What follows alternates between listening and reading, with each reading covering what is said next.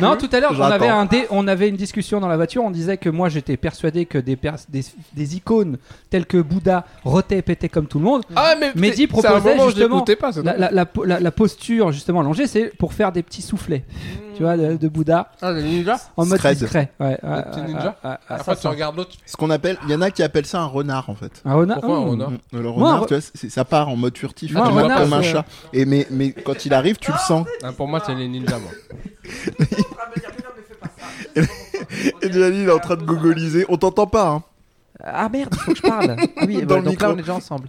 C'est ça? Là, on est ensemble, Ah ça y est. merde. Ça Mais, le- ça a commencé déjà? Et on reste sur les, Alors, la bonjour, funk des c'est années déjà le 2015 podcast ou- ou- podcast, commence. bienvenue. Ah ouais? Bienvenue. Donc ça on va l'entendre. ce que je suis en train de dire. Bienvenue, bienvenue. Donc ça on va l'entendre. Voilà. C'était un ra- rap. Sur- Surtout ça. Et, et ça, on va l'entendre aussi. Selvin Rotan. Bon, euh, Rends-moi le micro. bienvenue, bienvenue. Bon les amis, euh, comment ça se passe? On se présente? Alors, Euh, on emmerde tout Viens, le on en monde. parle. Viens, on en Là, parle. C'est l'émission qui regroupe euh, les plus grands talons Talons. de Maître d'Achille. étalon. Ça commence très bien. Les étalons. Oh Italien. Le- or- m'a tué. Tu vas écrire sur le mur avec mon sang? ER, hein, n'oublie pas. Non, c'est l'orthophoniste avec son sang qui va écrire Amir m'a tué. Ouais. J'en peux plus. en Ça- même temps, c'est en même- raciste ça. Omar, Amir. c'est- Ouais. vrai, c'est c'est- Mehdi, Jalil, euh, ça fait. C'est pas c'est très beaucoup. hein. C'est pas très Charlie. hein. D'un coup. Voilà, donc euh, un nouvel épisode des. Bah non, pas des nouveaux gens, hein, parce que ça s'en bat les couilles. Des anciens nouveaux. Ouais, on, anciens- a, on a réussi, on a pris la Dream Team, Mm. c'est-à-dire tous ceux qu'on aimait pas, on les a pas mis. Oh putain, c'est beau ça. comment, comment se faire des amis Je prends le micro pour rire. On fait, on fait un coucou à, à Lu- à Lucie. Ah oui. Lucie, je rigole évidemment. Qui c'est qui, qui aime les meufs dans la salle Levez la main. C'est- Personne. Allez, hop, Voilà, ça c'est fait. on est miso. à- Et donc, Soupe miso. ouais. toi donc tu l'as dit, tu es Amir. Ouais, alors Mais, euh, on, a, qui- on, a, on a Monsieur Dez, le roi Des- podcasts. L'empire. Ah, Peut-être le mec. Est-ce qu'on peut pas dire que c'est c'est le mec, le mec qui a le plus de podcasts? C'est pas lui, franchement. Ah, je sais pas. C'est- J'ai ah, pas, mais si. j'ai pas compté, je crois qu'il n'y a mais- aucun mec qui a si. autant de podcasts différents Tu que toi. Surtout si- à son nom en plus. Ouais. C'est ça. Il- Euh, le- De Gare de Lyon. Ah, c'est- Et donc, et donc, toi qui es-tu, monsieur On t'a déjà entendu C'était notre trajet. Bah, Bonjour. D'habitude c'est mon cousin qui me présente parce qu'il bien Bon, dire t'as plus besoin, t'es grand maintenant. D'accord. Voilà. Puis après, il dit des trucs bizarres. Voilà.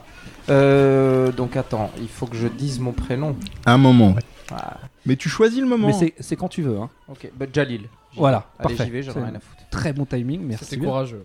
Et toi, Ah oui. et toi qui viens de prendre la parole, qui es-tu exactement ça. Mais moi, je suis Félix. Oh, mais on te connaît Et ouais. On t'aurait pas entendu à la dernière émission Ouais. Le chat Je Ah, suis Incroyable. resté dans le coin, dans les On l'a mis dans un amis. fait la blague. Il, vrai. il est nul, mon cousin. Il écoute pas les émissions. Il me dit euh, le chat, Félix. Mais non, ça ne marche plus, elle Eh a ouais. déjà été faite. Eh oui. Elle est déjà faite. Et bien sûr, Olivier. Et Olivier, Ouais. et, et Olivier Tom. Et bien sûr, toujours Olivier- ici oui. présent. Donc je euh, pense qu'on commence par le premier sujet qui vous anime. Moi je vais Non, être là non, en non, il y a qualité d'arbitre. je mets la musique, alors faut faire euh, du blabla. Donc là, blablabla. Genre, euh, là, on est chez moi. Ah, pourquoi on vous a réunis? Parce que. euh, Pourquoi on en a mis un. euh, hein? T'es comme ça. Hein, pourquoi? Bah, pourquoi Parce qu'ils des veulent encore reparler de Tarantino, ils me cassent les. Pourquoi la Dream Team? Pourquoi la Dream Team Jalil de loin? Pour se clasher comme il faut. Et donc. Ça a mal fini cette histoire. et moi je serai là en J'ai- qualité d'arbitre puisque j'ai toujours pas vu que. Alors le micro tourne, donc Jalil opine du chef. Je vais faire des des casquettes. française. Although I probably shouldn't. I tried to leave you once. Well, you know I just couldn't. My love is strong. You know I can't restrain it. I don't believe it's wrong, even though I can't explain it. If you believe it's a sin, I hope you can find it in your heart to forgive it. We only get this life we're in. I think we owe it to ourselves to live it, yeah. I love you, baby, though I can't command it. I wanna squeeze your sugar till you tell me that you just can't stand. When we're apart, you know I'm driven to distraction. I get a heavy heart thinking about a little midnight action. If you didn't exist, my mind would do gymnastics trying to invent you. Donc le premier Moi, je sujet. Le premier sujet, moi je propose qu'on y aille direct dans le Ah tas oui. si tu veux, comme ça c'est réglé. Ça après, sera on fait, pourra- ouais. Enfin, tu sais, vu ton sujet, mon gars Olivier. Non, euh, mais ça, on va- garde Aujourd'hui, pour ça la va être fin. vénère. Ouais, c'est ça. Aujourd'hui, euh, aujourd'hui, on va pas se faire des amis. Parce que exceptionnellement, je leur ai fait voir une vidéo pour pouvoir traiter mon sujet et je sais que là, Amir, il est chaud. Il, a, il nous a refait une thèse, antithèse, synthèse, euh, conclusion, euh, mémoire, euh, tout, tout le bordel, Annexe. quoi, annexe. Ah ouais T'as eu le courage de faire ça? Parce que moi je l'ai je l'ai vu, je l'ai Alors. rattrapé dans la voiture. Ouais, sur le chemin, Ouh, lui. ça mauvais élève. Pour nos amis chercheurs, hein, l'annexe, c'est quand même la plus grosse arnaque des mémoires hein, pour les étudiants. Pour Oui, ceux bah, qui ont fait va, un mémoire ou un bon, rapport de euh. stage. ça sent le On vécu. sent le traumatisme, je Mon dirais. mémoire fait 350 pages. Voilà, dont 150 pages d'annexe. Dont 300 pages d'annexe. Ah, le... Oh, l'escroc C'est bien connu. Non, moi, pour- moi je vous- disais direct à mes étudiants, je leur disais, bon, vous me mettez pas au chausse-pied euh, 15 pages d'annexe dans un mémoire qui est censé en faire euh, 10-15 hein, pour Les les, premières coquins. années. Donc, euh, le- Voilà. pour, te, pour teaser ton sujet, on peut dire que le jeu vidéo n'est pas un art. Donc, Mehdi, ferme ta gueule parce C'est que pas je une sais pas ce annexe que de tu fais l'art. depuis le début. Euh, Bah, je écrire parle, des bouquins et à j'essaye. faire des trucs, tu, tu nous saoules. Les Je dirais même que mon sujet est tiré d'une vidéo qui s'appelle Zemmour avait raison. Oui, mais c'est pas, arrêter, c'est pas un euh, teasing maintenant. blague. Hein, c'est- Non, Parce euh, qu'entre les Mein Kampf au loin et, les... et le Zemmour avait raison, c'est- ça donne un peu un ton euh, chelou, on va dire. Donc, euh, vous pouvez sauter plus loin dans l'émission, on n'en sait rien. De toute façon, il y a un billet en dessous avec. Oui, les- les n'oubliez timings, pas, euh, si. N'oubliez pas qu'en plus de- du montage fait avec amour et arrachage de capillaires de d'Amir, il y a aussi le- la timeline d'Olivier. Et, oui. Et que Félix fait aussi pour le Catchacast. Tandis que Jalil fait des, des imitations un- de barbe. je ne sais pas. Putain, c'est- Très bien. Mon cousin, il fait que On- des trucs on y va visuels. Donc, je pense qu'on commence. Alors, Par le commencement. le maître, du- le, le maître des sujets va décider par va quel parler- sujet on on commence. va- tu veux te vénère ou tu veux te vénère pour, pour un sujet un sujet d'équité. Oh, attention. Oh, le lapsus Un souci. Attention, hein. un souci. Le lapsus Ouais. Dans un souci d'équité. C'est bon là? Ouais, Mhm. c'est Tout le pas monde est mal. là. dans Jusque-là, ma va. phrase, euh, tout le monde est présent. Hmm. Donc euh, dans un souci d'équité, on va pas reparler de, de Once Upon a Shit Time in Hollywood. Euh, Once upon a time. Once upon a time. Parce qu'on l'avait massacré un petit peu euh, Mhm. la dernière fois et mon cousin il l'a vu et Mehdi il l'a vu. Moi déjà, je trouve que tu fais partie du groupe des gens qui disent équité, Déjà. tu vois, déjà. Comme les gens qui disent Mais- penny. Voilà, tout azimut. Ouais, tout azimut. Tout exactement. azimut. Je dois dire quoi normalement ouais. Amuse-toi. Euh, Alors euh, Félix et moi on l'a défoncé la semaine dernière. Ouais, c'est vrai, Donc ça. là, en fait, ici, il y a deux clans. Il y a le clan de. Des vous McLeod. l'avez déjà défoncé, mais vous allez le redéfoncer a priori. Non, on Et il y a on va pas le l'autre redéfoncer, clan. on va défoncer Donc- ceux qui, l'ont- qui vont le défendre. Et l'autre Ouh. clan, donc Jalil et Mehdi, qui vont là prendre le micro pour rétablir, alors qui sait, une La- vérité, La paix dans l'agora. un- un- la paix, carrément, d'accord. Et non pas. Et moi qui serai là en qualité d'arbitre parce que j'ai toujours pas vu le film, hein, euh, donc, euh, mais je vais être là pour justement pouvoir vous départager et dire de manière complètement impartiale et objective euh, qui a raison. Alors que j'ai ne pas vu le film. pas C'est dommage de parce que pas l'avoir vu Mais et d'en justement, parler beaucoup bah, le but ça va être de poser des questions que les personnes qui ne l'auraient pas vu pourraient poser pour pouvoir éclaircir votre posture je- qui sera forcément teintée de votre avis. Je pense que C'était très clair et malheureusement- pourtant j'ai rien Ouais, compris. C'est Voilà. ouf, hein. C'est ces moments d'illumination où tu te dis, mais putain, ça m'a. Il y a Non, une fulgurance. Tu sais, il a fait beaucoup d'études. a, De manière intelligible, j'ai pas. il a fait beaucoup d'études, Il a Olivier. écrit beaucoup d'annexes. ouais. Bien sûr. Il a écrit beaucoup d'études pour euh, pour euh, pour trouver Pour pas une grand-chose. excuse pour parler même quand il a pas parlé. Pour pas grand chose. L'art de la rhétorique. Il regarde ses comptes. Incroyable. Non, mais arrête Oh, le mec balance tout. Alors. comme Allez, ça. on y va. Je suis en. C'est très important, je trouve, pour tous les gens qui nous écoutent et qui n'ont pas écouté le podcast d'avant, comme moi. Euh, Comme Félix. euh, je voudrais quand même une toute petite synthèse. L'escroc. Donc, je pense que comme vous êtes en. Non, bah non, vous n'êtes pas en supérieur numé- numéro, euh, numérique. Ah, deuxième Parce orthophoniste voilà, pour euh, Voilà, cette famille. J'ai même perdu une, une incisive. Et euh, oui, donc je pense que ça serait très très bien quand même que vous commenciez, ceux qui l'ont défoncé. Oui, Donc redéfoncez-le. Ouais. avec vos arguments rapidement, une petite synthèse. On va dire que c'est que nous derrière, Oui. on puisse vous expliquer pourquoi vous avez rien compris. Vous C'est expliquez la l'instant- vie. C'est l'instant du luxe Valentine. Passer une deuxième couche. euh, ouais, Alors- moi j'ai été mitigé bien, mais bon, dans le pour qu'on puisse euh, avoir un peu En de vrai- suspense, en vrai- en on va vrai- dire que c'est de la merde. Ouais, en vrai, t'as as plus dit euh, que t'avais euh, mal aimé que moi. Parce que t'as- je te rappelle ta citation, je l'ai écouté cet après-midi, je te Donc fais Félix se dégonfle. Comment Moi il est en j'ai train- dit les deux tiers du film sont à jeter. Carpette. Et Amir Dixit a dit les quatre tiers plutôt. Non, j'ai dit il est. Ouais, Ah, mais en ah. fait, ce que je voulais dire, parce que je l'ai réécouté euh, Ah. 15 000 fois, Je voulais dire, ce film est contemplatif à peu près dans les 4 tiers du film. Voilà. C'est Si vrai, mais bon. euh, Donc déjà, le clan donner des- l'avantage, ça va. Le Voilà. clan des pas contents et pas d'accord. Alors pourquoi euh, c'est de la merde en deux sein. secondes euh, pour, euh, pour te faire plaisir? Oui, instruis-nous. Alors c'est de la merde parce que euh, on reproche au film d'avoir beaucoup de codes à, à connaître euh, avant d'avoir vu le film, sinon tu pouvais pas Non. comprendre ce qui se passe. Pas de code, mais des références historiques, euh, etc. Écoutez-vous, Voilà. écoutez-vous. Donc, Faut avoir écrit des annexes. Et pour, euh, par, pour- par exemple, je prenais pour exemple la personne à qui j'étais le voir qui était plus jeune que moi. Tu vas ranger ce couteau, Ouais, Jalil. Jalil un couteau. La personne qui était plus jeune que moi et qui n'a rien compris à ce qui se passait dans ce film et euh, pourquoi? C'est-à-dire que les films de Tarantino euh, qui sont basés sur des faits historiques euh, souvent euh, adorent euh, réinterpréter, euh, réécrire l'histoire pour le fun, pour son plaisir perso et pour, Pour le euh, plaisir. pour essayer de, de faire de, de mettre de l'action. Et, euh, et en fait, ça fonctionne quand tu sais ce qui s'est passé à l'origine. Mais si tu sais pas, euh, tu peux aller te faire foutre parce que ce film te donnera aucune clé de, de, de- de compréhension. Ça, c'était le premier. Ça point. commence à réagir Il y dans en le avait rouge. plusieurs. Il y en avait plusieurs. Non, on laisse finir, on s'est respecté. Non, lui, il est là. Il y a un deuxième point. Vas-y, Félix. C'est qu'il y a trois acteurs principaux dans ce film. Il y a Ah ouais Leonardo DiCaprio qui joue un acteur raté. Il y en a Il y a plus. Brad Pitt qui joue un cascadeur, euh, son doubleur. Et il y a Margot Robbie qui joue Sharon Tate. Une Moi, j'avais compté- que deux, moi. Sharon Tate qui a sa propre intrigue pendant tout le film, ou presque. Intrigue qui ne sert strictement à rien jusqu'à les 10-20 dernières minutes de fin. Si ça n'avait pas été Tarantino, monsieur Tarantino, ce truc-là, il serait jamais passé au-delà du, du premier essai de montage. On un scénario petit ne fond- tient pas. Le petit fond funk ensuite, derrière ça. Troisième point, sauf si tu veux embrayer Amir.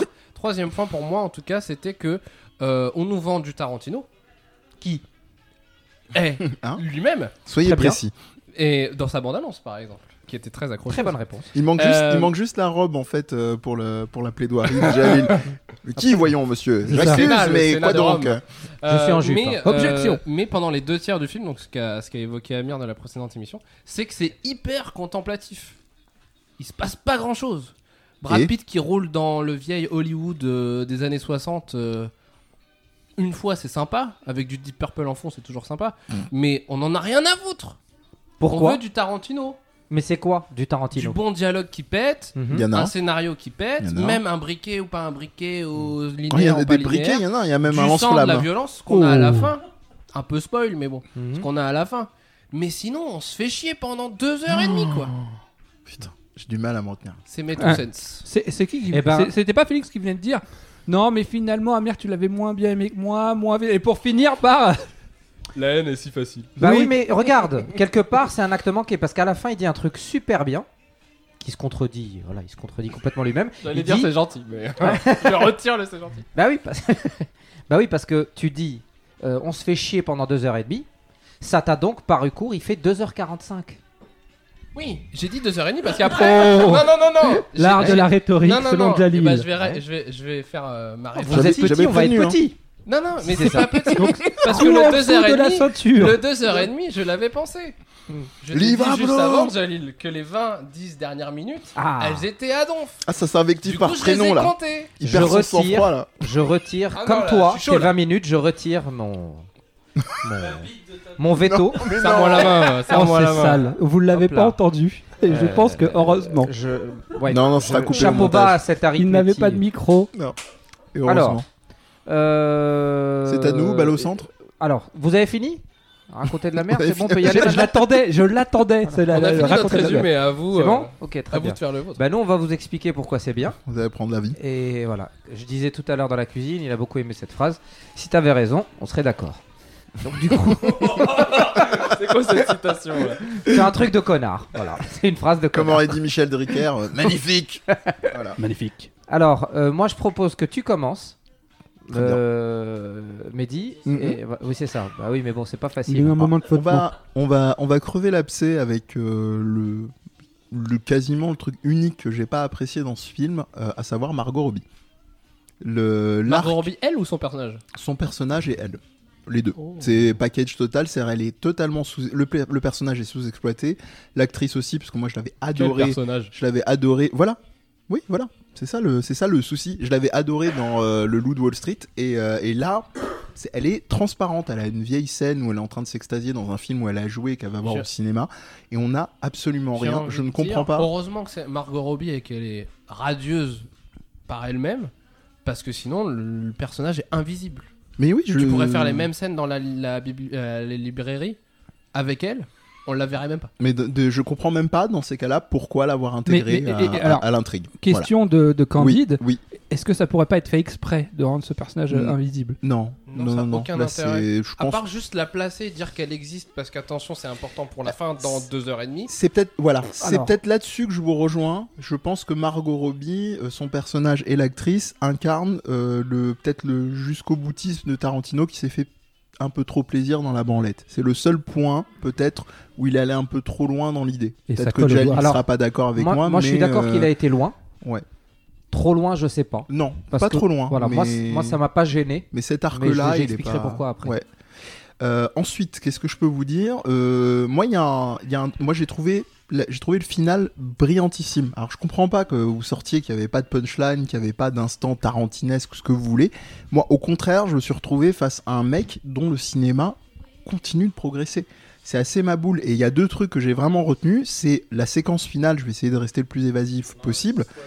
Euh, Je vais su- ouais non mais de toute façon les gens sont prévenus ça peut nous échapper peu Donc, importe a- Alerte spoil arrive. Ah non, non, mais il faut dire Ça- qu'il ne faut pas écouter ce podcast. Si vous n'avez pas vu le film dans l'idéal ou alors que vous Il avez est encore envie temps de- d'arrêter. Ou alors, vous y il faut- gagnerez. Il faut cliquer sur le podcast Et- et, après fermer ses oreilles. Non, Donc en fait, non, vous êtes en train de dire, lire. je vais, je vais C'est me faire Comme ça, on clique quand même sur le podcast. il faut lire rien vu. il faut lire la timeline d'Olivier C'est vrai. lisez va essayer de faire au mieux Je pour me sacrifie pour vous. Je vais me faire spoiler le film pour vous. Je reprends pour que les gens perdent pas le fil Euh, il y a deux trucs je trouve euh, qui vraiment moi m'ont euh, m'ont bluffé dans ce film là donc c'est le final Euh, il y a un côté vraiment entre guillemets j'ai eu ce ressenti là je l'ai encore avec le, re- le recul du visionnage. Il y a un truc très crépusculaire. C'est à dire qu'au final il y a un truc c'est une séquence qui est limite euh, c'est enfin on, est en train de se dire euh, c'est surréaliste. Il faut il faut vous imaginer une scène où on a une fiction dans la fiction. C'est à dire qu'on a le personnage de, de DiCaprio qui vient de passer par des événements complètement maboules et qui est en train de s'adresser à sa voisine de palier, donc la fameuse euh, Margot, Margot Robbie, donc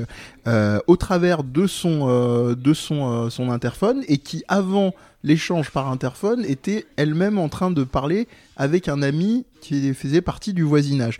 Donc on a des, des au niveau de la symbolique déjà des coupages des cadres etc. Bon si si vous êtes en train de nous dire je me branle bah écoutez pourquoi pas euh, bon. mais en tout cas, c'est très joliment fait. Et surtout, ça m'a rappelé le final d'un film qui est No Country for Old Men, dans ce côté très très abrupt dans la fin. Bon, ça va arranger personne pour ceux qui n'ont ni vu le Tarantino ni, ni vu celui des frères Cohen. Moi, ça me parle parce que je l'ai vu et je l'ai apprécié. Oui. Et il y a voir, ce final, je sais pas si tu te souviens, très abrupt avec Mhm. Tommy Lee Jones. Il n'y a pas vraiment de spoiler en fait dans ce que je vais dire, où il est à table, il est au petit-déj avec sa femme, et il y a ce côté, tout ce personnage, effectivement, il y a un con- condensé de tout ce qu'est ce personnage un peu bourru, euh, shérif texan, euh, et un peu en fin de carrière. Et il y a un, cœur- il y a un Ça, fondu ça au me noir. fait penser à la, à la fin de la série euh, que j'adore, Les Sopranos. Il y a un peu Ouais. de ça. Il y a un peu de ça aussi. Le contexte est différent. Oui, le Euh, contexte est différent. Félix, tu voulais dire hein Oui, pour No Country for Old Men, je trouve que la fin est différente.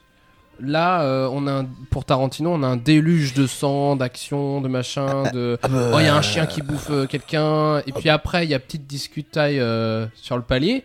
Bah, No Country Mais c'est pas une fin euh, No, c'est- no Country for non Men, pour moi, la fin, ce que je retiens de la fin, hormis le climax de la fin, c'est vraiment euh, Tommy Lee Jones qui se rend compte qu'il est vieux et que c'est c'est fini pour lui. Et pour moi, c'est ça la fin de No Country Pas- for Old Men, qui est vachement Pas que. lente et douce Pas que, t'as et cérébrale. Quoi. Il n'y a pas que. Il y a toute les- la question des métaphores de la quand frontière. tu Qu'est-ce que la fin d'un de- film alors quand tu dis qu'il y a le pas dernier que- plan ou c'est les 20 dernières tu- minutes Quand tu dis qu'il n'y a pas que, si tu fais référence, au fait c'est pas un film porno, je comprends pas parce que j'ai pas vu le film. Pas mal, Pas mal. Tu as d'ailleurs, tu as une magnifique lumière au néon derrière toi qui Ouh. fait très. Ah oui qui fait très Gunther, You Touch My Tralala. Et, euh, et qu'est-ce que je voulais dire? Donc je continue. Euh, donc il y a ce, final, comme je disais, qui est vraiment crépusculaire et qui est une, mise en abîme dingo. Et c'est là où je suis pas d'accord avec ce que, disait particulièrement ce que tu disais Amir, dans le sens où euh, il n'y a pas besoin d'un ticket d'entrée maboule. Tu sais qu'on est en train de parler, même si tu les as pas tous, de code cinématographique. Tu sais que euh, ces métaphores effectivement d'un personnage derrière une barrière, c'est aussi un, art du découpage du cinéma. Donc euh, honnêtement, moi je suis euh, clairement, pour faire une référence, je suis clairement moins calé en cinoche que Félix. Euh, et je sais Ouais. que j'avais suffisamment beaucoup mieux moi. c'est et j'avais et j'avais clairement su- suffisamment de, de, de, de, de kiff à voir ces, cette, cette séquence finale. Donc voilà, ça c'est vraiment le truc principal qui m'a vraiment bluffé Ah non, dans mais le pour film. la séquence finale, il y a du kiff. Mais le film doit pas se résumer qu'à sa séquence finale. Non, mais le, le- c'est là c'est là, où, c'est là je viens au, au- au deuxième point, et après donc je passe le, le flambeau à, à- à Jalil, c'est euh, la dimension, je parlais de passé justement, il y a une dimension de passeur dans ce film. Je parlais de Margot Robbie dans euh, Le Loup de Wall Street, c'est pas par hasard. Moi je trouve que, euh, je sais pas jusqu'à quel point c'est de la symbolique consciente ou inconsciente chez Tarantino, mais dans ce film-là, donc Once Upon a Time Hollywood, il y a ce côté, euh, j'en parlais d'ailleurs avec, avec, avec Félix, euh, très proche des fresques dont, et des, réalisateurs cultes dont qu'adore euh, Tarantino. Donc Sergio Leone, tu m'avais corrigé d'ailleurs parce que j'avais amalgamé avec, euh, euh, Scorsese sur euh, Once Upon a Time in, America et puis aussi euh, Gangs of New York. Donc des, des- vraiment des films qui viennent constituer euh, un espace une période euh, politique historique quand même forte. Et là, Hollywood, ça en est une. Euh, Il y a des gens qui venaient dire, oui, il y a le côté délabré, il y a une fameuse séquence où il y a tous les, tous les dinners, des nouveaux restos qui viennent s'allumer et tout. Elle est fabuleuse parce que c'est effectivement, c'est un truc qui vient qui vient qui est en train de naître euh, qu'on est en train de voir et de la même manière que Tarantino moi je pense qu'il il, il est né avec ce film je veux dire en tant vraiment que réalisateur à proprement parler moi je pense qu'il s'est complètement euh, comment on appelle ça? Il s'est complètement euh, détaché de, de, de, bah, de- de toutes les ombres de Scorsese et, compa- et compagnie de- derrière lui. Moi, je trouve Là, vraiment tu es en train de me dire que c'est son film ultime. Ouais. euh, ultime, non. Mais en tout cas, ça y est. qu'il est né Moi, en je- tant que réalisateur avec ce film. Ça veut dire que Non, mais- Tarantino d'avant. Non, non, c'est non, pas non. le ah non, ne me fais pas euh. dire, ne me fais pas Ah, dire en mode troll ce que je voulais pas dire. C'est bien, ce que Il bien tu il précises que j'ai compris affranchi. ça. Il s'est affranchi, pardon. Il s'est affranchi totalement, je pense. Alors qu'ironiquement, on pourrait venir dire il y a trop de fanboyisme et compagnie. Non, au contraire. Moi, je trouve qu'il s'est affranchi par le biais de ce film-là. Et c'est un des films, d'ailleurs, autant dans le rythme que dans le reste, qui se rapproche beaucoup plus d'un Jackie Brown que d'un Django ou d'un Reservoir Dogs et compagnie. Euh, et, je, et comme promis, donc je, je, je termine avec, euh, avec un truc, si j'ai pas perdu le fil, euh, qui était. Perle, euh, perle. ouais, je, je crois que je l'ai perdu, mais c'est suffisant. Mais en tout cas, vraiment, point Rien- pour la rien Non, non, non, non, non, justement, là, c'est moi qui compte les points, La ça, ville de c'est vraiment bas. Ça, c'est bas, monsieur. C'est la ville de. Mont- la ville de Oui, oui, Mont-le-Marsan oui, prend une le devant. pénalité là quand même. hein. Je suis désolé, ça vous retire l'argument. Je vous le dis comme ça, c'est Donc fait. voilà, moi, je- moi aviez je pense qu'il y aura d'autres choses qui vont s'alimenter avec ce que se dira probablement euh, Jalil. Donc ça, pour l'instant, ça suffit euh, de ce que j'en ai dit. Voilà. Je sais pas pour euh, pour toi. Je sais pas non plus. Il Non, était c'est une parti. blague, c'est une blague, c'est pas vrai. Euh, alors, euh, je ne regarde jamais euh, les les bandes annonces quand je sais Amen. que j'ai en- vraiment envie d'aller voir quelque chose pour des raisons euh, pff, diverses et variées. euh, le réalisateur, l'ambiance, la thématique, peu importe. Euh, là, je me suis euh, astreint à ça et je ne savais donc pas ce que j'allais voir. Je savais que j'allais voir un truc de 2h45 de, de- de Tarantino. Ça m'enchantait pas vraiment. Je savais qu'il y avait un petit truc un peu western. Ça allait me faire chier parce que depuis Sergio Leone, je crois que j'ai rien vu. Euh, Et qui si, si j'ai regardé le. Le, le- Le Kevin Costner. Non, euh, ah, c'est bien ça. Si, Danse avec les loups, si. Entre temps, il y a Ah. eu ça au cinéma, donc c'est un peu vieux. le No Country for Old Men, tu l'as vu, non? Ouais, mais je le mettrais pas dans Western. Ah ouais? Ah non non, non, non, je le mets Ah, dans pour- Frère Cohen. Euh, moi, moi, je suis plutôt du côté de Mehdi pour le Ah, ouais. on refait un autre débat. c'est- le débat continue. dans le débat, Inception. Euh, alors du coup, je, je disais non, j'ai vu un truc, j'aimerais bien le préciser quand même parce que c'était pas si mal. C'était Audiard, je crois, le dernier western que j'ai vu, avec les deux frères là. Je- Voilà. je Les l'ai frères pas vu, je me Sisters. suis- je- C'est ça, c'est ça. J'ai c'est toujours pas vu, faut que je le regarde. Voilà, Pas vu non plus. il y a de l'idée. C'est pas de lui, mais il y a de l'idée. Ah, le scud gratuit. mais non, mais il y a du talent dans le. C'est pas du plagiat, hein, mais je- j'ai j'ai- j'ai vu, j'ai vu d'autres gens. J'ai vu beaucoup de frères Cohen dedans. Et du coup, je trouvais que c'était euh, relativement habile d'avoir réussi à faire un truc très proche d'eux, Hmm. tout en se disant pas, bon bah merde, attends, autant qu'ils le fassent eux. Si, voilà. Ça faisait pas copier-coller. Du coup, euh, j'ai été donc voir ça en me disant 2h45, cinéma. euh, moi, j'ai un peu de mal à, à aller au cinéma. Une fois que j'y suis, c'est cool. Et après, j'arrive plus à sortir. Le truc, c'est que même si quand c'est nul. Et du coup, j'ai beau me raconter, mais c'est important parce que je pense que ça va beaucoup, euh, beaucoup euh, Influer sur le reste, ouais. étayer mon propos. Euh, en fait, donc, je, je m'en vais voir un film assez long, sans savoir ce que c'est, en me disant ça va peut-être un peu, être un peu chiant, mais bon, quand même, il y a, y a quand même du beau gosse et il y a du, et il y a de l'acteur, ça va le faire. euh, voilà. Et puis Tarantino, il sait toujours euh, me faire chier sans vraiment m'ennuyer. Voilà. Donc c'est cool. Du coup, je connais très bien l'histoire, la vraie, de Manson, tout ça. Mais je fais jamais le lien. Pendant très longtemps, dans tout le film. Ah, d'accord, ok. Je rejoins donc ce que vous dites. C'est-à-dire, on sait pas où est-ce qu'on est. On voit un mec qui vit un truc. Voilà, un autre. Espèce de beau gosse ultime. Qui pourrait très bien paraître loser, mais l'autre, il arrive tellement à bien jouer le mec jamais loser. Parce qu'en fait, il suffit de pas se sentir loser pour pas être loser. Ouais. Ça part de là. Donc, l'ulti, pardon, l'autre, c'est le Brad Pitt. Ok. Et donc Brad Pitt, c'est voilà le, le factotum, pour faire simple, de, de, de DiCaprio, qui est acteur. J'aurais pas dit comme toi euh, raté. J'aurais dit plus complexe. Il y a de la loose. Oui, oui, mais je disais raté, juste pour préciser, c'est parce que dans le pitch de départ, Ouais. c'est sa carrière qui est un peu ratée. Donc lui, Oui. il se considère comme Carrière un raté. ratée ou dans- en déclin? Bah, lui, il la considère comme ratée parce qu'elle est en vraiment- déclin et qu'il Ouais. n'arrive pas Elle à a jamais vraiment commencé d'être euh, ouais. d'être Si, doublure. elle, elle a commencé. Il y a toute cette, euh, cette ombre de euh, j'étais star d'une série. En fait, c'est Clint Eastwood avec euh, Rawhide, quoi. C'est euh, j'étais star de cette série et j'avais le monde à mes pieds. Ouais, et puis oui, quand cette remarque, série euh, est ouais. tombée, et ben, je suis tombé avec, Mm. quoi.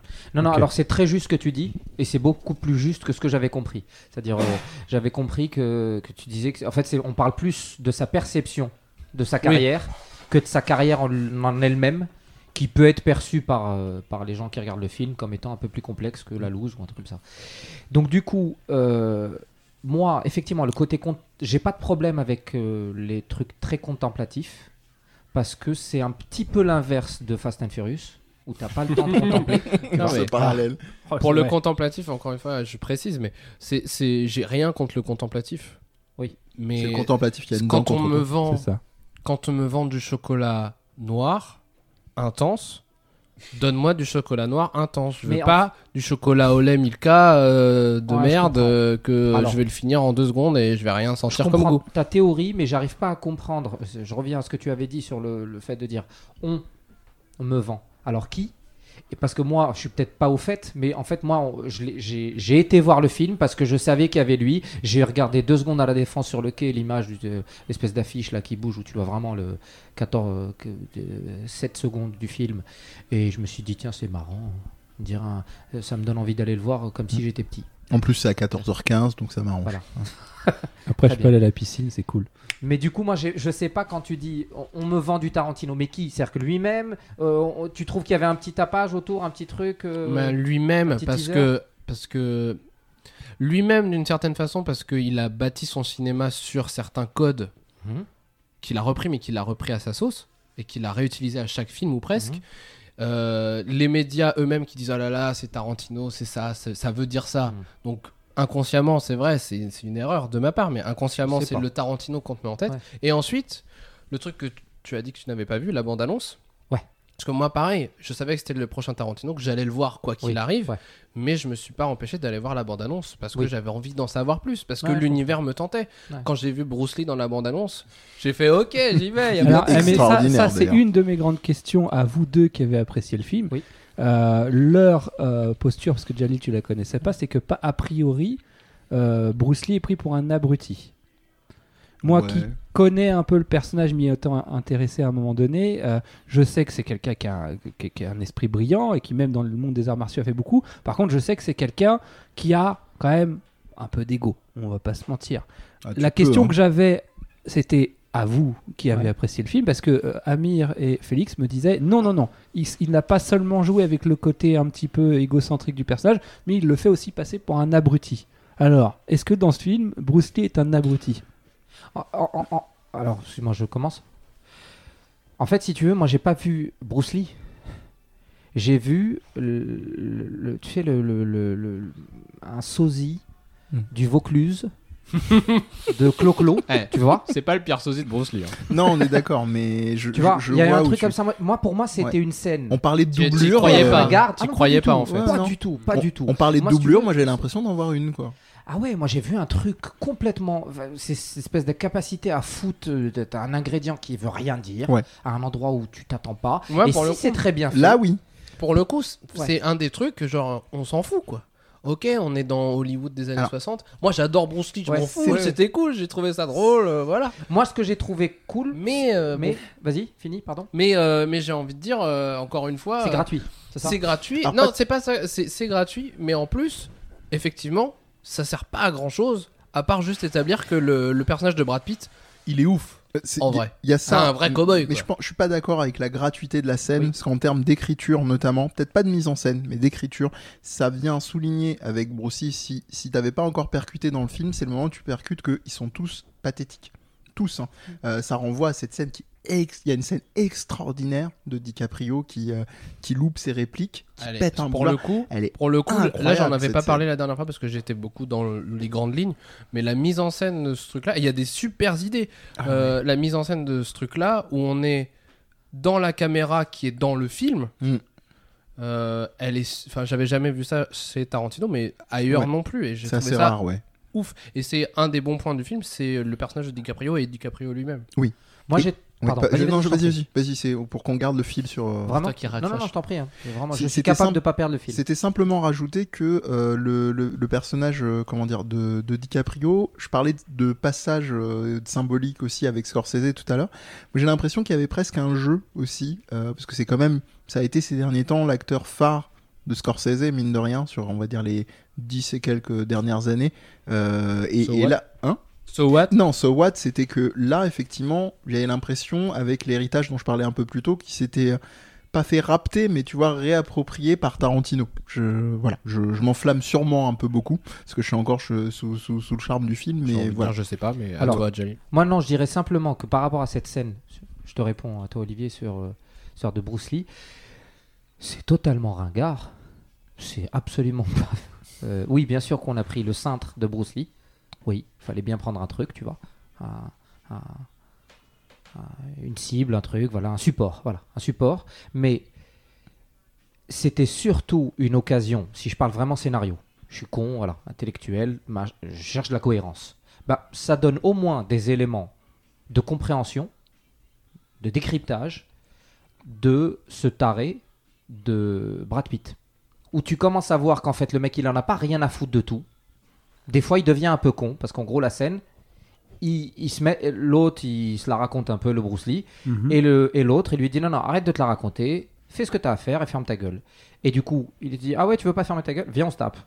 Et il le déglingue. D'accord. Et en gros, ce mec était déjà en train de gratter un petit rôle dans ce de cascadeur via son boss, c'est-à-dire. DiCaprio. Mhm. Et euh, il se retrouve au bout de 5 minutes dans la situation dont tout le monde avait peur, c'est-à-dire le producteur qui lui a quand même fait confiance euh, via euh, ta- euh, Son amitié avec, DiCaprio. avec, avec DiCaprio dans le film, qui lui dit Mhm. s'il te plaît, s'il te plaît, laisse-lui 5 minutes, ça lui fera le truc. Voilà.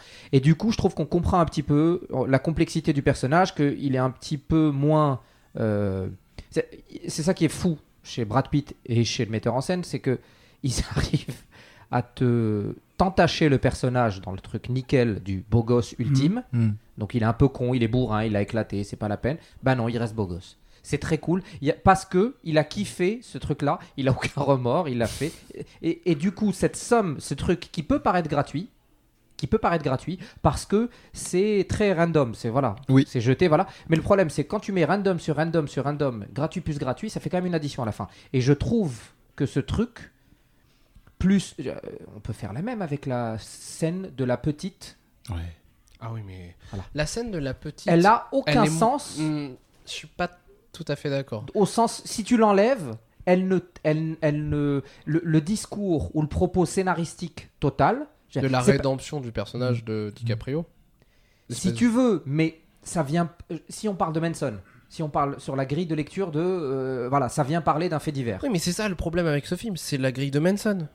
T'enlèves la grille de Manson, tu racontes une super histoire sur la reconstruction d'un acteur et de son cascadeur, qui est en fait le vrai cowboy que lui incarnait en simple personnage. Parce que Brad Pitt, c'est ça dans le film. C'est un putain de cowboy à l'ancienne qui a peur de rien, qui, euh, ouais, je préfère faire une bagarre et montrer que je suis plus fort que de, euh, de jouer et d'avoir un peu de sous.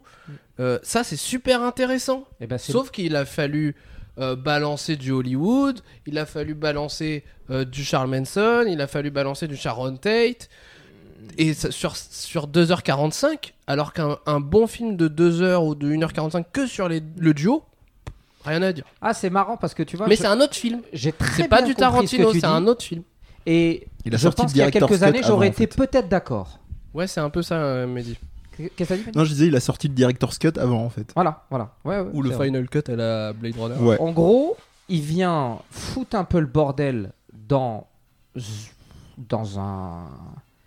Je, je trouve que c'est assez. euh, en fait, ça me fait penser un petit peu en mille fois moins euh, risqué, couillu, tout ce que tu veux, euh, à comment il s'appelait le truc de Terrence Malick où la moitié des gens Tree sont of sortis de la Life. salle. Tree of Life. Voilà. Tree of Life. Euh, c'est c'est quand même euh, le film. euh, C'est l'inverse de Fast and Furious, on est d'accord. C'est pas furieux, c'est pas fast, c'est rien, tu vois. Tout est l'inverse de Fast and Furious. Non. Ah, En gros, c'est un film où Il se passe rien. il, il te laisse le temps de voir ce qui t'arrive à toi quand il se passe rien. C'est une expérience en fait. Voilà. Et j'ai C'est trouvé ce que, que les médias diraient, ouais. C'est une expérience, allez le voir. dynamique.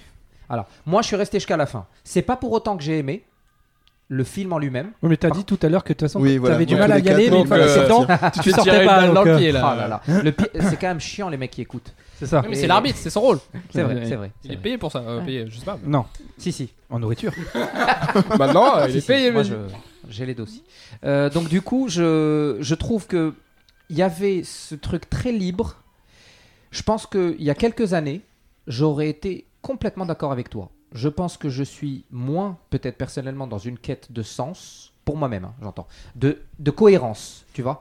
Et là, le côté bordélique ne me gêne pas, j'attends de voir. Et une fois que j'ai vu, c'est effectivement contempla- con- contemplatif, c'est, je trouve que c'est très bien réalisé, il y a des très beaux plans, c'est Ah pas oui. très compliqué. C'est pas compliqué. hein. On- on- c'est lui, c'est tellement bien fait, tu vois. C'est pas, c'est pas révolutionnaire, mais c'est très bien fait et c'est tellement tenu. Je trouve que ça le faisait. Maintenant, il y a du Tarantino de manière, euh, voilà, nitroglycérène. Bah, ça- marche. voilà. Voilà. Euh, vraiment, les scènes de fin où ça se barre en couille, ça veut rien dire, ou voilà. La Moi, la scène où, ça, où c'est extrêmement violent dans la baraque, où À la fin, ouais. voilà, où les gens sont censés venir tuer euh, dans le fait divers Tate, voilà. finalement, ils Et finalement, optent pour le connard voilà. qui est DiCaprio. Voilà, qui est juste à côté. Et en fait, ils sont dérouillés parce qu'il y a un beau gosse avec un chien qui les a tous déglingués. Il aime bien faire ça. Il aime bien faire. Attends, vous allez croire. Non, bah non. Le gentil va gagner. Oui, mais sauf que ça, c'est ce qu'on disait avec Amir. Si t'as pas les références, tu comprends pas. Et si t'as les références, tu t'y attends, mais à 3 km. Ah bon? Je, je- Ouais, je- Ah, Mais c'est oui. marrant. je Ouais, me permets Parce que même. tu te dis, j'ai vu une Glorious Bastards. Si tu l'as Mm. vu, par exemple, Ouais. tu te dis, euh, ah, il va faire la même chose qu'avec Hitler. Mm. Et bim, il l'a fait. Et en plus, il nous fait mariner toute la fin. Ah ouais, vous avez rien, vous avez rien, mais ça va venir, ça va venir, ça va venir, ça va venir. Et après, bom, éjaculation faciale de violence et de sang. et après, on rentre à la maison. Ah, Ah, enfin. Le Non, parce que j'étais en Euh, train de me poser une question avant, avant, avant, avant que tu reprennes la parole. Et, et- je tiens à ce que tu donnes le micro à Amir parce que j'étais en train de me poser. Il y avait deux choix possibles. Soit, en fait, cet échange est scénarisé à l'image d'un combat de catch. Et là, Amir arrive hein, euh, d'un seul tag, coup de nulle part. Tel un Ultimate Warrior. pour pouvoir vous rétamer la gueule. Ou alors il était anémié. Je savais pas en fait. J'avais un Non, mais doute. le, le problème quand on a 4 micros, c'est que. Il faut faire Mais t'étais tourner. très a un qui sage. T'étais Non, c'est très vrai que t'étais beaucoup trop Non, sage. je mais me posais- même l'autre, avec euh, laisse le- l'autre parler. Il me fait Alors, penser à Tarantino. Là, je euh, pense qu'il a mérité Il a un la truc en parole. commun avec Tarantino, c'est qu'ils sont tous les deux condescendants. Oh Ça c'est fait. Alors il arrive. Non mais c'est ça, c'est un combat de catch. Ouais, il Non, a- mais là, là ça- en jargon, hein, Mehdi, tu vas Bah, me- je- la corroborer. Non, non, tu ça vas s'appelle le attendre, mon hot gars. tag. C'est-à-dire, c'est le partenaire qui arrive, il est bouillant, il met des patates à tout le monde. Voilà. Et on Non, sait que le match va se euh, finir. On sait que le match en va deux, se finir. trois mots, parce que évidemment, je peux pas répondre puisqu'il a le micro, le gars, et comme je le partage avec lui. euh, Eh, Jalil enlève son la hood, merde. Balance, là. balance. Non, mais. Ouais. non, mais comme vous avez, vous l'avez très bien dit, c'est un- je trouve que c'est un, un film avec des super acteurs, un super réalisateur, des super plans, euh, super. euh, Super, super. voilà. Comme du rassurant. Super coupe de et cheveux, J'ai l'impression qu'on a, il arrive au stade où même s'il n'y avait pas d'histoire, ben en fait on s'en battrait les couilles. Ah parce non. que, euh, Oh, parce qu'en fait, on- ça pourrait être une, une succession de scènes euh, super bien jouées euh, pour nous montrer à quel point ils sont forts. Mais euh, pff, le rythme, le sens, le truc, bon, on s'en bat un peu les couilles. Et, et comme il vient de dire sur leur écriture, oui, moi aussi, c'est ça qui m'a emmerdé. C'est-à-dire que moi, je savais que ça. Le mec, il veut, euh, il veut re-raconter euh, les choses qui l'ont emmerdé dans sa vie euh, Parce comme que c'est fun et que c'est marrant. Quoi. Voilà, parce que ça fait plaisir aux Et gens. si jamais il s'était passé ça. Mais non, mais Et je- lance-flamme Et si parce- jamais il y avait deux super gars, euh, super, parce que super parce que cool, c'est Hollywood et qui non, non, n'existent mais pas. moi, moi, je suis peut-être je suis peut-être vraiment un gosse, mais tu vois le moment utilise le lance-flamme, c'est quand même amorcé un moment du film où c'est le seul moment quasiment de sa de sa vie, de sa carrière où tu le sens investi. C'est pour ça que j'expliquais tout à l'heure que tous les personnages que- ils ont comme que point. dans Kill Bill, Quand il tu- n'est pas investi. Non, je te parle de, de- du personnage de, Ah, ta- de, ah, de pardon, DiCaprio pardon, ouais. dans, dans le Quand je film. sais qu'il faut, montrer Et- un, il faut montrer un objet, Backup. quand il faut montrer un objet avant, parce que sinon tu il faut justifier son existence plus tard dans le scénario. Non mais on est d'accord. Chez lui, j'ai souffert. Tu vois, j'étais là, j'étais. Ah Putain, il est chez lui. Ça va servir. Donc il va Mais- devoir aller le chercher dans Mais sa au-delà, cabane. au-delà de servir, t'as vraiment la, la charge affective, c'est-à-dire le moment du lance-flamme. Il faut savoir que c'est une scène dans un film où il utilise un lance-flamme contre des nazis. On revient à, à l'allusion où il se lointaine fait un de. clin d'œil tout seul à, Ouais. Voilà. à Euh. Faire un petit bisou et puis. euh, Bah oui, il est tellement fort. Mais tu sais que vu de l'extérieur, moi qui ne l'ai pas vu, ça pa- ce que vous êtes en train de raconter, ça paraît surréaliste Oui. et complètement C'est- what the ça, fuck. mais c'est ça qui est surréaliste. ça l'est. Et, Et, c'est et- et- et c'est et c'est une c'est une époque et c'est là où euh, où vraiment et je, moi j'aurais vraiment terminé sur sur le film. Je vous écouterai, je continuerai de vous écouter religieusement. Je me suis souvenu de ce qui manquait tout à l'heure euh, de de mon Alzheimer. C'est euh, ça m'a rappelé un jeu vidéo parce que ça fait euh, 40 minutes et quelques et on n'a pas parlé de jeux vidéo. non. euh, euh, viens, on en parle. Euh, alors que c'est moi qui gueule le premier euh, d'habitude. Euh, ça m'a rappelé Elle est noire. Elle est noire, euh, c'est justement tout un, tout un jeu sur le constat de comment Hollywood se construit. Euh, comment, euh, sur, des sur des travers de viols, de meurtres, de, de pots de vin, de, euh, qui dit vin, Tout ce qu'on vin, c'est des magouilles politiques. Et, et en l'occurrence, il y, a, il y a un moment du jeu qui m'a fasciné, alors qu'on peut mettre sur le côté de la, de la limitation technique, je suis d'accord. Euh, c'est un jeu donc à la GTA, vous êtes souvent, on parlait de trucs en bagnole contemplatif, et il y a un moment où t'es en bagnole, t'as une- un, un petit parcours dans Elle est noire, et c'est vide, c'est très vide, à part quelques pancartes et machin. Et tu pourrais dire, ouais, ils ont mis beaucoup de pognon dans la reconnaissance euh, des visages des personnages, et pas assez dans les décors. Ce qui est probablement vrai, mais d'un autre côté, ça marchait, parce que pour moi, c'était aussi une représentation de cette Hollywood qui était en train progressivement de, de, de, de naître, de s'installer. Voilà, beaucoup de métaphores sur la, la, la- la nativité, donc je, Ouais, je, vous repasse le relais, chers amis. te laisser comparer ce film à Elle est noire. Oh. euh, voilà.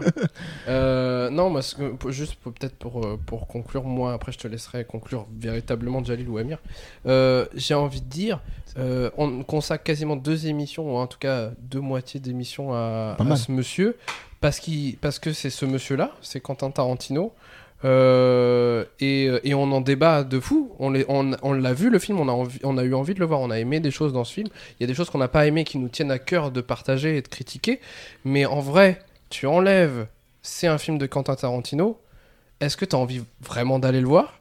Et est-ce que tu as vraiment envie d'en parler ou juste d'oublier ou juste de, de garder en tête que c'était bien? Ça, je pourrais Alors, pas te dire. L'hameçon, oui, je suis d'accord Oui. avec toi. Voilà. Maintenant, moi, tu me mets dans le film pendant 2h45, tu m'enfermes, je sais pas qui l'a fait. Tu vois Je ressors, je pense que j'ai le même avis. Le seul truc qui peut peut-être différer, c'est je me dirais, putain, si c'est un petit jeune, parce que souvent c'est comme ça, il n'y a pas de petit vieux qui démarre. J'ai 77 ans. Je me lance dans le Oui, cinéma. alors Ouais, il redémarre parce qu'il a été réanimé. Voilà, voilà. c'est ça. Et auquel cas, quel mérite Euh, 2h45. Et ben, du coup, euh, tu dis, ouais, bon, bah écoute, euh, pour du plagiat, c'est très bien. Bravo. Voilà. Parce que tu vas voir Tarantino. Quand tu vas voir ce film, si c'est pas lui, tu vas voir Tarantino. C'est bien parce que je, je, je pensais, je suis très content parce que je pensais que ça allait être beaucoup plus facile à déchirer. Euh, Notre, Ce- euh, voilà, notre votre critique à moi et à nous. et en fait, c'est beaucoup mieux que ça. Donc tu vois, c'est tout l'intérêt d'être au podcast, monsieur le condescendant. Voilà. Euh, c'est ça. Et, et je trouve, je comprends ce que vous dites sur euh, le côté ouais, ok, c'est sympa, mais tu te branles un peu mon coco. Euh, arrête avec Pourquoi tes pas acquis. Pourquoi pas un petit hein, peu. mais- Voilà, il y, a- il y a un petit peu de ça là-dedans. Je trouve que ça peut se tenir. Je pense que ce qui diffère entre v- Mehdi et moi et euh, toi, Félix et Amir, c'est que parce que je, je me reconnais beaucoup dans votre critique d'un point de vue, euh, pas dire comportemental, mais dans dans votre positionnement, tu vois, qui vous fait dire ça. Ce que vous attendez de lui, tout ce truc, tu vois. Moi, je suis souvent à cette place-là. Et en fait, je crois que j'étais beaucoup plus détendu qu'habituellement. Donc j'ai pris le film comme il est venu. Et en fait, ça a été beaucoup plus facile pour moi de recevoir et de me dire, c'est quand même du bon et du beau cinéma. J'ai quand même eu ce truc, tu vois. Et ça t'a suffi. Et- Et ça m'a largement suffi, Non, mais... sachant que ça fait très longtemps que je ne vais pas régulièrement au cinéma. Et je pense que ça peut vachement expliquer la différence entre toi et moi, qui a l'air d'être plus cinéphile, ne serait-ce qu'en consommation. Enfin, tu vas Bah peut-être- ouais. Peut-être, je sais pas. Voilà. Bah, du coup, je, je me dis que tu es peut-être plus dans l'attente parce que tu es beaucoup plus. euh, euh, comment dire Tu as beaucoup plus d'éléments de comparaison. Moi, en gros, je m'éclipse de temps en temps dans une salle, j'ai regardé ça. Voilà, j'ai été me faire euh, sur à peu près le même. J'en parlerai peut-être tout à l'heure, le même, le même coup de tête. euh, Roubaix, une lumière. Euh, je suis sorti en colère comme de la cave du 20 e tu vois, un truc de fou. Ja- Jalil, tu t'en rends pas compte, mais tu es en train d'amorcer le sujet que je suis venu amener en disant que du fait de, de- de consommer de la Incroyable. culture te rend plus exigeant. Donc ça, c'est ça, c'est fort. C'est beau. Ah, bah, C'est magnifique. Quelle belle pujadas. ça- Ar- Articulação. Ouais, mais Si tu veux qu'on enchaîne là-dessus, euh, euh, co- consommer de la culture te rend plus exigeant, je peux aussi apprécier totalement un truc qui peut être considéré par le plus grand nombre comme étant médiocre. Euh, là, quoi là, il y a, je ne sais pas. euh, Je veux un on, exemple. par- on parle de Bruce Lee. Je lâcherai pas le Les films de Bruce Lee, c'est pas du niveau Alors déjà, tu te calmes tout de cinématographique. suite, sinon je te casse la J'adore. gueule. J'adore. J'ai un coffret et il est super bien Non, placé dans ma vidéothèque. T'as raison. J'adore Bruce Lee. Le jeu de la Il y a mort. pas de-. Non, le jeu de la mort. Ce que ça tu chie. veux dire par là, Félix, Euh, c'est que Pardon. ça peut être euh, populaire et lé- facile, léger, peut-être, c'est pas voilà. Eh C'est ben, pas un truc de fou et être euh, exquis, délicieux. à- Oui. oui, oui. Bah Le jus d'orange. Ah, Le Nutella, il remonte très bon. sur le ring. Non, mais, Ah, euh, Attention Moi, je suis la corde, Alain. je- non, mais tu vois, ces autres films, euh, genre, euh, dont Ouais. on parle tout le temps, Inglourious Bastard, c'est des films qui ont, euh, ils ont plus de travail euh, sur le- la rythmique, et du coup, ça les rend beaucoup plus accessibles, mais par contre, ça les rend pas moins profonds, je trouve. C'est-à-dire que je me souviens de genre l'interrogatoire au début de Inglourious Bastard, excuse-moi, mais j'ai pas Wow. retrouvé ça. Quelle intro, quoi. Voilà. Mais moi, J'ai c'est pas ma retrouvé question. ça dans ce film. C'est ma te- question. Est-ce que ce film euh, a une certaine profondeur ou est-ce que c'est du divertissement? C'est pas du tout du divertissement. D'accord. Non. C'est euh, un film. C'est pas du Fast and Furious. C'est pour ça que mon cousin, je pense qu'il aime bien. Hein, pour te faire. C'est parce que j'ai toujours dit, je l'avais dit, je crois, c'est un film pour d'élitiste. C'est un film pour les gens Non. qui ont un certain niveau. Je te jure. Élitiste, non. Wallah, dis Wallah. Un- un- Pas du une- tout d'accord. une- certaine rigueur, pourquoi pas En fait, par moment, je trouve ça extrêmement. euh, je sais pas ce que tu as dit juste avant, avant élitiste. Tu as dit. euh, c'est toi qui a, qui a dit. Est-ce que c'est un Divertissement. film Comment t'as Ou un divertissement. Profond. divertissant. Voilà, à di- moi j'ai trouvé ça extrêmement euh, divertissant dans le sens léger, agréable, facile. Tu vois, tu, le- tu le mets comme un, tu vois, un truc, euh, C'est fin, c'est très fin, ça un se mange slip fin. kangourou, là plus, plus grand que ta taille habituelle. C'est facile, tu vois, tu, tu l'enfiles, c'est cool. Mais C'est ça pas tombe. forcément Ouais, agréable. mais ça tombe après, il a Et- raison, Mehdi. C'est vrai, c'est vrai. c'est Et vrai. après, tu t'embrayes les pattes euh, et tu tombes et tu te casses la nuque, tu crèves. Et surtout largement. ça après. peut arriver. Ça va. Ça peut arriver. On a eu des cas. Ah, Voilà. Et donc non, je, je t'ai pris le micro juste pour te dire, Emile, que vraiment moi j'ai trouvé que c'était pas nécessairement élitiste. Je suis pas du tout d'accord. C'est important que je le dise parce que souvent on a ce truc, euh, on n'est pas vraiment d'accord sur euh, ce qu'on estime être élitiste. Moi j'ai trouvé ça euh, facile mais franc du collier. Moi, je trouvais ça euh, pas grand public. Je suis d'accord. Un, mec- un, un film où il y a un mec qui, qui roule pendant 3 heures euh, ou un mec posé assis qui parle tout seul, c'est déjà pas grand public. C'est-à-dire, bah tu viens de le dire, c'est pas, c'est pas grand public. Ah, pardon, c'était par rapport à cette question. Ouais, donc si c'est pas grand public, c'est que c'est c'est Hmm. une certaine Mais- forme d'élitisme. Ouais. Oui, mais alors est-ce que c'est un élite? Alors, parce C'est un qu'attention, petit à élitisme. mon si sens, tu il y a un élitisme de, de comment dirais-je, de fait, c'est-à-dire, euh, bah oui, effectivement, tu, C'est le tu- dernier tu- tu Tarantino. traites, tu traites un, un- un- un sujet qui est pas forcément accessible pour des raisons culturelles ou euh, à tout le monde. Euh, mais là, tu cherches pas à être élitiste. C'est juste que de fait, tu es élitiste parce que tu traites quelque chose qui va forcément cliver les, les- les- la, la populace. Euh, La preuve. ou tu te la racontes, pour parler euh, simplement, et tu as envie de te la raconter, de te dire Attends, attends, moi je te fais un truc, c'est super complexe. Eh, parce qu'à un moment Johnny. donné, regarde, il y a plusieurs niveaux de lecture. À un moment, en fait, euh, en fait tu le savais pas, mais, Mais il, il était est en pas, train de rêver. le film est pas si complexe en fait, c'est ça le truc. Voilà, donc- il se la raconte. Ça, c'est un des gros points forts. Qu'il Oui. arrive à, à pas complexifier tout ce qu'il met dans ce bousin. Mais en fait, ça aurait pas coûté grand chose pour que le grand public, au moins, euh, on va dire euh, les moins de, de allez, 25 ans, il- au moins, il aurait pu au moins expliquer l'histoire de Charles Manson un peu plus en détail parce que franchement, il s'est pas foulé. Ah oui, il non mais c'est vraiment le. Et je pense que s'il avait expliqué ça, rien que ça, ça aurait permis aux gens qui ne connaissent, au moins de rentrer un peu dans Mm. l'intrigue, parce que sinon, il n'y a pas d'intrigue. Tu ne comprends pas pourquoi, à un moment, Brad Pitt, il se retrouve dans le, le camp où sont tous ces mecs-là, là, de Charles Manson. Le lien avec le Charles Manson que tu vois 15 secondes dans le film, tu ne peux pas il le est pas faire établi du quand tout. tu connais pas. Il est pas établi du tout. ouais. Voilà, donc tu, tu ne comprends rien à la, à la logique qui lie tout ça, à part si tu as déjà cette information de base. Mm. Et donc je trouve ça, et c'est là que je te dis, c'est un côté un peu condescendant, c'est que les, les jeunes, ils connaissent pas Charles Manson. Donc c'est quoi? On enlève euh, tous les gens qui ont moins de, de 30 ans, là? On les vire du cinéma euh, c'est Tu vois c'est... Allez, sortez. Cassez-vous les que C'est un jeunes. problème de pas comprendre? Ça, c'est- pour moi, Bah, c'est une vraie question. D'un point de vue scénaristique, j'ai très bien compris. hein. Je trouve ça très juste de dire. Là, je te rejoins complètement euh, sur le fait de dire on le voit 20 secondes. Ce mec-là, il rentre. Ah bonjour, je me suis trompé de porte. euh, ciao. Voilà. Et puis d'un coup, l'autre, il va dans un centre. Il essaye de trouver un vieux pote. Et puis il casse la gueule à un autre. Ok, super. Ouais. euh, why not Mais why aussi, tu vois. Bah, Mais le truc, c'est que je trouve que quand vous parlez de. Quand vous dites que c'est un film, tu disais c'est ça son, peut-être son talent, c'est que c'est simple. C'est pas complexe. Si, si, c'est complexe, mais c'est Bah, pas moi, je trouve que compliqué. c'est la forme Ah, merci pour complexe. cette différence, c'est Ouais. important Il- pour il moi. Moi, je trouve que la forme est complexe. Il a pas trop chargé la mule. La forme est très complexe. Elle est difficile d'accès parce que du coup, elle est pas voilà. linéaire, c'est pas, pas Voilà. du tout le- la narration classique, ça c'est sûr. Et c'est certain que du coup, ça, ça contraste beaucoup avec le fond, qui est quasi décousu, voire je m'en bats un peu les couilles, limité respectueux, je suis d'accord. Moi, ça m'a pas posé problème, mais je comprends, grâce à ce que vous dites, que ça peut en poser un. Limite, je suis presque d'accord avec vous, parce que du coup, ça me... Ça me Oh. voilà. Donc Voilà. ça se finit sur le Trahison, il turn là. C'est ça, Absolument pas. Absolument. Lui aussi. Il m'a posé un truc avec sa, sa tongue et j'ai compris que c'était ça.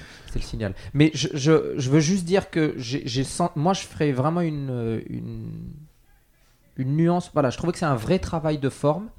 Et, je, et je- quand tu parles de est-ce que les jeunes, est-ce que c'est accessible? Est-ce que les jeunes, ben, ils s'assoient, ils regardent, Ouais. ils kiffent ce qu'ils peuvent, ils repartent avec ce qu'ils ont et puis c'est tout. Et ça reviendra dans Manson, 10-15 il part ans, ça reviendra pas, Arte. Et il y a un documentaire super bien qui dure pendant deux heures sur ça, et qui est très bien fait et qui te raconte tout. Et je trouvais que c'était, c'est pas nécessairement un problème si tu comprends pas, euh, Ouais. si tu comprends. Regarde le film et regarde Charles Manson et après tu comprendras que Tarantino s'est un peu foutu de ta gueule Ou même, même. avec Charles, mais il a fait un bon film. On, on parlait sur le trajet, ça n'a rien à voir, mais on parlait de dimension mystique avec euh, Olivier euh, en- en- avant d'arriver.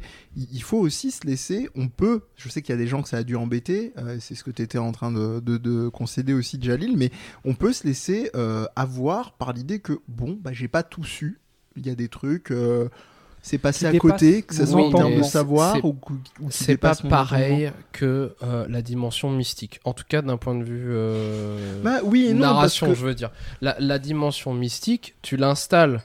Tu, euh, c'est la mécanique de l'arlésienne. C'est on, on en parle tout le temps, mais on le voit jamais.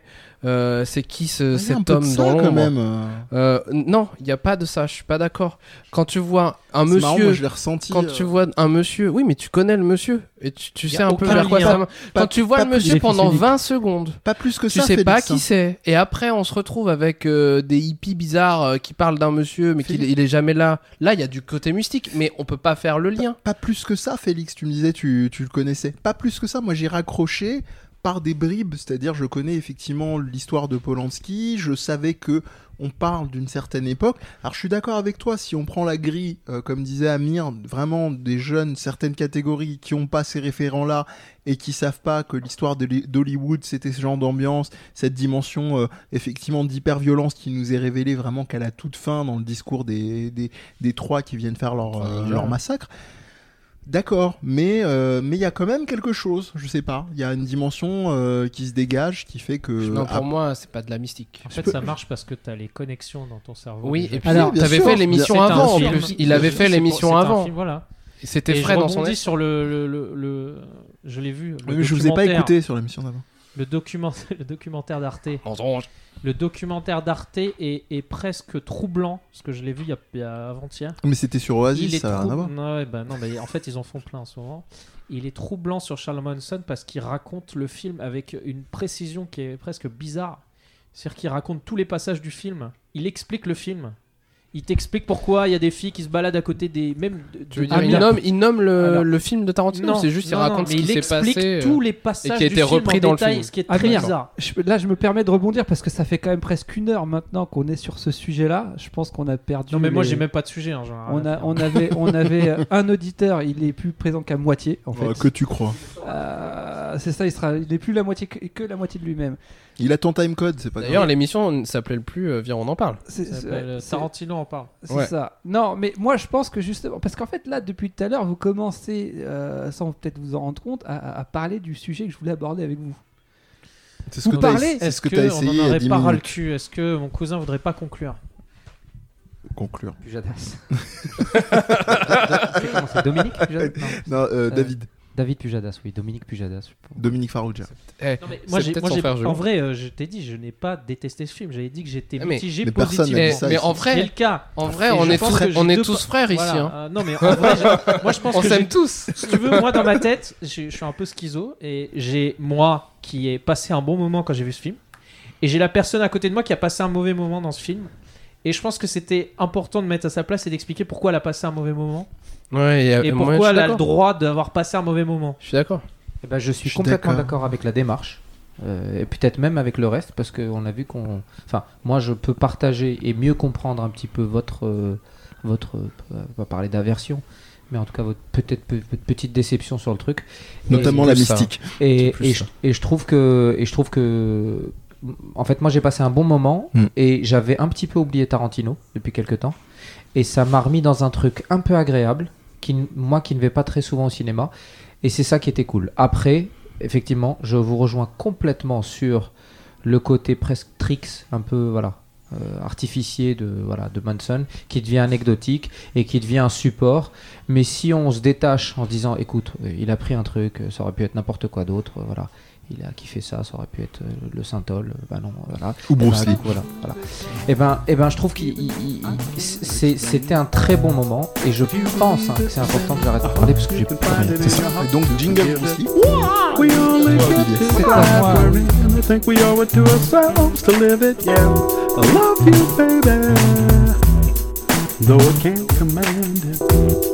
I wanna squeeze your sugar till you tell me that you just can't stand. When we're apart, you know I'm driven to distraction. I get a heavy heart thinking about a little midnight action.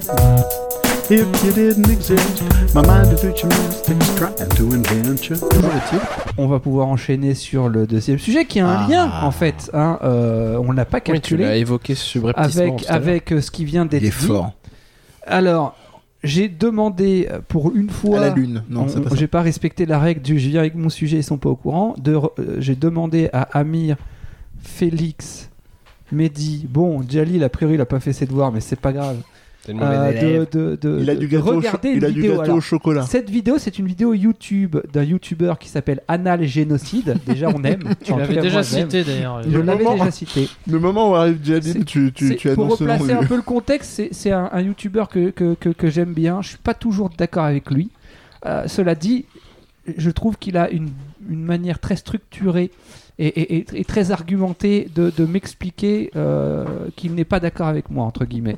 Euh, bon, il me parle pas directement à moi, mais ce que je veux dire, c'est que j'arrive à comprendre pourquoi il n'est pas d'accord avec moi et j'arrive à entendre le fait qu'il soit pas d'accord avec moi parce qu'il sait prendre le temps d'expliquer son point de vue. Et c'est pour ça que j'aime beaucoup l'écouter parce que soit il me permet d'évoluer sur mon propre point de vue dans son sens, soit il me permet d'aller plus loin dans ma propre réflexion sur. Soit il raconte de la euh, honnêtement, franchement, j'ai jamais été. J'écoute toutes ces vidéos et j'ai jamais trouvé qu'il racontait Ah bon? seulement de la merde. Ah. bon, ah bon. Tu n'es pas d'accord avec lui. Alors, Ah, ah, là bon. en l'occurrence, la Non, non, vidéo, j'ai- je connais pas la personne, je connais que la vidéo que tu m'as la demandé de vidéo regarder. en question. On est Alors, bon, il faut quand même replacer les choses dans leur contexte. Ce youtubeur se revendique lui-même comme un troll. Il aime provoquer. Ça commence par le titre de sa vidéo. Et là, je, je sais que je vais en faire euh, crier plus d'un. Le titre de cette vidéo est Zemmour a raison. Voilà. Les mangas, C'est un toc. c'est du bidon. Voilà. Donc on a trois décès. Quatre. Quatre. C'est donc un génocide. Alors, il parle de la hiérarchisation des cultures. Ça va être dur. hein. T'as pas de gage en plus. Non, j'ai pas de gage, mais je pense que c'est important quand Attends, même elle que date je de replace quand le cette contexte. vidéo là De toute façon, elle est, J'aurais dû fermer elle est ma très gueule. récente. Ah, ok, Elle est- donc on n'a pas le droit de te très vanner. récente. Bien Non, joué. vous avez pas le droit de me- Non, mais je pense que c'est quand même important qu'on ait- on développe un petit peu sa pensée, sinon ça sert à rien qu'on réagisse. Parce que moi-même, si j'ai- j'ai voulu partager avec vous cette vidéo, c'est que je, je- il y a des arguments avec lesquels je suis d'accord avec lui, mais je trouve que sa conclusion est euh, une forme d'amalgame. Euh, De caca. Je, vais m'expliquer. Pas d'amalgame, pas Pas, pas de caca, non. De guano alors. Il commence par parler de déterminisme social. Donc je vais replacer le contexte. Le déterminisme social, c'est ce qui, c'est ce qui explique que, en fonction de là où on a grandi, on sera plus ou moins enclin à avoir accès à certaines formes de culture. Je m'explique. Si j'ai grandi dans un, un- un environnement, comme lui dit, bourgeois, j'aurai accès à une culture dite bourgeoise. Donc il y a plus de chances que j'aille au théâtre, au musée, À euh, l'opéra. l'opéra, ce genre de choses. À Si l'éléphant bleu. grandi dans un, un univers euh, plutôt euh, de- de- d'ouvriers, bah, il y a nettement moins de chances que j'ai accès à cette culture-là, ce qui implique qui, que à l'école, je n'aurai pas les mêmes chances. Et il explique euh, que un enseignant va plus être enclin à juger, euh, comment dirais-je, de manière positive un enfant qui va amener en plus, grâce à sa culture, euh, euh, des éléments euh, qui viennent s'additionner à ce que l'enseignant vient lui, vient lui, vient lui transmettre, induquer, un, un, merci. J'ai rien compris. Là où tu me réécouteras, là où, en gros, je vais te va- faire plus simple. Si t'arrives et que t'as déjà plein de culture, un bon vocabulaire, euh, plein de références euh, culturelles, des historiques, ce genre de choses, et que tu vas t'exprimer devant ton enseignant ou tout simplement que tu vas euh, rendre un devoir, il va te valoriser par rapport à un qui va avoir seulement dans ses bagages la culture que lui a transmis l'enseignant, parce qu'il n'aura pas de plus-value à apporter. Bravo Donc le déterminisme social te dit en gros, en fonction de là où tu as grandi, tu as plus ou moins de chances de réussir. C'est un fauteuil pour, deux. euh, pour, euh, pour, pour ceux qui connaissent Ben, le c'est- film. Oui, mais c'est ça. C'est un bel exemple. Donc, joli.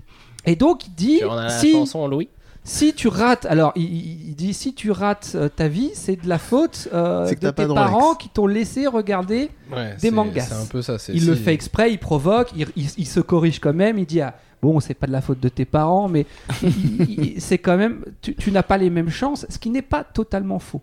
C'est vrai que si tu as accès à certaines cultures, tu vas avoir plus de chances de briller, que ça soit dans tes études, mais même en société, et donc peut-être de gravir les échelons, là où si tu n'as pas eu accès à cette culture.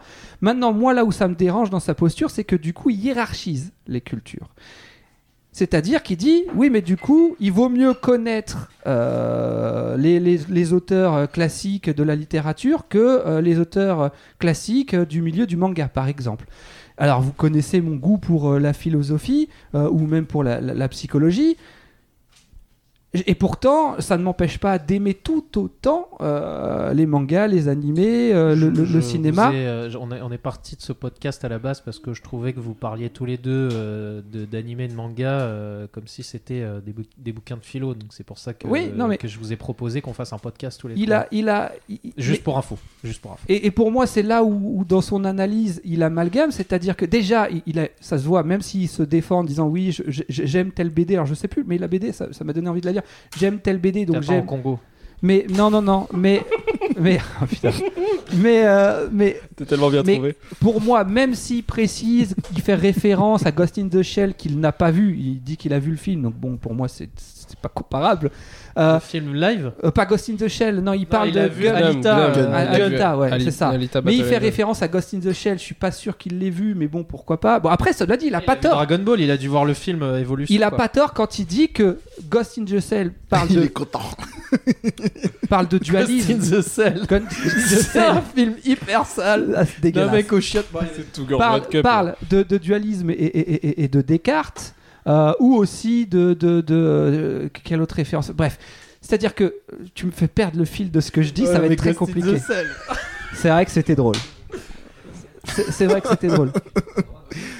Il y a, y a- il y a- Il y a Non, des, il y a des non, non, apartés. Auto pourri. oui, c'est vrai. Alors ça c'est. Mais non, mais par contre, non, non. Là, j'ai pas de gars. Je suis désolé. Et c'est un sujet Arrête qui me tient à cœur. Donc je tiens vraiment à ce que, surtout qu'en plus, Ouais. Amir, t'as pris des notes, s'il te plaît. Ouais, Donc, ouais, non, euh, mais c'est pas des notes, j'ai écrit un Wow. bouquin. c'est- Oh mon voilà. dieu. Est-ce que tu peux le, tu pourras le lire Oui, oui, texto oui, oui, après oui, mais c'est intéressant. Mais c'est pour ça que je veux absolument faire- placer le- replacer le contexte. Je veux pas faire un procès d'intention euh, à ce, à, à- à ce youtubeur. Mais il, il dit pas que ça. Il dit aussi, et c'est là où je voulais en venir, euh, que c'est quand même intéressant, même si tu t'intéresses à la culture dite populaire, que tu cherches à savoir d'où est-ce que ça vient, de quoi ça a été nourri. Et là, je suis complètement d'accord avec lui. Et c'est ce que vous disiez avec le film de Tarantino, c'est que un- une personne qui connaît euh, l'histoire de Charles Manson n'aura pas la même lecture du film que quelqu'un qui ne connaît pas son histoire. Ça peut aller plus loin, effectivement. Si tu t'intéresses à certaines œuvres euh, du, du manga ou de l'animé et que tu as les références culturelles dont elles sont nourries, tu n'auras pas le, même niveau de lecture. Moi, je vous donne un exemple très simple. Une œuvre que j'apprécie beaucoup. Euh, Hunter Hunter. Ou Hunter x Hunter, pour ceux qui tiennent à dire le- la croix qui est au milieu. Et Hunter croix Hunter, ça se dit pas? Non, moi je dis Hunter Hunter. Il y en a Il y a enfin débats Hunter sur la croix en ce moment avec la PlayStation. Bref.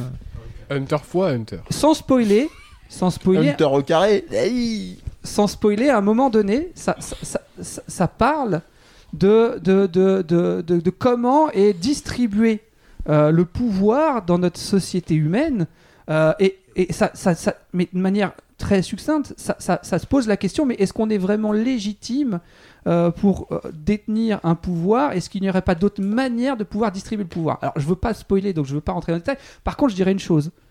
Si c'est le genre de questions t'intéressent, lis absolument du contrat social de Jean-Jacques Rousseau. Oui. Parce que si tu lis un livre comme celui-ci, bon déjà, tu vas devenir apolitique, il y a de grandes chances, mais tu auras un autre niveau de lecture de cette œuvre qu'est Hunter Hunter quand elle aborde ce sujet-là. Parce que c'est c'est survolé, et c'est normal, parce que c'est pas le but de cette œuvre. Mais d'avoir ces niveaux de lecture, ça, ça te dit Ah ouais, ok, je comprends pourquoi à un moment donné, tel personnage prend telle position et qui comprend pas.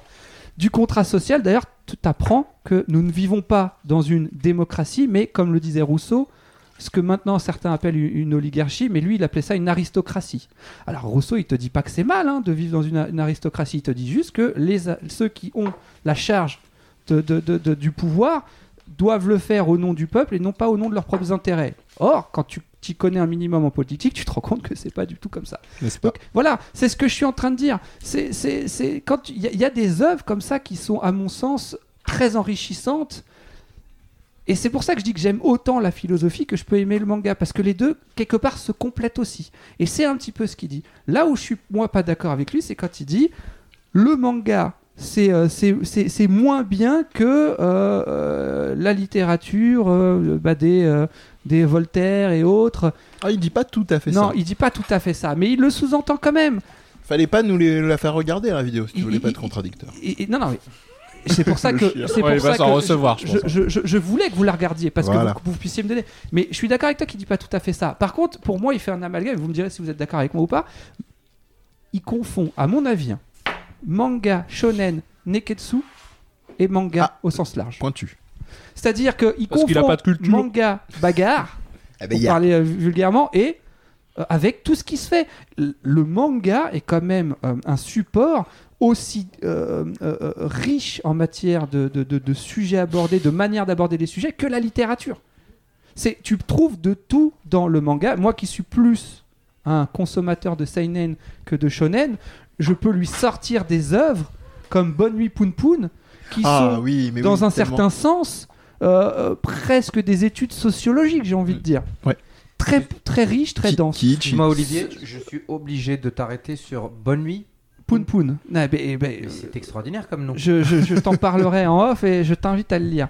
Est-ce que tu peux dire à nos auditeurs qui c'est de qui? Alors, ah putain, tu me prends de court parce japonais que Vas-y, continue, c'est un je vais te le japonais, trouver. oui. Je vais te le trouver, comme Trouve ça le- tu perds pas le fil. Mais toujours est-il que Bonne Nuit Poun Poun euh, traite de su- plein de sujets. Mais quand tu t'y connais en euh, psychologie, en sociologie, un minima, euh, voire en philosophie, tu comprends d'où viennent les références euh, qui sont dans cette œuvre. Parce qu'il y a beaucoup de références. Donc voilà, je, tenais quand même à, à- à- à- à établir le contexte. Bon, j'ai été très vite, j'ai été par moments un petit peu houspillé, donc j'ai peut-être perdu le fil. Je suis pas d'accord avec lui sur le fait que les mangas c'est caca, même s'il dit pas ça. Mais par contre, je suis d'accord avec lui quand il dit que c'est quand même intéressant de, de- de s'enrichir au-delà de l'œuvre euh, contemporaine et d'aller chercher, si possible, de quoi elle s'est nourrie. Parce qu'en fait, là où je suis pas d'accord avec lui, c'est quand il dit oui, telle œuvre, euh, par exemple, il fait référence à Metropolis, qui est un film qui a très certainement inspiré euh, Ghost in the Shell. Mm. Et je, suis totalement d'accord avec lui. Mais ce qu'il dit pas, c'est que même Metropolis a eu des inspirations. Toute œuvre a une inspiration à la base. Et pour répondre, euh, c'était Inyo Asano pour Voilà. euh, le manga euh, Bonne nuit Poun Poun. Inyo Asano. Voilà. Merci. Je t'en prie. C'était une reco sauvage d'ailleurs de ma part. Amir, est-ce que tu veux euh, réponse. Sauvage, Moi, Amir. je veux juste avant, avant que t'embrayes, Vas-y, Amir, vas-y, mec. Parce que toi, t'as un texte bien écrit et tout. Euh, Avant pas que tu passes tout. à ce alors que moi, je l'ai vu, moi. je viens de le voir dans la voiture, donc voilà. Euh, je suis pas un mauvais élève, mais presque. Euh, non, à un moment, tu as dit, Olivier, je crois, tu as parlé du fait que euh, c'est c'est pas facile quand on n'a pas la culture pour certaines œuvres de tout comprendre. Euh, en gros, t'as pas pas dit ça texto, mais c'est un peu ça. euh, tu- tu- si t'as pas la référence, tu, tu pourras moins aller en, en profondeur dans ton analyse, forcément. Mais euh, pour moi, et c'est ce qui me gênait un peu chez Tarantino, mais on va pas y revenir parce que ça suffit. Le mec, il mais en gros, on devrait pas avoir besoin. Euh, je- quand euh, on, on nous lit euh, petit, euh, les trois petits cochons, on n'a pas besoin de savoir que euh, le cochon 1, en fait, c'est une référence à ça, le cochon 2, c'est une référence à ça, que le loup, c'est une référence à ça, que euh, c'est une métaphore. Non, ça se suffit à lui-même. C'est une œuvre qui peut avoir plusieurs dimensions si on a une culture. Mais sa dimension de base, qui est juste de raconter une histoire que tout le monde peut comprendre, c'est ça la vraie culture qui fait euh, Tendre à l'universalité. Voilà, tendre à l'université de cette œuvre-là. On n'a pas besoin pour la, la vraie œuvre d'art, on n'aurait pas besoin d'avoir une culture prérequis, Regarde, je, selon moi. l'exemple que je t'ai donné avec Hunter x Hunter et euh, du contrat social de Rousseau. Tu regardes cette- cet arc-là, euh, qui est l'arc des et tu te dis, ah ouais, c'est vrai, c'est dégueulasse. Tu lis du contrat social et tu dis, ah, je comprends pourquoi c'est dégueulasse. En vrai, t'enlèves les fourmis, c'est des êtres humains. Et voilà. Oui, mais c'est un plus. C'est genre, c'est super. Il y a- on plus s'enrichit. qu'un plus. C'est- On Alors- s'enrichit, mais pour moi, c'est un plus. C'est, c'est, Euh, c'est- je peux apprécier Hunter x Hunter, parce que moi j'ai dit X Hunter. Hunter x Hunter, sans lire du Rousseau derrière. Mais, mais il, Non, il non, te bien dit sûr. pas. il- alors, il dit pas que c'est. D'ailleurs, c'est c'est- c'est quelqu'un qui te dira jamais que c'est mal parce qu'il est, il, il- il croit pas aux notions de bien et de mal. Il est très nietzschéen. euh, mais par contre, il te dit que euh, ça dépend ce que tu veux faire de l'œuvre. Moi, je pense que c'est Si tu veux t'asseoir dessus, oui, il faut pas c'est dire. c'est important, c'est important de, de s'enrichir pour mieux comprendre le monde. Alors après, tu Il- peux très bien te divertir, mais Quand- Quand il parle d'enrichissement, Oui, il parle voilà. plutôt Ouais. du champ des possibles. C'est-à-dire possible. que C'est une, pas pareil, une pardon. fois, de pas possible. c'est l'abbé Pierre hein, dans les. Ouais, pas possible. Oui, c'est pas pareil. Avant, c'est- avant que pour moi, juste voir Hunter x Hunter et le percevoir comme je le perçois sans avoir ma référence Rousseau derrière, c'est déjà m'enrichir. La caricature dans la vidéo. Pour moi, c'est de l'enrichissement quoi qu'il arrive. La caricature dans la vidéo. Préciser, est- pardon, si Oui, pardon, je t'en prie. ça- Pardon. Est-ce que vous juste pré- préciser ce que c'est? Parce qu'en fait je sais pas de quoi vous parlez. Hunter x Hunter là c'est quoi? Hunter. c'est un, manga qui a été par euh, Yoshi- vraiment, qui a écrit par Yoshihiro Togashi, qui est aussi l'auteur de Yu Yu Hakusho, si ça te parle. Non plus. Et c'est Euh, vieux? C'est, alors ça a bien 10-15 ans tout maintenant. Est, tout, est, tout est relatif. Le tout c'est premier à toujours en 15 ans. cours, mais le mec Oui, voilà. est tranquille. Si C'est par rapport à, à Akira en temps parce que c'est mon seul C'est repère. un tout petit peu avant, plus proche de nous. Ah Dix Oui. années après. Ouais, après. ouais, bonne Ah, avant, oui, ok, plus Voilà, tard, dans le temps. Plus tard. Ok, Plus roule. tard. Merci. Voilà. Et voilà. Et c'est pour, pour l'intrigue, pour ceux qui ne qui l'auraient pas, qui nous écoutent, c'est euh, l'histoire des hunters qui sont des espèces. euh, alors, c'est pas forcément des êtres avec des pouvoirs surnaturels, mais qui sont, on va dire, des, des pointures, chacun dans leur domaine. Donc, ça peut aller du super combattant euh, au euh, grand cuisinier de génie, etc. Et qui sont des êtres. Alors c'est pas tout à fait justement, il y a beaucoup de critiques des élites euh, dans, dans l'œuvre, euh, mais bon, on, vous- on laisse les curieux aller jeter un œil. Et simplement pour préciser par rapport à ce que vous disiez, euh, voilà, les champs des possibles, c'est-à-dire euh, c'est pas obligatoire, comme euh, l'expliquait, était en train d'expliquer Olivier, de, de lire Rousseau après avoir lu euh, après avoir lu Hunter x Hunter et l'inverse aussi. Euh, c'est simplement que peut-être que dans le discours de euh, Anal Génocide, c'est toujours drôle à dire, euh, il y a euh, il y a un truc il y a un truc où peut-être il y a effectivement un nivellement, une hiérarchisation un peu Ouais. des cultures. Il l'induit pas tant que ça parce qu'on entend dans son discours qu'il a pas de aucun mépris et lui il gradue pas, il, Mais il apprécie mais- autant l'un Mais il y a de ça quand même quand il parle de Je- Dalita et de. je- Ah mais oui, mais si t'as pas vu Metropolis quand Je même. non, je euh, pense que c'est- Je pense aussi c'est parce qu'il sait qu'il est conscient, comme tout le préambule d'Olivier, que dans, dans, dans la vie, statistiquement, tu vas quand même, à l'heure actuelle encore aujourd'hui, malgré la reconnaissance du manga, de l'animation, qu'elle soit japonaise ou pas, beaucoup plus briller dans, dans un contexte d'évolution professionnelle ou sociale en citant des films cultes ou de certains types d'œuvres Oui, que d'autres. Si tu veux pas, ah, si Tu tu, veux viens- aller dans ce genre-là, euh, je sais pas. Tu peux tout à fait briller par ta connaissance et ton appréciation argumentée ou non de euh, des plus beaux chefs-d'œuvre de Sergio Leone et pas forcément savoir que tout ça n'est qu'un plagiat super bien fait, Bien sûr. super bien réinterprété d'Akira Kurosawa. Mais t'auras perdu, quoi. ah, sur la deuxième partie de ton argumentaire, t'auras déjà perdu beaucoup de Et monde alors, en soirée. et alors, et alors, j'ai pas vu Akira pour nous, Kurosawa. pour et alors, pour tu nous, tu vas faire quoi?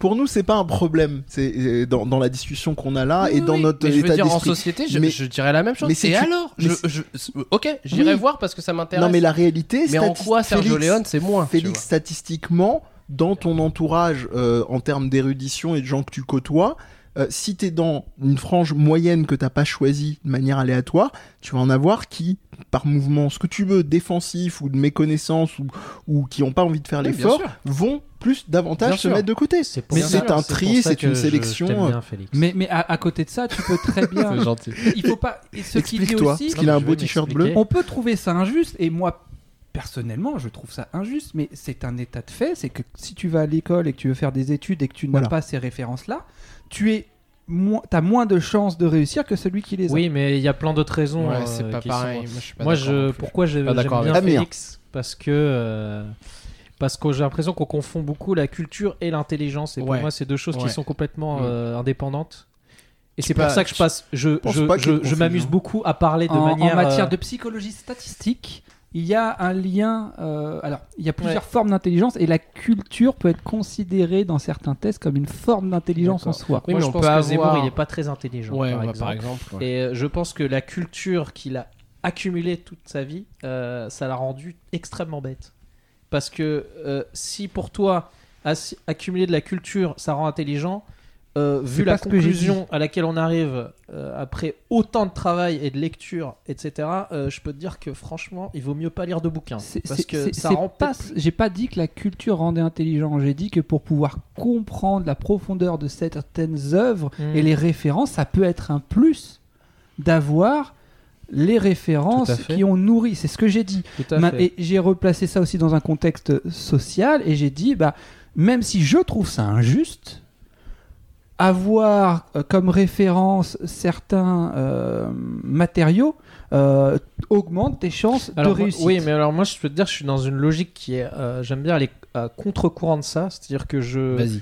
j'ai plus tendance avec les années, les années à, même si je cherche toujours à grandir ma culture, mais à toujours à, à essayer toujours de, de, de- de réfléchir les choses par moi-même Mhm. plutôt que de les ingurgiter comme ferait Zemmour et tous ces mecs-là qui font que je peux plus regarder la télé aujourd'hui parce qu'ils m'insupportent.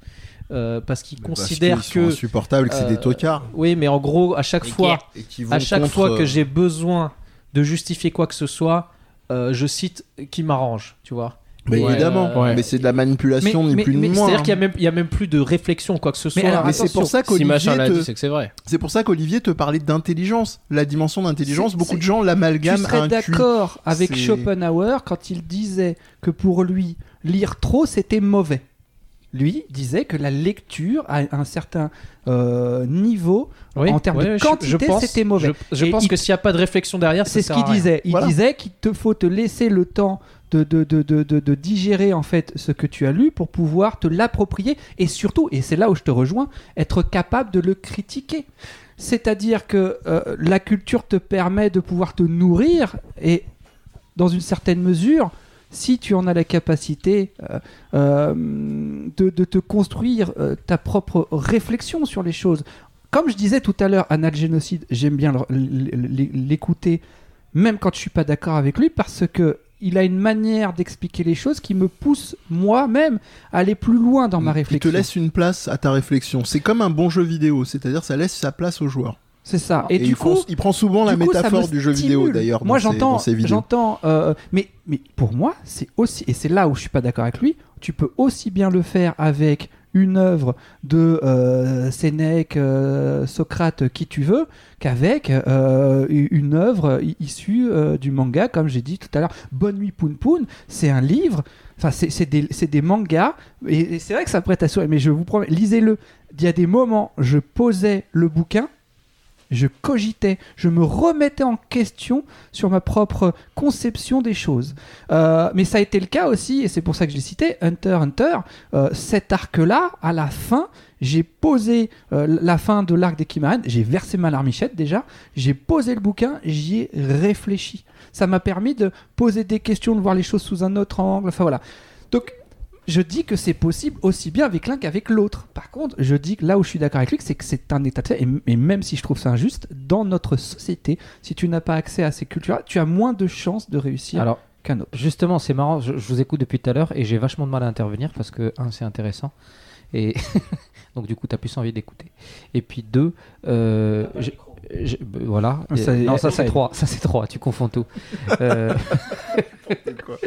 et deux, je j'essayais de voir où vous vouliez en venir à peu près. Parce que c'était pas très clair. Et en fait, j'ai l'impression que vous parliez, en fait, vous parlez de, enfin, Olivier, toi, tu parles de à quel point, à travers ce que tu as cité, euh, à quel point l'accès à la culture Mhm. peut être discriminant. Voilà. Et c'est marrant parce que j'aurais, et j'opposerais à ça presque, mais j'ai pas entendu le mot chez vous. Alors j'ai l'impression que ça pourrait être euh, le truc à opposer, peut-être pas, mais qui serait voilà une alternative autre que l'accès à la culture. Ça, c'était bien ça. Bonjour Oh, Siri. Discriminant, il a compris 10 séries. Oh, c'est Ah, Ah, beau la beau, ça. technologie. Donc là discriminant, dit Siri. Ah, incroyable. Siri. Bah, tu sais quoi, je vais lui passer le micro. Ça Euh, marche pas avec le mien. Tu voulais l'opposer à. On pourra pas je voulais l'opposer. L'alternative, je trouvais euh, la, la capacité de raisonner. En fait, il s'agit de raisonnement presque. Si tu veux, euh, j'ai toujours vraiment pensé, enfin cru même, une sorte de croyance que, euh, en fait, euh, tu vois, tu peux être avec un mec qui cultive la terre toute la journée, qui a Mhm. pas lu un bouquin, qui est au fin fond de je sais pas Mhm. quel, euh, voilà, patelin, et qui a une capacité de raisonnement Bien sûr. tu vois? Un voilà un raisonnement rationalité peut-être cohérence peut-être truc mais c'est- vrai que ça fait peut-être appel le, il manque dans l'histoire de raisonnement je veux pas l'apporter seul la notion de curiosité peut-être qui est reliée à la culture à l'accès à la culture. Mais clairement je trouve que euh, je rebondis sur ce que tu disais euh, pour étayer mon propos sur cette histoire de Zemmour. Euh, c'est effectivement voilà c'est ni son sa capacité à parler ni son accès à la culture qui lui a qui, qui, qui, comment dire qui, qui est corrélé à, s- à- à son économie de réfléchir il y a un truc Oui. qui va pas et c'est sa capacité à raisonner avec ses euh, j'allais dire ses névroses. Voilà. C'est ça, c'est ça d'une part, et puis c'est aussi les contextes, c'est les enjeux de pouvoir et les contextes dans lesquels évolue, pour reprendre ton terme de raisonnement, c'est ce mec-là, il a pu, et c'est drôle parce qu'on sans se consulter, on en parlait euh, avec euh, Olivier sur le trajet, il a pu être qui il a été, être érigé, que son nom résonne autant euh, qu'on soit d'accord ou qu'on le déteste, euh, parce que des gens en place au pouvoir ont pu lui laisser cette place. Ruquier en premier. Com- Complètement. Tu vois, Pour moi, en euh, fait, moi, ce- typiquement, ce mec ne serait pas connu. Pardon, ce mec ne serait Oui. pas connu. Je t'ai coupé. Non, Euh, non, mais ce c'est- mec ne serait pas connu. Ça serait un petit ou un gros con. En fait, ça dépend de, C'est un de mec son hargneux, niveau de- quoi, de- euh, de- avec, de- euh, d'activité. Avec tout des c'est idées. Alors qu'en fait là, pour moi, en fait, il n'est ni con ni pas con, presque. C'est un commerçant. C'est un commerçant. C'est bien que vous, vous parliez de lui parce que ça, ma reco de tout à l'heure euh, fera référence à C'est ça. un livre d'Éric Zemmour. Non, justement, mais c'est un livre facile d'accès de philosophie qui permet de contrer les, les- la rhétorique d'un homme comme Éric Zemmour. Mais j'y viendrai en temps Et voulu. pour euh, terminer, parce que oui, euh, Je place du coup rhétorique. Je place Franck Lepage. Allez voir sur oh YouTube. bah Ah oui, Franck Lepage, c'est cool. Les comment ça s'appelle les trucs gesticulés les euh, Les euh, conférences euh, gesticulées gesticulés, c'est pas Oui, ça je crois que ce. ce- Il joue avec les cartes, avec les. Euh, les- Non, c'est avec les poireaux où on plante euh, l'éducation bon, comme. Tapez euh, euh, Franck Lepage. faut euh, taper Franck Lepage sur Ouais, YouTube. Il y a un truc sur les sur le, les bouteilles d'eau et il y a un truc sur les discours politiques avec Ouais, des mots où il mélange les cartes et il arrive à faire deux discours politiques différents avec les mêmes cartes juste en mélan- remélangeant les cartes. C'est non, extraordinaire. mais oui, je, je- et, je- et je- ça parle de rhétorique justement. C'est-à-dire le- comment on arrive à dire plein de trucs sans rien dire. Et le- le- l'autre problème dans ce que tu as amené aussi, c'est que un mec comme Zemmour, et on l'a dit un peu déjà tout à l'heure, il tue dans l'œuf par cette, euh, cette, cette imagerie pseudo-intellectuelle de se dire je vais placer un bon mot ou je vais euh, placer quelques dates comme elle m'arrange ou un discours Mm. euh, euh, comme il va venir servir mon, mon- pouvoir. Il y a- il y, a qu'à voir, c'est-à-dire tous les gens qui s'extasient face, euh, c'est pas un reproche, mais face aux vidéos en mode euh, Clash, euh, Zemmour, machin, à l'époque ou maintenant euh, Ango ou qui sais-je.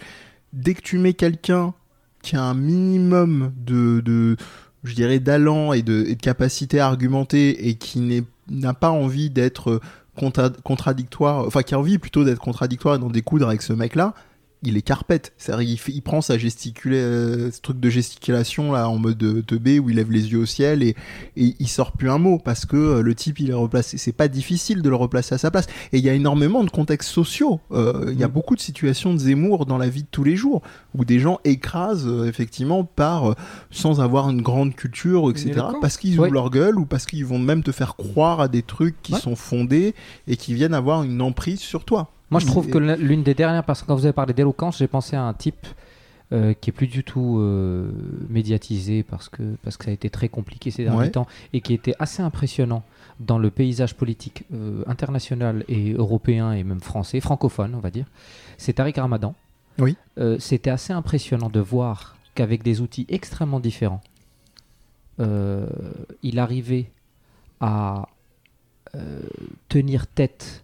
C'est pas, pas très difficile dans l'absolu parce qu'elle est vraiment enfin, très limitée, je trouve, dans, dans son propos.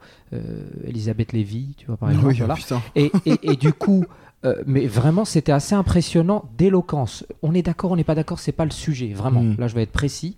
Je suis pas en train de dire que j'aime bien Tariq Ramadan ou je l'aime pas, c'est pas le sujet. Je suis en train de dire que cette éloquence était quand même euh, remarquable dans le paysage parce que c'est et je trouvais que c'était très corrélé non pas à, la culture et à l'étalage de la culture mais à la capacité de raisonner et Au à courage aussi. euh, de au, courage, mais ça déjà pour moi on est déjà dans le moral. Ouais. Bon moi, j'ai pas envie d'en parler au sens est-ce que c'est bien ou est-ce que c'est pas bien. Non, non, non. Mais Moi, c'est comme ça que je l'interprète. s'ériger sans que ça soit euh, un truc où en gros il avait aucun. euh, il prenait le risque peut-être potentiellement que ça ne serve pas euh, un positionnement futur pour lui quoi. Ouais, je comprends. Et c'est marrant parce que tu vois si on c'est quelqu'un qui a clairement eu accès à la culture, Mhm. Oui. c'est marrant, et il s'en sert pas tant que ça dans sa capacité de raisonnement. Il se sert euh, non pas de la culture mais euh, de, de de faits en fait et d'actualité et euh, cette maîtrise euh, du verbe, tu vois. Donc l'éloquence, clairement. Et j'ai trouvé que c'était, euh, tu vois, quand tu vois des discours politiques ou des, des, des, des plateaux comme ça, tout, tout n'importe quoi, c'est dans l'air, c'est toujours les mêmes qui reviennent. T'as m'étonnes. un truc au bout d'un moment où tu te dis, mais euh, les mecs, est-ce que vous pouvez ah, vous arrêter deux secondes? Est-ce que vous, euh, non, est-ce que vous pouvez écouter votre podcast? Oui. Et dites-nous ce que vous en pensez. Juste deux secondes. Parce que franchement, c'est imbitable. Et mettez-vous à la place des gens qui pensent qu'ils vous comprennent pas parce que vous êtes intelligent. Alors que c'est pas vrai. Parce que c'est un bruit de fond, c'est-à-dire que eux-mêmes sont dans une forme aussi de déni, ou alors simplement que ça les, que ça les arrange, comme d'habitude. Ça revient euh, aux enjeux de pouvoir. Mais ton exemple de C'est dans l'air, effectivement, c'est un truc, ça tourne en boucle. euh, Tu prends, tu peux changer n'importe qui, c'est interchangeable, que ça soit depuis l'époque de Yves Calvi euh, jusqu'à aujourd'hui, je sais même plus qui Ouais. est à sa place. Bon, Amir, grand 1, petit B. Non, mais on a un peu divagué là. C'est vrai. C'est parce qu'il en parle. Au final, il parle pratiquement pas de Zemmour. Hein, je crois. C'est juste le titre. Non, c'est- c'était putaclic. ouais, hein. c'est putaclic. C'était putaclic, ouais. Le cite au début et puis après il, C'est clickbait. après, il se fait pas son petit monologue guyanais là. puis voilà. Clickbait. Mais, mais toi, qu'est-ce qui t'a fait grognon. réagir dans cette euh, vidéo Euh, c'est le, c'était le fait que il, euh, il oublie beaucoup de choses. En termes- on parle de culture, mon gars, mais euh, les animés et les mangas, Les mangas. euh, il a, il a, il a, il a parle, il a oublié 50% du contenu, voire Mhm. 70, qui est, c'est de l'image. hein.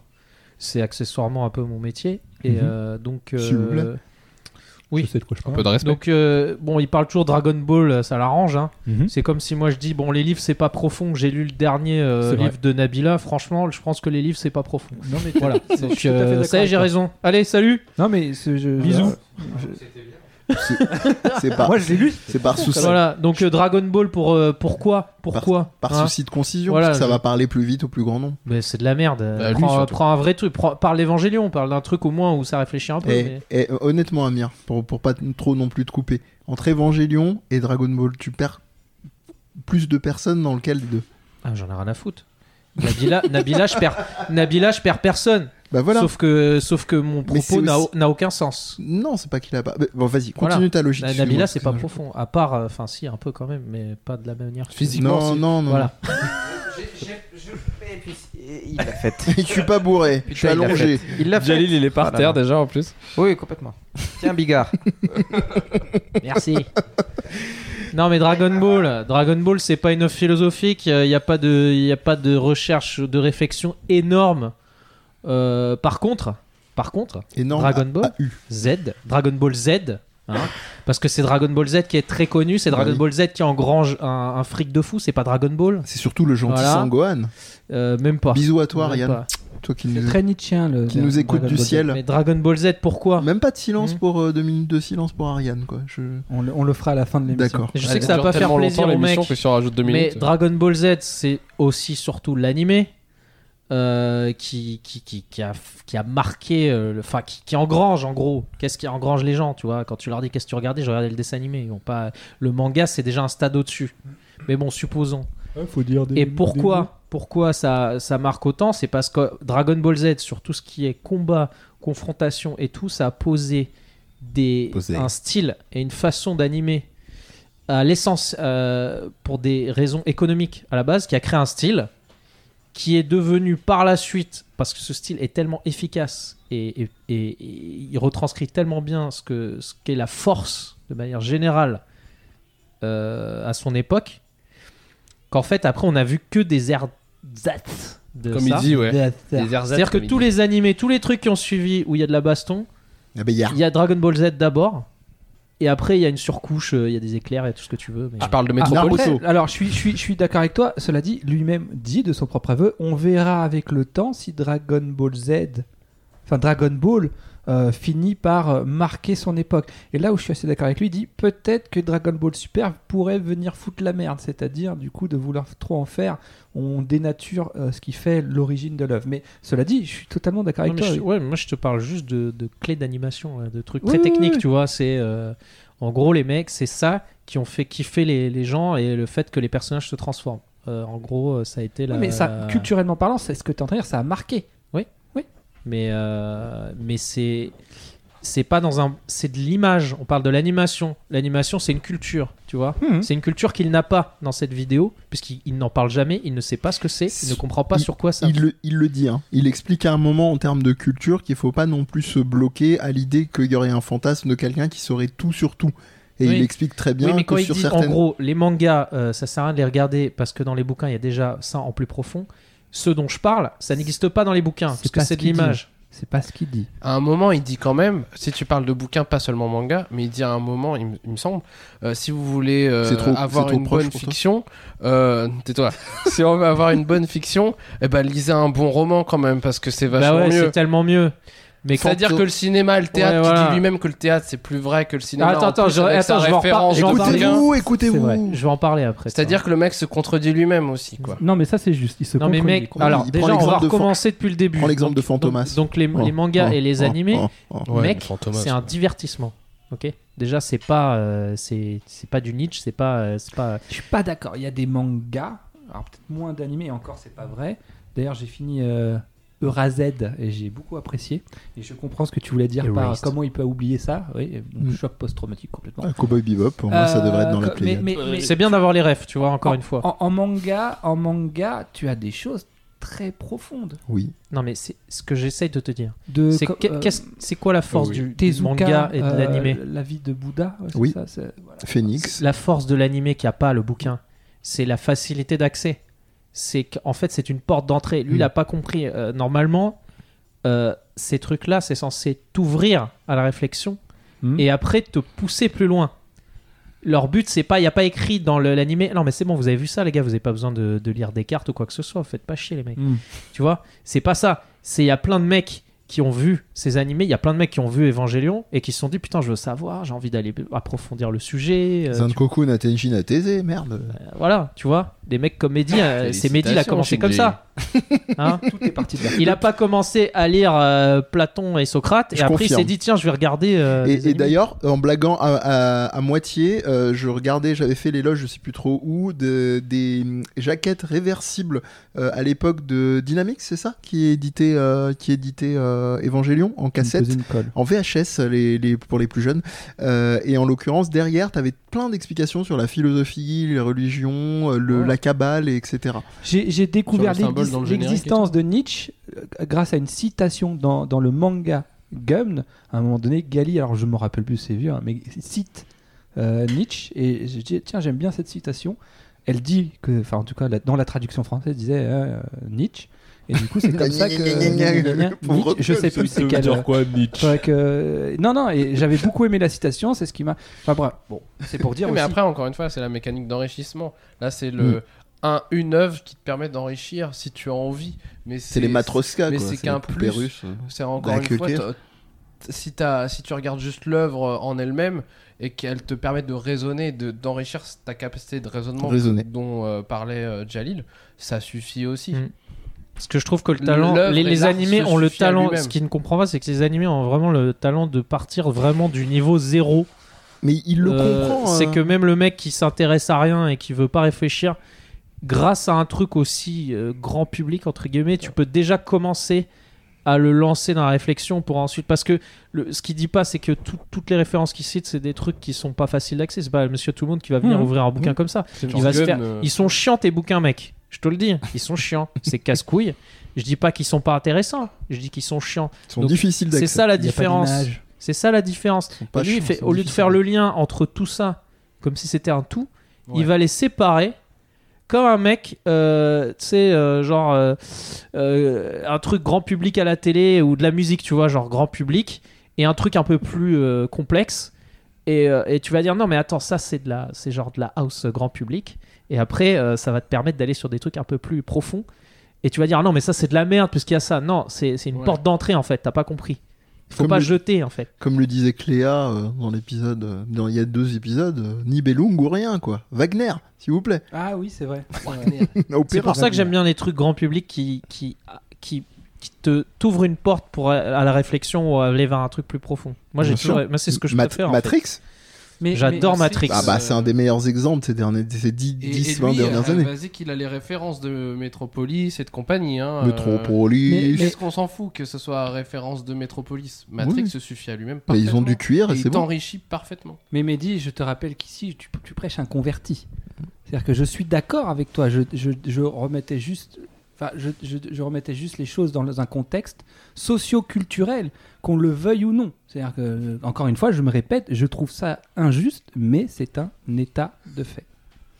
C'est- marrant, je je sais même pas si je vais réussir à le. Je, je- je me lance, j'essaie, mais tu disais un truc qui m'a beaucoup parlé, le fait de dire, tu vois, Matrix, c'est un mec qui a toutes les refs, Ah, les, les Voilà. sœurs Wachowski, Voilà. euh, voilà, mais eh ben, ils Voilà. en font pas usage. Voilà, et on arrive sur un truc, euh, voilà, je, je vais utiliser le mot euh, vulgairement, euh, parce que je, je trouve que c'est peut-être... le- vulgaire. Vulgaire Il y a une petite dimension en fait universelle, tu vois, euh, que je trouve... euh, en fait, si tu veux, c'est comme si on, a, on essayait d'accéder toujours à la même chose par différents chemins. Ça peut être la culture, donc tu vas chercher ce qu'il y a derrière toi. La vérité est dans tes mots. Et hein. D'ailleurs, il y a un truc comme ça. Tu vois, je, je prends Non, un exemple là, de la danse. J'ai été voir euh, Béjart juste avant qu'il meure, il y a v- longtemps. Vénard. Voilà, oui. J'avais un rapport à tout ce qui est chorégraphique, parce que j'avais pas de culture, euh, de, de- des spectacles de danse.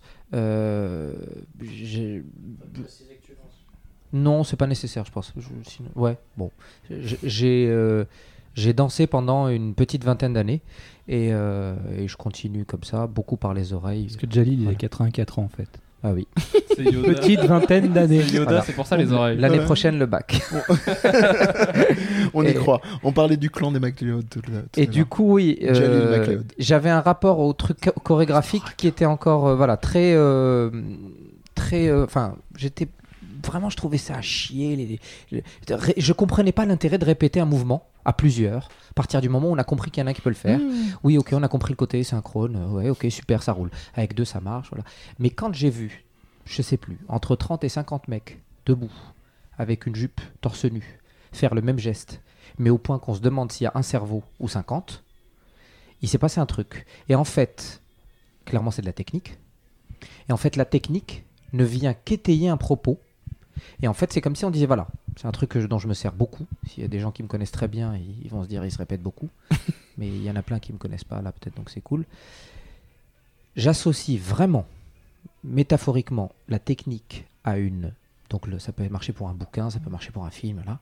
La technique à une vitre et le message est derrière. Plus la technique est limpide, maîtrisée, tenue, moins on voit la vitre. Donc le, le message est limpide, on voit que le message. Donc du coup, il n'y a plus du tout de sujet sur comment on y est arrivé.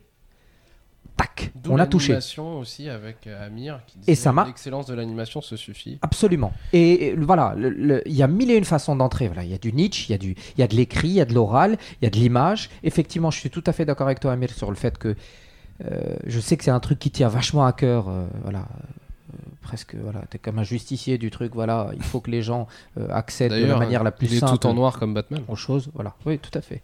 Bon, les chaussettes, ça fait moins Batman, mais. Le Bruce Wayne de l'animation. Et du coup, bien, bien envoyé. Et Reprends- du coup, je trouve que je trouve que il y a ce truc de ouais, les mangas à un moment, tu vois, je dis n'importe quoi. J'ai- J'ai pas du tout votre culture, mais j'ai suffisamment de culture ailleurs pour avoir tilté, tu vois. Et Et- tu vois, ça marrant, ça vient. C'est des vases Et pour communicants, ouais. participer et, et ajouter quelque chose au truc. Quoi. Vois, ouais, voilà. Et ça, je pense que c'est lié plus à la capacité de raisonnement. Euh, certes, une forme de culture, mais ça parce qu'elle fait, elle fait résonance à autre chose, à un autre, à un autre endroit. C'est parce que j'ai pas mal vadrouillé ailleurs que quand je lui envoie à Amir des trucs de manga que je, moi je connais pas, qui me dit oui. Ça, c'est une référence. Mais moi, je connais pas, mais j'ai capté qu'il y a un truc de ça. Je, j'ai, j'ai découvert très tard Samurai Champloo, j'ai tr- déco- découvert très tard, euh, comment il s'appelle One Piece. Euh, voilà. Et, et c'est pas ma culture. Moi, le dernier truc que j'ai lu qui m'a parlé en manga, et je crois euh, le dernier truc dans les deux sens, le plus récent, je crois, je sais pas s'il y en aura un autre, tellement ça m'a marqué, c'est MPD Psycho Ah, mais Voilà. oui, de qui m'a Shotajima. déglingué. Ouais. Il m'a déglingué ma race. Il m'a déglingué ma Ouais. race. Et j'ai trouvé que c'était. euh, Il n'y a pas de texte, les mecs. Tu vois Euh, Et ça me rappelle, en fait, et c'est ça qui est marrant, c'est que Takeshi Kitano, qui fait du cinéma, qui est le Lagaf japonais, à la base, mec qui fait du Vu cinéma. comme Bah ouais, pas la vrai, gaffe non plus. Non, non, mais ouais, c'est- mais non, tu mais vois, il fait des jeux télévisés, ouais, tu vois. Le voilà. côté beat Takeshi, Ouais, on je peut comprends, dire. Ouais, oui, vraiment oui. le. Ah, J'ai- déjà Il vu est moins euh, l'acting de la gaffe, euh, on n'est pas au Bah oui, c'est pour non ça. hein. Non, mais le côté jeu télévisé, euh, machin, star de la télé, populaire, voilà, complètement, oui, du personnage. Jamais tu t'attends à un Sonatine, c'est un film de, Ouais. de, Oh la part de la gaffe. Sinon, c'est que tu, Bah, il a fait- rien compris à Il la vie. il a fait le baltrin, il a fait le baltrin, il y a un s'il te plaît. C'est pas faux. T'as tout C'est pas faux. T'as tout dit. T'as- C'est vrai. Mais je le connais pas celui-là de Takeshi Kitano. Et du coup, je trouve que Takeshi Kitano, il est très silencieux par exemple dans Sonatine. MPD Psycho, il y a quasiment pas de texte. Je me suis fait déglinguer. Et c'est toujours, entre guillemets, la même culture. très silencieuse, mais qui t'attrape par un autre endroit. Et ça rejoint ce que tu dis sur le fait que, attends, ok, il y a peut-être les bouquins, mais là, quand même, putain, le mec, c'est de l'anime. Tu vois des gens bouger, se bastonner ou autre chose, c'est pas le problème. Et ça donne un vrai truc, quoi. Mm. J'arrête. Et Kitano, tu peux élargir euh, presque en disant que quasiment euh, une bonne moitié, trois quarts de son cinéma, il est mutique, hein, qu'il soit acteur ou pas. Euh, y a c'est le, plus gros tour de force, ça reste. Il y en a deux, moi, que je retiens les plus dans, le- dans ce côté-là, c'est Blood and Bones. Je sais pas si tu l'as vu, qui est tout un héritage, effectivement, une, une entreprise qu'il a. Enfin, c'est ma boule. hein. Euh, Bref, vraiment à voir. C'est moi, je le compare à There Will Be Blood, en fait. euh, Ah ouais Blood and Bones, ouais, dans le côté héritage, euh, commerce, etc. Et le deuxième, c'est A at the Sea, qui est l'histoire de deux surfeurs, euh, euh, un copain et sa copine, euh, sourds-muets. Euh, et où tu as tout un travail au niveau de la sonorité des vagues, la vibration, ce que tu peux supposer de. Voilà, juste des petits trocos euh, sauvages. Finir, ce que Ah, tu ah, m'envoies, euh, Jalil, à chaque fois, euh, en fait, ça a un nom. Euh, c'est- en fait, c'est ce type d'animation japonais hyper léché, euh, hyper dynamique et hyper bien travaillé. Ça s'appelle du sakuga. Euh, donc Ah, si vous tapez sakuga, ouais. vous allez tomber dessus. Euh, c'est des espèces d'animation. Des fois, ça peut être, c'est carrément hypnotisant où tu regardes juste des missiles euh, qui, qui se déplacent dans l'air. Mais en fait, ce- ce- ce- cette façon d'animer qui, qui a été construite sur des années et des années de travail et qui n'a pas de nom et qui est pas au Louvre, etc. Mais c'est ça que j'aime le plus dans ma vie, quoi. C'est pour ça que je suis un peu euh, le contre, euh, toujours en mode contre-culture parce que Oui. ça, c'est jamais vraiment reconnu. Et, euh, et c'est pour ça que Dragon Ball est important parce qu'il fait partie de cet édifice-là. En fait, il en a, il en a, il a créé beaucoup dans, dans ce, ce type d'animation-là. Mais pour aller un tout petit peu, voilà, pour, pour expliquer, c'est c'est juste que à force de, de, retravailler le- le- la réalité, d'enlever des images, de, de, les retimer, de, de changer la, la façon dont bougent les objets, de les simplifier, de choisir leurs couleurs, ça fait que, pour revenir à tout ce que tu as dit sur la technique et la vitre, en fait, c'est que on a, comme dans une peinture, comme chez les impressionnistes, comme tu vois, c'est qu'on a pris le réel, on a pris l'essence de certains trucs, on a enlevé tout ce qui sert à rien, tout ce qui est fioriture, Ouais. et en fait, ça donne un impact tellement plus fort à l'image et dans le cerveau. Parce que ça renvoie à plein de choses et en fait notre cerveau, la manière dont il comprend le mouvement, etc. Est tel, le message est tellement plus limpide que de regarder un film et c'est pour ça que ça marche pas dans les films. Ça marche pas quand ils essayent de refaire Dragon Ball, etc. Ça marchera jamais parce que ça sera jamais aussi fort qu'un dessin. C'est pour ça que tout ça c'est ça ma culture en fait et c'est ça que j'aime et c'est ça qu'il n'a pas compris dans ta Ouais, vidéo. Oui, mais pas- tu vois, ce regarde qu'il ce qui est pas-. Alors, excuse-moi. Vas-y, Ce qui est très intéressant là dans ta démonstration, c'est que tu, tu, tu dis qu'en ayant toutes les Et tu clés, dis. tu peux aller plus loin dans la compréhension de l'œuvre. Donc, quelque part, tu es en train de lui dire, Anal Génocide, pour pouvoir parler de manga, il te manque la culture, le sel. Mm. Comment on en arrive à développer ce type d'œuvre et pourquoi on la développe de cette manière? Donc, quelque part, tu, tu, tu rejoins en partie son propos qui est de dire, oui, c'est quand même important de s'intéresser. J'avais fait une planche dans ma BD où tu avais Bernard-Henri Lévy, enfin du moins je l'avais caricaturé, qui disait euh, le, le- le manga, euh, en gros, c'est de la merde. Je crois que je lui avais fait Mm. dire comme ça. Et, et mon personnage principal de lui dire quelle œuvre tu as lu et lui de lui dire ouais j'ai pas le temps pour ce genre de et, et- et le personnage principal de répondre je pensais que quelqu'un d'érudit comme toi prenait le temps de s'intéresser à un domaine avant de se permettre de le critiquer c'est ce que fait pas Anal Génocide et ce que tu démontres là. Et ce que ce qu'évoque un peu Amir dans son propos, est ce que Anal Génocide n'a pas compris, ou en tout cas on a l'impression qu'il n'a pas compris, et la preuve quand il parle du théâtre et du cinéma, euh, c'est que tous les arts se valent, que ce soit de l'animation, euh, du cinéma, de la peinture, il parlait de peinture Amir, de sculpture, tous se valent, ont la même valeur d'enrichissement et de culture. Je je pense que ça doit être des mouvements en fait inconscients de, sno- de snobinard quoi. Non, Pas forcément dans le mauvais Ouais. sens du terme, mais comme genre, je, je connais pas le manga, Oui. c'est un art que je ne connais pas, donc je ne connais Pas- pas, vraiment alors, sa valeur. Pas que le manga, tu sens quand même dans ses discours et pour avoir vu d'autres vidéos non, mais là, après c'est la découverte, l'exemple dont on c'est parle. ce qui est très, ce qui met très en avant, c'est la littérature et le cinéma assez fortement. Un juste peu moi le je, me- vidéo, je je- bon. je- ah oui c'est On est tous un peu comme ça, Vas-y, tu vois. hein. Non, alors euh, je vais faire très court. Par contre, je nuancerai quand même. Pour moi, je vous rejoins quand on dit tous les arts se valent, mais toutes les œuvres n'ont pas le même niveau de profondeur. Je ne vais pas dire qu'elles se oui, valent. Et, c'est là, c'est ce que moi je défends. euh, C'est-à-dire, à un moment euh, donné, pour développer ta réflexion, ta capacité Et le à comprendre le monde, c'est bien de temps en temps te divertir, mais te nourrir d'œuvres Tu profonde crois quoi? qui, qui, qui amène à- à- à- à- ton point de vue à évoluer, à, qui te fait bouger, c'est important. Que tu le fasses en lisant des mangas, en regardant des animés, en regardant des films, en lisant des livres, en allant au théâtre, ce que tu veux, va là où ta sensibilité t'emmène, mais ne te contente pas. Ça, c'est un truc que je défends beaucoup, c'est le côté oui, mais j'ai envie de me vider la tête. À un moment Ah, donné, à, trop te vider la tête, tu vas Non, finir bah con. Tu vas finir abruti. Et c'est comme aussi, ça ouais. qu'on te vend à la télé des dentifrices, Faut des, sortir de euh, la des- zone de des- confort tout un un peu, tas de quoi. conneries dont t'as Télé-réalité. pas Non, mais même, besoin. même Osef, que tu sois pénétré par la, par la, par la publicité, c'est pas un problème. Mais c'est d'être, c'est d'être incapable de, de, à un moment, d'avoir cette, cette espèce de dualité. Je reprends la métaphore plus que de la vitre, mais du miroir, tu vois, une confrontation de soi à soi. Qui, qui, qui donne quelque chose quoi parce que le, le vider la tête j'ai- j'ai j'ai l'air en détestation C'est trop facile, mais c'est pas, c'est pas s'enrichir. c'est un manque de courage c'est un manque de je Pas- sais que je suis trop rigoureux assez pas, souvent tu mais restes au même niveau. oui, voilà, et puis même même vis-à-vis de ceux qui t'entourent aussi. Moi, je trouve que c'est c'est dur, je sais, mais c'est un truc que je défends et c'est jamais un truc que je reprochais.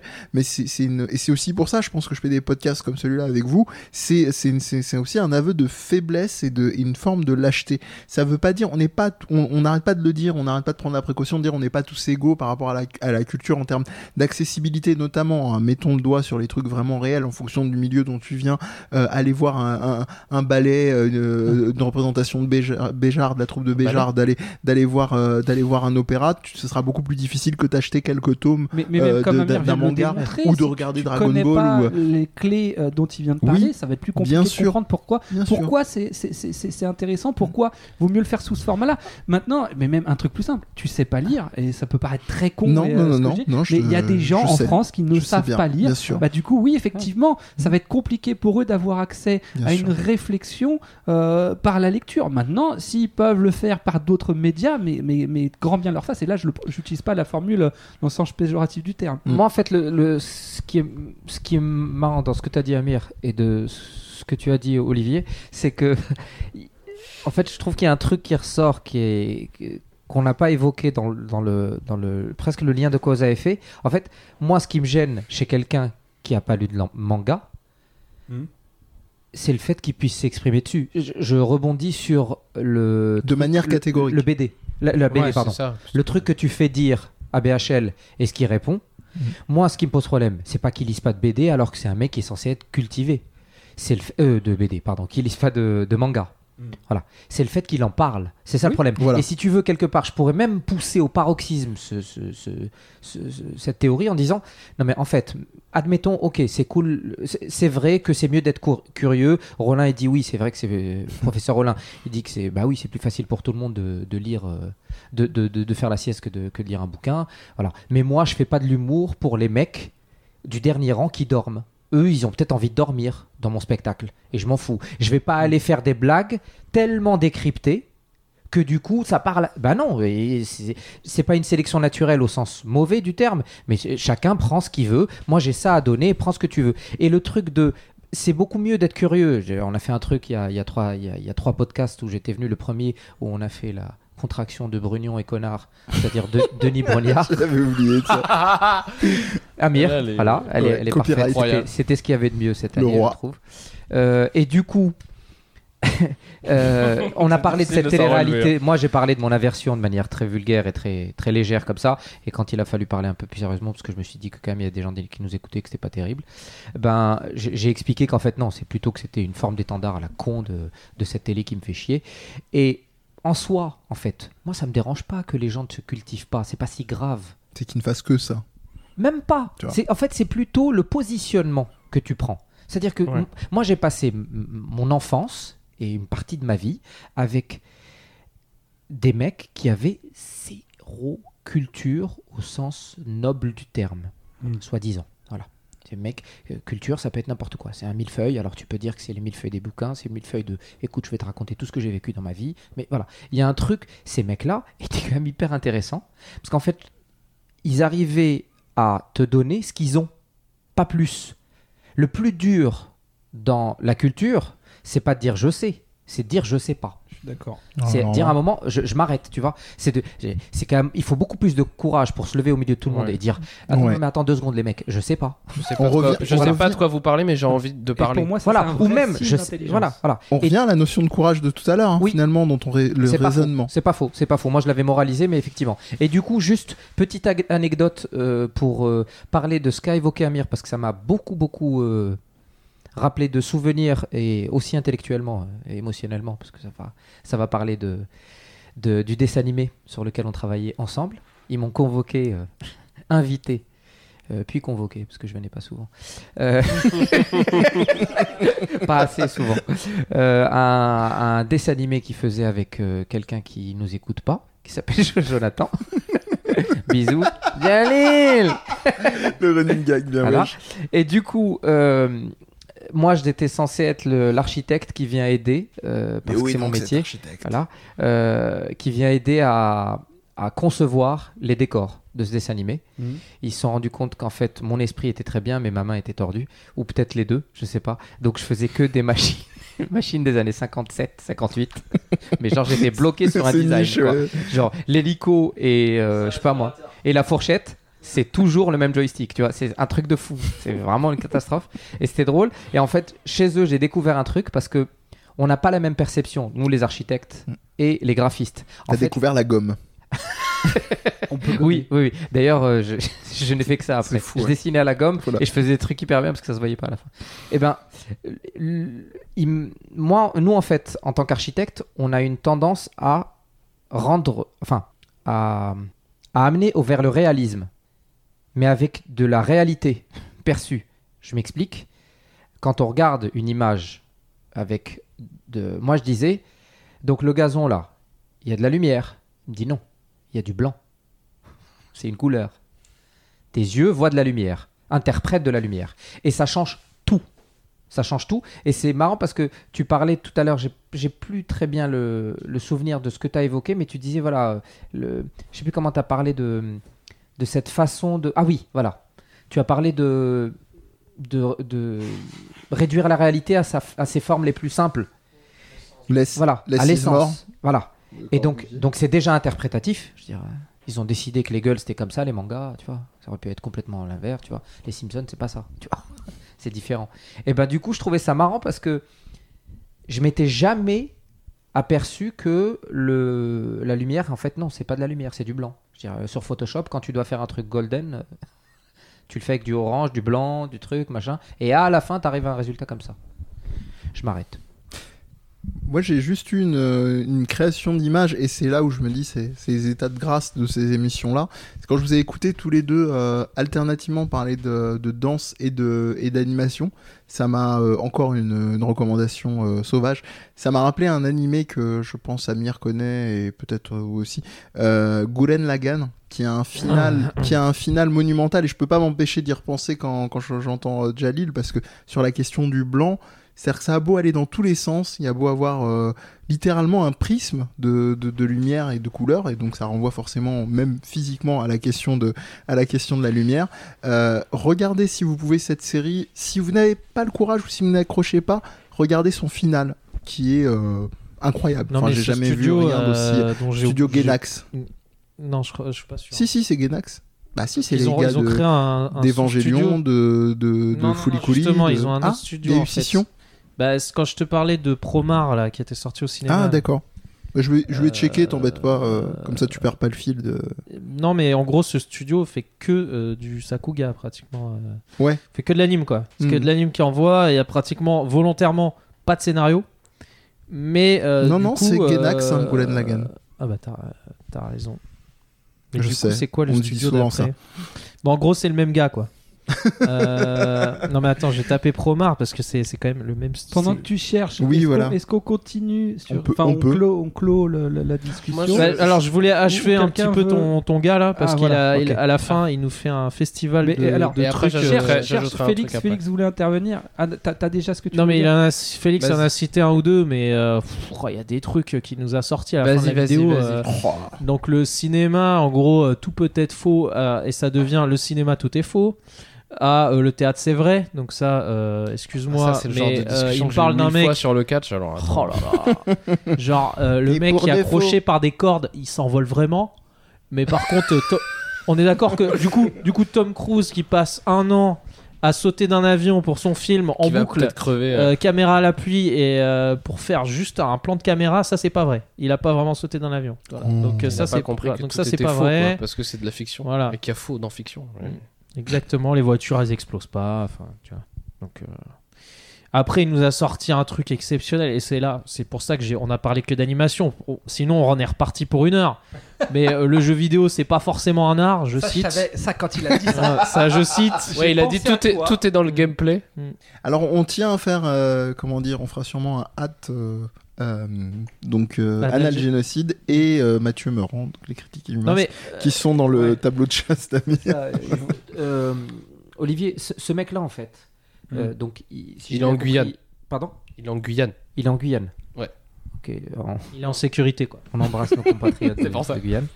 Euh, euh, ce mec-là, donc, il s'exprime sur tous ces sujets, mais il ne les connaît pas tous. Et il le dit, c'est ça? Non, c'est Oui, du, il le dit, ouais. blabla. Oui, c'est un dit, vlog, comme on dit. C'est genre le mec, il est dans son hamac, il a envie de parler. quoi. Et pourquoi vous l'écoutez, chaîne- alors le- Alors, c'est moi surtout qui l'écoute. L'origine, l'origine. L'origine du monde. Pas de conneries. Ouais. J'ai j'ai peur d'avoir un. Enfin, bon, mais il me semble que c'est un prof de philosophie qu'il euh, qu'il est taquin et qu'il aime bien aller parler de sujets et de provoquer des réactions. Typiquement, Donc, le prof de philosophie. Il le fait pas, euh, c'est pas anodin quand il fait un titre aussi putaclic que ça. Mais il, il- ça, il l'a revendiqué Clickbait, déjà il y a longtemps euh. en disant Mais je le fais exprès. En gros, puis même une fois, il avait été interviewé euh, et puis il, il disait non, il fait, je- Moi, j'aime bien me positionner en tant que troll parce que ce qu'il aime, c'est avoir de la réaction. Euh, c'est ça. Non mais au final il. ah, alors Zemmour, tout le hein. monde, tout le monde, ouais, tout le monde est, C'est un un troll, donc on peut Ah. avoir des avis un peu, euh, un tu peu lui dis ça, un tu vas, le- tu vas lui faire plaisir euh, quelque voilà. part. Non, non, il est, c'est pas du Zemmour parce que c'est beaucoup plus argumenté. Ah oui, Euh, c'est certain. Il- ça, il a les moyens là, de son C'est là où il pêche, c'est qu'il parle de quelque chose qu'il ne connaît pas. Par contre, va parler philosophie ou cinéma avec lui, c'est un autre sujet. Euh, cinéma et euh, Il en et parle ouais, dans philosophie. d'autres émissions euh, un peu Philosophie plus. de fait, parce que je, crois, je suis presque Oui. sûr qu'il est prof de philo, mais euh, mais euh, mais euh, Oh, mais, euh, mais, mais, euh, je- il me semble que si. Ah ouais ouais, Mais semble euh, alors euh, il y en a encore une ou deux. euh, Pour la Vas-y, route. Hein, donc le Termineux. ouais, euh, bon de- le, le visual novel c'est une bêtise.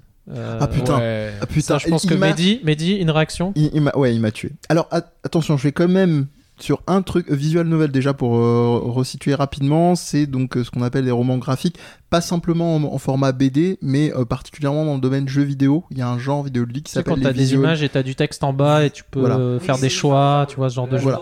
dans le jeu vidéo. Ouais, exactement. Et, du et- et le problème, euh, alors il y a, il y a pour la un- version mainstream. Non, ça en est pas ça. Mais il m'a, il m'a particulièrement, il m'a particulièrement tué euh, par rapport à cette réplique. Mais je lui concède que sur certains, je suis assez d'accord. C'est-à-dire que pour moi, les- le jeu que je porte nu au niveau euh, euh, visual novel, c'est Danganronpa parce que on ne se cantonne pas uniquement à cette lecture qui est certes autrement plus interactive qu'une lecture, euh, un effort, ce qu'on appelle dit trivial de lecture, euh, mais il y a quand même aussi des séquences ludiques qui sont Mm. autrement plus poussées. Je ferme la parenthèse, mais tu as Voilà, très bien donc, cerné que donc- j'allais donc, être. euh, ce qui compte c'est le gameplay. Hein. Heavy Rain c'est de la merde. Et euh, bonne soirée les gars. Euh, bon alors. Et sinon, Amir, euh, le, le donc stu- au- le studio que tu cherchais, c'est euh, Trigger, justement. Voilà, c'est ça. faisais la Putain, blague. pourquoi ça me revient pas Non, mais en gros, en gros, pour résumer, euh, S'il vous plaît. Ce mec-là, euh, soit j'ai la réaction de base et je lui dis, bah ferme ta gueule, putain, t'es un connard. Soit je fais une Ouais, émission de deux heures, soit je fais une émission de deux heures avec mes potes. ouais, ta mère, c'est un jeu pas terminé. euh, bon, bref. On en est là. Et ce qui, est- ce qui n'est pas du tout vrai au final, parce que ce mec-là. euh, dé- en fait, au début, tu sais que j'écris tout ça et après, je me suis dit, bah en fait, je... non, vaut mieux que je dise rien en fait. Parce que, c'est- bon, déjà, ça serait lui donner. euh, Tu lui as déjà mais, donné pas mal. mais au final, ce mec-là, quand il pense, bon, il, me ressemble un peu en fait. C'est un, c'est un Oui. troll. Complètement. Donc en fait, il est cool. Complètement. Donc en fait, j'ai rien contre lui. non mais Et il... Parce que j'adore euh, dire des. Parce que ça se voit que tout ce qu'il a dit, c'est pour que tu réagisses. C'est quand même génial. On peut pas du tout parler à un moment de. de, de- Tu es thérapeute, ce n'est pas un secret. non. Voilà. Euh, je veux dire, quelqu'un qui cherche à ce point à provoquer une réaction chez l'autre. Euh, Il y a peut-être l'autre, mais il y a peut-être lui beaucoup aussi, surtout dans cette histoire. Bah, essentiellement, oui. Essentiellement, tu vois. Et du coup, c'est marrant parce que il, y a, il est du coup assez habile. Enfin, je- ça se voit sur un podcast comme celui-là, puisque on parle pas de lui, on parle de ce qu'il a dit, Mhm, exactement. alors qu'on devrait parler que de lui. C'est-à-dire pourquoi ce monsieur a besoin de faire, euh, de, de mettre, euh, voilà, True Anal Stories ou, ou, ou- ou Rocco Animal Trainer euh, 7. Anal Voilà. Pour pour une 24, série Netflix. Voilà. Et, et du coup, ah, ça marche. Et puis je vais dire un truc, mais en fait, c'est un peu de la merde, mais pas trop, c'est limite. Puis après, je fais quand même d'autres podcasts où en fait, je suis sharp à mort, donc tu peux pas me tester. Et en fait, du coup, je garde un peu une. Voilà. Et du coup, en fait, j'ai l'impression que. Enfin, je vois pas trop la différence avec Zemmour, au sens où c'est très, très. euh, je sais pas, c'est pas les bons non, mots. c'est différent Et- de Zemmour, vraiment, pour le coup, parce que là, clairement, c'est pour ça ça que, voulais en venir. en fait, c'est pour ça que j'ai voulu qu'on en parle, parce que pour le coup, je, je, Ça peut, je- c'est la réaction que t'attendais peut-être. c'est ça. c'est- Non, mais il me fait penser à l'autre, la critique du masque, là, je sais pas quoi. Alors, c'est différent. Mais que cela dit, c'est quelqu'un, lui, dans les commentaires, si tu viens, il y a un autre youtubeur qui lui a répondu par rapport à euh, ses références euh, manga. Il citait Akira, par exemple, pour, pour différentes raisons cinématographiques, et le fait que Akira avait influencé lui-même euh, pas mal de films après lui.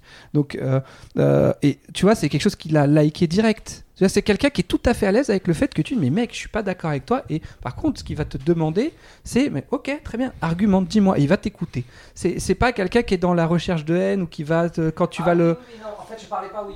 Je- Excuse-moi, oui, je parlais pas du tout par rapport aux résultats obtenus. Parce qu'en plus, je, je, je me mets beaucoup en porte-à-faux. Je n'ai pas vu ce truc-là. C'est plus dans la démarche peut-être que tu voulais dire. Oui, voilà. Oui. En fait, je trouve que ça raconte beaucoup de choses sur la personne. C'est très bavard sur la personne qui le fait. Et on n'en parle pas du tout. Et c'est du coup, c'est assez habile de leur part. Après, c'est parce que t'es mal tombé aussi avec nous, forcément. oui au oui de la et puis réaction, mais euh, après j'irai pas jusqu'à très- faire un diagnostic qui, surtout, t'aurais dû regarder. J'irai pas faire Cousin. un diagnostic sur la base, la base de vidéos YouTube où il prend une posture, où dans une certaine mesure il joue un rôle. Mais, mais moi, justement, au contraire, euh, je, je suis pas quelqu'un qui aime parler des gens. Je préfère parler des idées. Je trouve que parler des gens, c'est une perte de temps. C'est quelque chose. Perler des et, gens, et je Ouais. dirais même, ils te font suer. et je dirais même socialement parlant, c'est excluant. C'est quand tu es en société des fois et que les gens commencent à parler et que bah toi du coup tu t'es ou tu bah, t'es regardé bizarrement par mon qu'est-ce qu'il a pour qui il se prend ça c'est le genre de réflexion que je sais que je peux avoir c'est pour qui il se prend parce que je ne veux pas parler des gens Ce qui, à mon sens c'est un petit peu une projection mais pourquoi pas je préfère parler des idées et c'est justement ce qui est intéressant avec son travail. Je suis pas d'accord avec, avec l'entièreté de ce qu'il a dit, mais j'ai pas envie de parler de lui, ça ne m'intéresse pas. Je préfère parler de ses idées et au contraire, il, il nous donne l'occasion de pouvoir développer, étayer notre posture. Parce que quelque part, c'était un petit peu l'origine de ce podcast, discuter de ce- cette manière-là de ce genre de médias. Alors, je pense que c'est très important que j'aille voir et que je ferme ma gueule pour l'instant. Je t'invite à regarder la vidéo, je ne sais pas si Donne-moi le micro, là. Après, pas tant totalement fermer ta gueule, parce que ça a quand même été constructif. F- Félix voulait intervenir. Oui, euh, j'avais très envie de dire depuis tout à l'heure, mais après on, euh, on est parti en digression. ça- ça Dans les super- Comme commentaires. d'habitude, bienvenue à Viens, on en Super, parle. ouais, ouais, ouais, c'est- c'est c'est l'habitude, mais euh, et c'est super intéressant d'ailleurs, il n'y a pas de souci. Mais parce que la question de départ, en tout cas ta question, ce que tu voulais aborder de cette vidéo surtout, c'était le fait que est-ce que c'est vrai, vrai, vrai, 100% vrai que euh, la culture scolaire et euh, la culture bourgeoise élitiste dont il parle euh, le monsieur, la culture bourgeoise te permet de réussir alors que la culture scolaire te, perdra- te permettra pas de réussir si tu vas pas plus loin. Mm. Il y a un peu de ça quand même. C'était pas ma question. Ma- Moi, je, je dis- je disais juste là où j'étais d'accord avec lui euh, dans les c'est faits. vrai, malheureusement. C'est-à-dire que malheureusement, c'est vrai. Mais je- mais j'avais pas forcément vocation à ce qu'on parle de ça. Oui, oui, oui. Je savais pertinemment qu'en abordant euh, ce, ce- ce sujet-là, euh, euh, et puis moi c'était à la fin quand il a dit le, le jeu vidéo est pas un art, Oui, on n'a pas eu le temps de développer. ça- Je ça- savais qu'Amir, il allait avoir la veine au front. Oui, mais euh, non, Bah- mais ça va. Je veux dire, on- je le fais pour te faire plaisir. Bien En, sûr. vrai- en vrai, Oui, bah oui. Bien sûr. en vrai, sujet, en vrai, c'est- j'aurais, j'aurais, euh, je serais allé sur Pornhub immédiatement. Tu vois, j'aurais, fait un truc plus utile. voiture, j'aurais pas pu. Mais en tu vois, parlant de ça, je suis sûr que True Anal Stories, ça doit exister pour de vrai. ah, ça existe Mais c'est les titres en fait des Rocco les plus enfin, emblématiques. Ah, d'accord, ok. Il y a des c'était ouais, ouais, pas il y a une- des- Rocco 1, Rocco 2, Rocco Bah, 3, bah, Rocco. Balboa. euh, Il y a, il y a les True Anal Stories, c'est une série. Voilà. Il y a les Animal Trainer. Tu vois ce que je veux dire C'est la version porno de Pokémon, ça. voilà. Et c'est et, et c'est vachement bien. C'est pas du tout ce que vous croyez. C'est C'est pire. C'est pire. On va dire que mon, attendez, le- attendez, attendez. mon cousin a une grande culture du Rocco euh, Cinematic Universe. D'accord. Vas-y, je t'écoute. Du Le RCU. RCU, ouais. Ouais. Donc en gros, euh, c'était juste pour dire que certes, c'est vrai en- en majorité, mais c'est pas vrai euh, tout court. Parce que, par exemple, un gars exécrable comme Donald Trump, il a pas beaucoup de culture et pourtant il a réussi. Oui, il a du pognon. Oui. Bah oui, mais il a une, une autre culture. Il a Non. une culture. Si, il a une culture du business. Je suis désolé, mais pour cette fait du pognon, en plus du pognon qu'il avait déjà de base, et euh, cette fait élire et compagnie, c'est qu'il a un sens du business et des relations avec Après- Et certaines de, et de personnes l'audience, parce que qui l'a élu, c'est ceux et qui l'audience. sont comme lui. Alors attention, on va pas repartir. on Donc malgré faire un tout, sujet, réussir est possible sans une culture Mais alors, philosophique, C'est quoi cinématographique. Ben voilà, euh, voilà, c'est quoi Amir. réussir non, non, mais Amir, c'est très important ce que tu viens de dire. Tout dépend de ce que tu Mais veux faire dans la vie. Tout dépend, mais pour parler très simplement, pourquoi je citais du contrat social? Je vois beaucoup de gens sur les réseaux sociaux qui prennent la parole pour parler politique.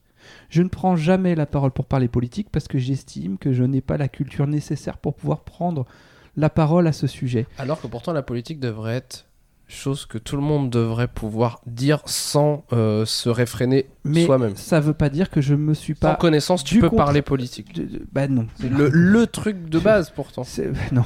Bah, Non, mec, sur les réseaux sociaux. tu BFM vas- TV, mon ami. Va, va sur les réseaux sociaux, tu comprendras que tu Oui, peux oui, en oui, parler oui. si tu veux, mais est-ce que ça va être constructif C'est autre chose. C'est ça que non je mais dis. ça, il faut être constructif. Et- ça, y a et- pas que je souci, dis que- si c'est pas constructif, Non mais le problème pas- de la politique, parler. c'est que que tu Mais- puisses euh, sachant parler ou pas, euh, il y a quand même un vote à la fin et tout le monde vote. euh, c'est un autre débat. Je suis apolitique, moi, personnellement. Genre mec, tu bah connais pas politique mais vote. Être c'est apolitique et pas Mais parler jamais de la vie. Mais Genre tu bon, peux pas comprendre la politique mais pour vote moi, quand tu même. peux faire évoluer une société sans avoir besoin de voter. Mais c'est un autre. On pourrait parler. Mais là, on est reparti pour trois heures.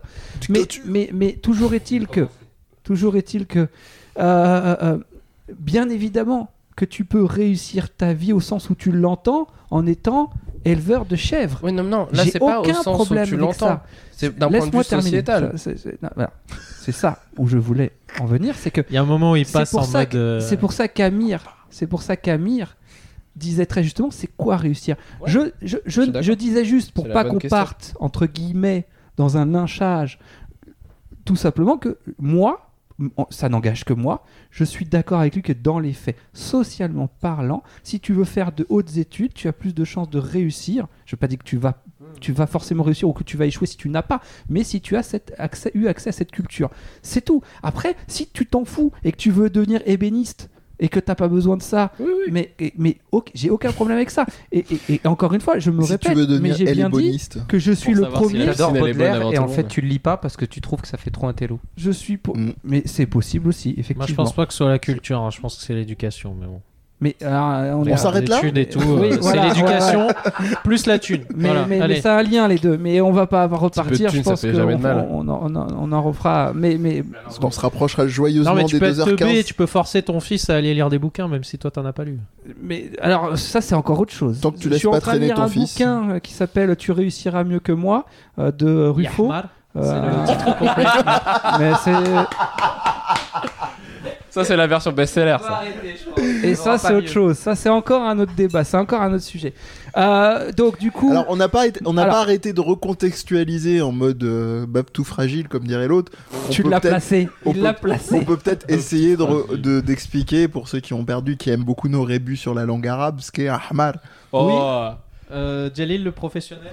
je sais pas si je, je suis un professionnel. C'est un, c'est un- c'est un- c'est un Ah, peu, t'es dé- t'es désigné, t'as pas le c'est choix. un peu le mode affectueux pour idiot ou imbécile quoi. C'est Baka. clairement, La traduction littérale, littérale, Ouais. c'est un âne. Ouais, un âne, un, Un âne, oui c'est ça. Un ahmar, bah bourreau. oui, oui. Mar, c'est un Un âne. bourreau, Et bourrico. du coup, ça, comme c'est, et je pense, hein, c'est quasiment la même utilisation euh, euh, dans le, dans- en français. Oui. Du coup, c'est vraiment, voilà, quel âne, Mm. voilà, ça marche C'est très bien. imbécile. C'est un Sauf petit que con. chez nous, c'est, euh, c'est pas si démodé que ça. Mm.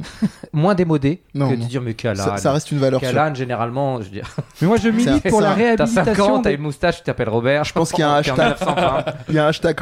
Moi, je milite pour la réhabilitation des anciennes expressions et des anciens mots. euh, Voilà. Ah bah plutôt que oui. de dire chaussures. Alors dire pourquoi ma blague est drôle? Tu veux qu'on explique aussi? Alors non, mais par contre, là, ça renvoie à la Donc, figure paternelle. est-ce qu'il faut te Qu'est-ce faire que le rire On va te faire un bele pour le jingle. Ou la musique ou ce que tu veux. Mais moi, par contre, là, avant les, les recos, alors à moins que vous vouliez faire un sujet et qu'on fasse 4 heures d'émission, parce qu'on a, On a combien, dépassé les, on a dépassé les 2 heures. Moi, je pense On est à doit 2h15. arrêter, euh, Alors, par contre, avant qu'on passe aux recos, euh, normalement, il y a Félix il y a Non. Mehdi qui sort qui est censé Ah. nous raconter une anecdote. Ah oui, merde. qui est- Oh qui- alors attention, qui doit être vraie ou inventée. Nous, on doit deviner si c'est vrai ou inventé. Mais comme je sais que je te prends de court, tu as le droit à un joker. Non, non, non, non, on va y Non, mais un joker quoi en choisissant soit Félix, soit Jalil et ça, les foutre dans la merde. Pourquoi choisir là- quoi On va rien choisir du tout. Hein. D'un Il va se côté, démerder avec d'un ses, côté- ses yep. hein. D'un côté, Mais je c'est chien, mais en fait, je vais, je vais le faire pas dans le côté chien, mais je vais le faire parce que je suis admiratif du talent de narration de, de Jalil suite à notre première rencontre. Et j'aimerais que, j'aimerais que tu, tu, tu- tu te plies au jeu. euh, T'as le droit de mentir. voilà. Donc tu dois. Tu, anecdote, est-ce que c'est... non, on doit dire Voilà, une Moi, je dirais tu- pas parce que voilà. Ah ouais, Sauf qu'on t'entend plus, donc je, excuse-moi, je refais. Un peu court, un peu rapide comme ça, ou vous essayez d'embobiner longtemps et voir ce que ça donne. C'est quoi? C'est le côté narratif qui est intéressant ou c'est le entre côté les tricks? deux. Entre Est-ce que c'est Burger Quiz? Parce que c'est hyper rapide, genre machin, on se rigole. Ah ouais, putain. Non, non, non. La prochaine même, Non, quand même, avec fais-toi, les constructions, ouais. mais Ouais, bon, ok. non, Fais-toi construction. plaisir. Il y, a souffle- il y a soufflage. S'il y a soufflage, il y a Ouais, perdage. mais déjà, donc du coup, c'est vrai. Donc du coup, moi, je dis que c'est vrai. On m'a aidé, donc- mais avec un truc euh, que, Donc que Amir moi-même j'ai Amir créé. ne- Donc, euh, Amir voilà. ne joue pas, donc. Amir ne joue pas. Alors, il y a quelques années, on, est, on était sortis comme, euh, comme tous les jours de la semaine en soirée pour euh, aller s'entraîner. Euh, on faisait de la house dance.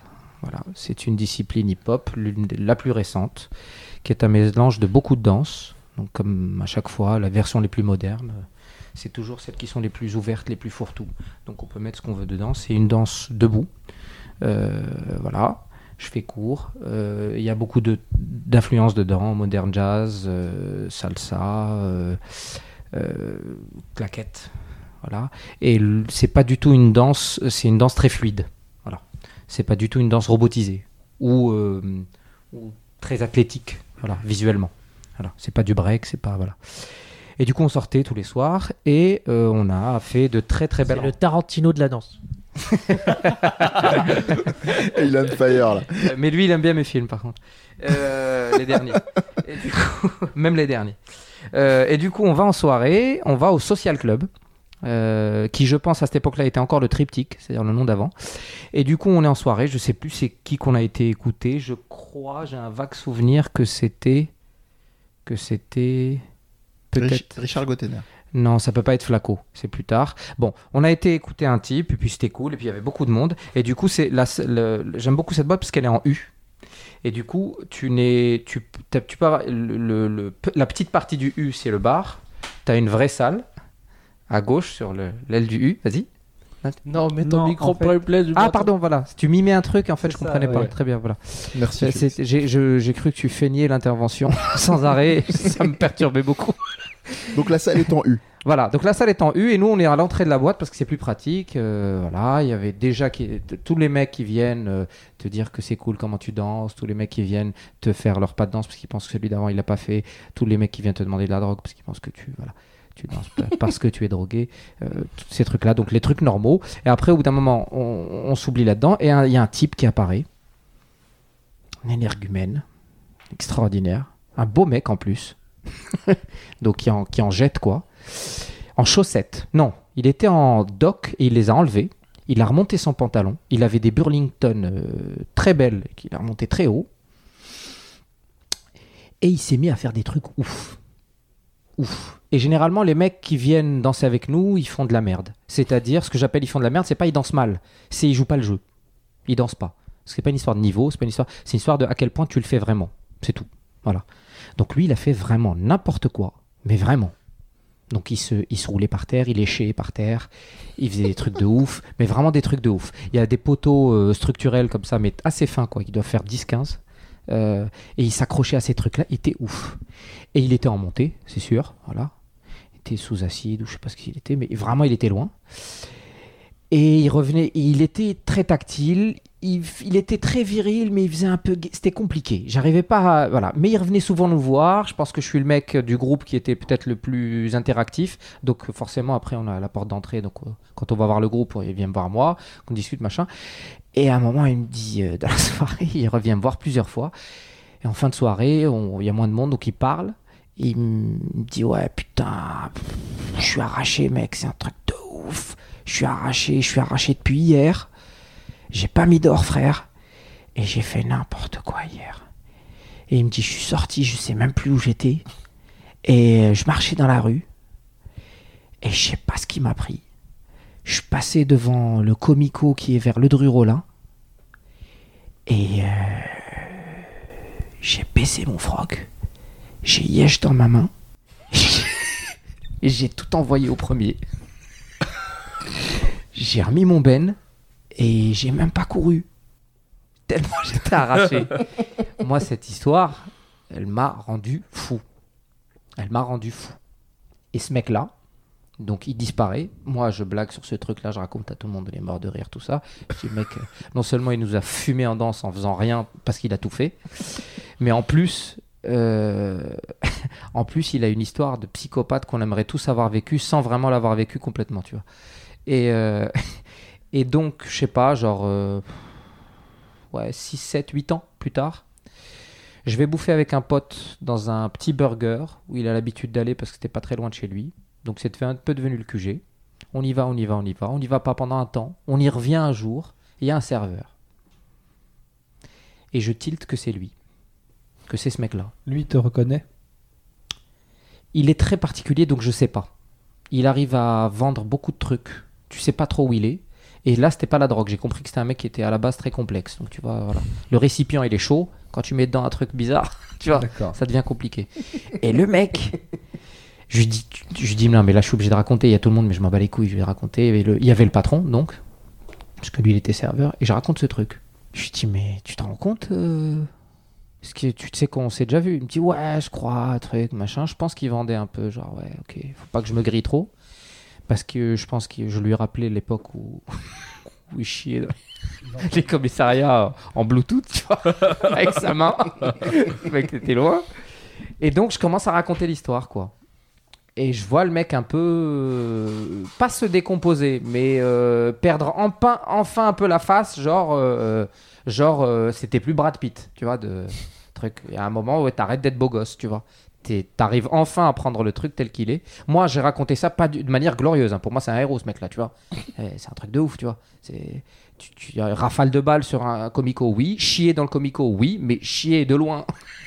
Dans ta main. Tu vois, et de la. C'est un concept, de, tu vois. c'est de l'art. C'est de C'est l'art. de- tu vois, c'est un truc de ouf. C'est une performance. Et Il y a peu de gens qui. Il y a plein de gens arrachés, ils sont pas tous aussi inspirés, tu vois.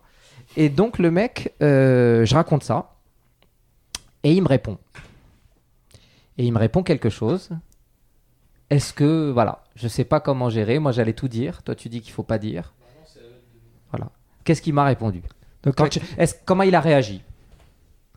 Bah, en fait, Ah, c'est là, plus subtil que Louis ou non, quoi. Oui, Euh, bah, En fait, en gros, si tu veux, est-ce qu'il a abondé dans mon sens ou est-ce qu'il m'a dit euh, tu racontes de la merde? Et en fait, euh, c'est n'importe quoi. C'est n'importe quoi, genre, euh, c'est pas vrai. soit, attends, en fait, Pas là, dans le genre tu mens, hein. dans le sens ça c'est jamais, c'est jamais arrivé. soit Amir, c'est un génie. C'est-à-dire qu'en fait, il a dit au début à son cousin, vas-y, je Ouais. te parle. Genre, ils vont croire que je te, je te, je te, je te- Mi je te- Kaiser Sosé, Voilà. mi euh, genre, je te parle. mais fais, raconte un truc, mais ils vont croire que c'est moi qui te l'ai soufflé, donc ils vont croire que c'est vrai. Moi, je, Soit en fait, non, il y allait au culot, il voulait entendre cette histoire, euh, parce qu'en fait, la question Ah, de savoir moi, à je- la moi, fin. je, moi, je dirais, moi, je dirais mytho et j'expliquerai pourquoi après. C'est pas Moi- spécialement dans le récit. J'expliquerai après. Moi aussi, Tu je dirais mytho. Martin. Ok, Félix Moi, je dirais pas mytho juste pour contredire les deux autres. ok.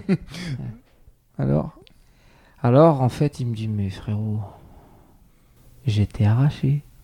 Le jour où je t'ai raconté que j'étais arraché, je t'ai raconté de la merde. moins plus moins n'importe égale. euh, C'était na- voilà exactement. Et donc moi, immense déception parce que j'ai traîné ce truc 7-8 ans, tu vois. Bah oui, t'as Et perdu tu vois, un imagine- héros Ah surtout bah ouais, quoi. ouais, imagine. On t'enlève John Wayne de ta life. Jamais rencontré ces héros. Il y a un problème, tu t'es construit avec quoi. Je viens de penser à un autre truc, je suis obligé de vous la faire parce que celle-là elle est vraiment plus géniale parce qu'elle aurait mieux marché en fait. non, mais celle-là, elle est trop. Elle est Mais trop je vais, je je simplement expliquer avant euh, comment Oui. j'ai comment j'ai su. C'est quand tu lui as posé la question. Il y a eu un petit moment de, de très très très bon Laquelle? narrateur. Quand il, euh, il y a un moment a dans le resto, tu lui as posé une question par rapport à Est-ce quoi qu'il t'a reconnu un Ouais. Ouais, c'est ça. T'as Est-ce t'as reconnu. Et t'as eu un très bref moment de trouble. Et Alors. du coup, mais ça doit faire partie de l'histoire. Mais en tout cas, voilà. Tout est vrai. Ouais. Jusqu'à la fin, c'est-à-dire, je l'ai vraiment revu, hein, ce mec au resto. Ouais, ouais. Pour de vrai. hein. Mais je sais pas, il y a un truc. Le seul euh, truc qui est, est faux, c'est est-ce que le mec a confirmé ou a infirmé Mmh, C'était juste ça. Mais non, là par contre, je peux vraiment vous le faire. Est-ce que vous allez y croire ou pas? On est parti à Londres en 2003. Pareil, on était plusieurs de la danse. On est parti faire les cons. On a un pote qui est complètement fou dans le groupe. Ouais, ouais. On a un pote qui est quoi, complètement fou. Version courte, il a dit. Version Ouais. courte. Ah ouais, j'ai bien compris. Et quand même, de temps en temps, on arrive à s'entendre. Et... quand même. Et du coup, euh, on part à Londres, on fait les cons, machin. On a un pote qui est complètement fou. Dès qu'il arrive quelque part, il est content, il se met à Walp. Je le citerai pas, mais il va se reconnaître. Et Oh, du je coup, suis content. au retour, on a quelqu'un du groupe qui se dit Ouais, putain, je vais le chauffer. Il faut qu'on le chauffe, les mecs. Il faut qu'ils se mettent à Walp et qu'ils fassent trois wagons. Et, euh, et donc, du coup, on arrive à le chauffer et il se met à Walp parce qu'il est complètement fou. On est rentré dans sa tête, puis, et puis bon, c'est facile. Là, il se met à Walp. Donc, euh, moi, je suis en train de filmer avec un vieux caméscope. Et en fait, le mec, il a gardé son t-shirt sur l'épaule. il est à Walp complet. Et il marche dans les wagons comme ça. Et il y a, tu sais, des gens qui dorment avec la jambe euh, un peu qui sort d'un couloir. Ils sautent avec les couilles qui vous de derrière. Enfin, un truc fou. Et on croise un mec qui dit Oh, vous êtes bons, les mecs. Bah, tu sais quoi, allez au wagon, euh, wagon première. Il y a, il y a le, le truc restaurant. Il y a Woolsey qui bouffe. Allez lui faire la blague. on, se- on va, on le trouve, c'est vrai. On se pose. Et du coup, euh, il dit Ah, salut les mecs, hyper sympa. Genre, il joue euh, le mec qui. Détente. Il voit que des mecs habillés, tu vois. voilà. L'autre qui croise les jambes, il dit ça va, ça vous dérange pas trop. Et donc voilà, il cache un peu sa tub, mais pas trop. Et puis on discute 5 minutes, et puis on repart. Et puis on refait le chemin inverse. Et puis il est tellement ouf le mec avec nous. Quand on est arrivé, euh, il voulait regarder la vidéo. Mais à Walp, il a oublié qu'il était à Walp. C'est-à-dire à aucun moment il a pensé à se rhabiller. Est-ce que vous pensez que c'est vrai? J'ai du Je mal à. J'aimerais que ça soit vrai, mais j'ai du mal à, à- à imaginer que là, les contrôleurs, ils soient pas intervenus ou ce genre de choses. C'est le truc qui me. Je sais pas, il y a Laurent Voulzy, donc j'ai envie de dire oui. Ouais, en fait, c'est ça. Moi, j'aimerais que ça soit vrai. Mhm. Mais je me dis, merde, à un moment donné, il y, a- il y a une intervention de. Comment tu vas les contredire, Félix Parce que c'est ça, c'est- merde, t'as un oui, t'as un non. euh. Enfin, t'as un Ouais, non, t'as deux oui, oui, t'as deux oui. Toi, Moi, je dis oui, ouais. Mais dis oui, Olivier, non. Non, tu penses quoi, toi Vraiment. Moi, je pense que l'histoire est vraie, Ouais, mais que l'élément Woolsey est faux. ok. Donc il faut répondre, c'est ça? Tout est vrai. Et j'ai la vidéo. Allez, Putain, ça, c'est beau, Allez ça. Est-ce qu'on peut lui Il y a deux jours. Y il y a deux mois, pardon. Ah, mais Non, mais ça, faut- je veux voir cette Euh, vidéo. Non, mais il va nous tuer si tu la mets sur internet. Bah oui. Non, non, mais dans le respect de la personne. Oui, non, à nous, à nous. tu- Ok, À bon, nous, euh, vas-y, intermède, ça merdait. euh, On est-. On à 2h30 d'émission, hein, je précise. Bon, ça va. Bah, Reco euh, sauvage. Moi, je- je- et vous avez vos recos, j'en ai une, je la, je la tiens depuis tout à l'heure, ça peut aller très vite. Dites-moi si vous revoir. Alors, je vais faire, je vais faire pour dire que la culture dite classique peut servir. J'ai un bouquin d'un auteur que j'ai cité tout à l'heure qui est très court, qui est très utile et qui est relativement facile d'accès. La Fontaine. Ça s'appelle non. Ça s'appelle.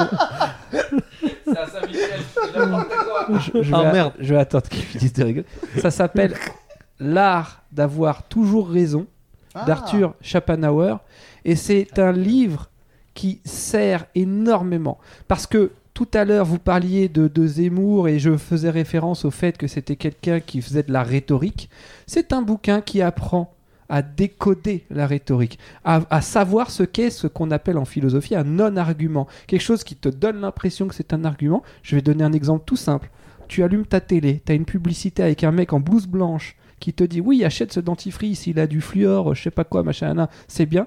C'est un argument d'autorité. Tu penses que ce mec, parce qu'il a une blouse blanche, Ouais. il est médecin ou, ou dentiste ou ceci ou cela, et donc tu dis attends, si c'est inconscient tout ça, mais ça, c'est aussi quelque chose que tu peux utiliser dans le discours. Mais je le sais, ça fait longtemps qu'on pense comme ça, l'argument euh, d'ancienneté. Ou ce qu'on va appeler, on en parlait tout à l'heure dans la voiture, euh, l'argument euh, ad nominem. Ah oui, euh, tu, euh, euh, vous parliez. Alors pareil, hein, je sais pas ce qui est vrai ou pas euh, euh, par rapport à Si, comment. si, il ça était s'appelle. vraiment à poil. hein, il. Non, non, non. euh, euh, comment il s'appelle Le mec que tu as cité, Jalil, qui tenait tête à la, qui, qui tenait tête à la nana, euh, mince, euh, Tariq Ramadan. Tariq Ramadan. Tariq Ramadan en ce moment. Alors je sais pas. alors, honnêtement, je sais pas. hein. Il Honnêtement, j'ai trouve, je trouve que ce mec sait bien s'exprimer tout ça. J'ai- je lui ai toujours trouvé un air un peu malsain, mais sans rien avoir à déceler dans son dans son argumentation.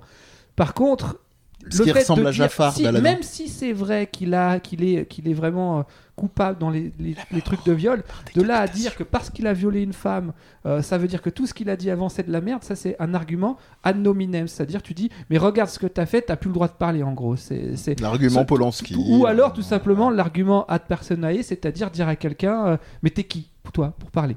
Qui t'es C'est- je- T'as pas le droit de parler parce que voilà. Tout ça, tout ça, tout ça, c'est- expliqué. C'est expliqué dans ce bouquin et c'est hyper utile parce que ça sert après quand vous parlez à quelqu'un et qu'il a une facilité à manier les mots, qu'il a le, le- le- qui, qui maîtrise l'art de la rhétorique, bah, vous saurez décoder quand effectivement il a une posture euh, argumentée et quand il fait de l'esbrouf en fait et que c'est de la poudre aux Et yeux. lui dire t'es qui? Et lui dire Et t'es bien qui. sûr, mon, mon préféré, l'argument d'enculé, qui Qui est, euh, le clic. Je euh, veux dire, ad, donc tout, non, c'est les phrases euh, genre tous les médecins les détestent. Prenez, euh, cliquez Ouais, pour découvrir ce, ce fruit magique euh, d'enculé. permet donc, de rajeunir euh, qui de permet 15 de ans. rajeunir, disant Le euh, fruit du voilà. L'industrie la déteste. Mais euh, ouais. Non, non, je, je fais une petite imitation. Je te disais peut-être t'aimes pas Tariq Ramadan parce qu'il ressemble à Jafar, mais euh, j'avais envie. C'est une petite dédicace à un ami. euh, Ah. j'ai pas dit que j'aimais pas Tariq Ramadan. Que tu le trouvais malsain. quelqu'un que je alors, c'est- alors mais là c'est dans son purement faciès. Oui, oui. c'est- ça n'a rien Oui, il y de a des de- gens comme ça, des fois. Je sais pas, je, je, je, je- je trouve qu'il est intéressant à écouter, mais je, je lui ai toujours trouvé un côté. Alors après, ça veut pas dire qu'effectivement, là, là pour le coup, ça serait pas argumenté que de dire parce que je le Il trouve a une malsain, tête de méchant de Disney. euh, mais ouais, il a ce côté. un que c'est un argument je recevable. en fait, il a juste c'est- une sale gueule. Quoi. Et je suis obligé pour un ami, euh, je fais, je lui dédicace d'imiter en plus de Jafar Yago, euh, qui dans Aladdin euh, s'est rendu célèbre en disant Il Jafar, je Il m'a dit, il m'a dit que c'est- il m'a dit que t'étais pas son ami. Mais bon. Voilà. Ensuite, Euh, hein je sais pas de qui il parle. Next. Je sais pas, il m'a dit un ami. Euh, Félix? Une reco? Ouais, tant qu'à faire. Alors, euh, Double. toujours dans le côté culturel, Tu où arrives. on n'a pas besoin de références, tout ça. Il y a la chaîne YouTube euh, en mode VHS que j'aimerais bien qu'elle refasse un peu Oh, des vidéos. putain. Euh, parce que il te Ça, parle de drôle. films cultes qui j'aime sont bien euh, populaires et Limite, pas, j'ai cru que t'étais dedans, tu vois. Tu, je trouve que tu Ah, fais J'aurais bien. Ah, je kifferais être Tu dedans. fais très bien dedans. Oh là là. Où il te raconte le film Vas-y, on l'appelle. sans fioriture. euh, Ah, mais grave, on le réactive, on le réanime. En on- mode Kaira, là, j'adore. On lui fait du bouche à cam- bouche, je sais caméo, pas moi. caméo avec Félix En direct. mode Kaira, voilà, exactement. Moi j'ai mais vu celle sur hyper, Commando, moi. Hyp- ah, tu faut la toutes les première. voir. Commando, faut elle toutes les bien. voir. Faut toutes les voir. Celle sur Skyf- Scarface. Scarface. Scarface, c'est un chef-d'œuvre. Euh, parce que le mec arrive à te raconter en film, même si tu Ouais. l'as pas vu, euh, de manière hyper intéressante, dynamique, rythmée, euh, mais en même temps précise. euh, et ensuite à te rajouter des enrichissements, des plus. De, du background du film, de ce qu'il. Et en mode exprime, très drôle. etc. En mode, toujours en mode drôle, canaille. mais hyper intéressant et court. Donc c'est pas genre euh, Karim Debache qui est super, euh, super, hein, mais Mm. qui te fait que du 30 minutes. Ouais. Lui, il te fait du 10 minutes sans problème. En mode VHS, s'il vous plaît, euh, Ah ouais. Oui. J'adore les, les gens qui font faussement euh, les idiots comme ça. Ouais, Voilà, parce que c'est les plus intelligents. Ouais, voilà. C'est pour ça que tu veux participer. Aïe The cream of the crop. Mehdi, Mehdi. Mehdi. Mehdi Alors Des, moi, des, de Des je vais faire un- Podcast tout de suite. On l'écoute. Je vais, je vais- je vais faire un peu d'Inception. Je vais recommander un podcast. euh, et euh, un podcast Euh, dans, viens, on en parle dans une sphère qui m'intéresse pas mal en ce Viens, on en moment. parle. Moi, je pense que. Moi, j'adore Viens, on en parle. Vous écoutez ça C'est génial, je le recommande. Euh, Par contre, c'est Tu long, c'est ça. long par Fais contre. ça, fais ça, laisse tomber ta Rocco. Fais un truc hyper long Voilà. sur pourquoi ça serait vachement bien d'écouter, mais sans du tout faire le mec Aucun impliqué. problème. Non, non, mais il faut être détaché par moment. Et en l'occurrence, pour quand même raccrocher les, les wagons comme dans ceux où des gens se promènent à poil, il y a euh, un podcast euh, que j'aime beaucoup, euh, d'un domaine qui me turlupine pas mal en ce moment et, et sur lequel on va lancer d'ailleurs un podcast, j'avais annoncé avec David, donc sur le, domaine de la comédie et du stand-up en particulier. Et ce podcast, c'était un podcast d'un humoriste, même si c'est très réducteur, ça c'est le grand débat en France, d'un mec qui s'appelle Seb Melia. Qui est un gars que j'aime beaucoup, qui je trouve est Quatre, une. euh, com- Non, c'est ça? Euh, euh, voilà, quatre, euh, quatre humoristes dans le vent, mais à contresens. C'est ça. Je- Qui est son second podcast. Qu'il a arrêté d'ailleurs, malheureusement. J'espère qu'il reprendra sur une seconde saison. Il a arrêté. Il- en tout cas, c'était le dernier en date, celui qu'il a fait avec euh, Baptiste Chaplin, euh, Noumi et. euh, Non, euh, comment s'appelle cette, euh, cette humoriste qui est géniale, euh, que j'avais découvert sur les tremplins de Montreux. Bref, sinon on va, on, va, on va perdre les gens. Déjà, ils sont gentils d'être restés avec nous à deux- 2h35 d'émission. Ça s'appelle euh, Une heure avant la rupture. Et c'est un podcast qu'il a avec sa copine. euh, qui est. euh, Attends, excuse-moi, il y a le lance- GPS de- d'Olivier. il est jaloux là. On comprend pourquoi t'es arrivé en retard, Olivier. tournez à droite. Non mais mets le micro dessus, Ça, ça l'a mieux. tué le mec. La prochaine fois, mais voilà, mets le micro dessus. Shell la revanche. Vous êtes arrivé à destination, bah ouais. Et Alors, on rappelle évidemment que. euh, on rappelle, on rappelle pas, on appelle. on- Enfin, je sais pas comment on dit la première fois qu'on dit un truc. Euh, on est chez moi et vous êtes arrivé évidemment deux heures en retard. C'est vrai, on l'a pas dit en début d'émission. Voilà. Donc, Mais euh, on espère- Non, parce parce que le GPS du, c'était un GPS du futur ou du passé, je sais pas. c'est ça. On Non, avait dû refaire le podcast qu'on Mm. avait fini. Ouais. C'est votre Avec vous. route là, il y a trop de gens. un dessus. pléonasme dans l'enregistrement de podcast. Et euh, je reviens donc à celui que je conseille, qui s'appelle Une heure avant la rupture et qui, je trouve, est un, un équilibre euh, assez intéressant. Euh, donc c'est effectivement Seb Melia avec sa compagne, qui s'appelle Magali, j'ai oublié son nom de famille, mais qui est elle aussi est blogueuse, plus make-up machin. Elle est sur des sur des pas mal de, de, de journaux GQ et consorts. Bref, et ils parlent de leur relation de couple et l'idée de l'émission de podcast est partie, bah, c'est un peu dans le titre, euh, ils étaient euh, à deux doigts comme assez souvent de, rompre. Et euh, donc un peu, ils en plaisantent eux-mêmes, ils disent limite que cette idée de faire ce podcast, il y a un côté un peu thérapeutique, ce qui je pense est à moitié une blague.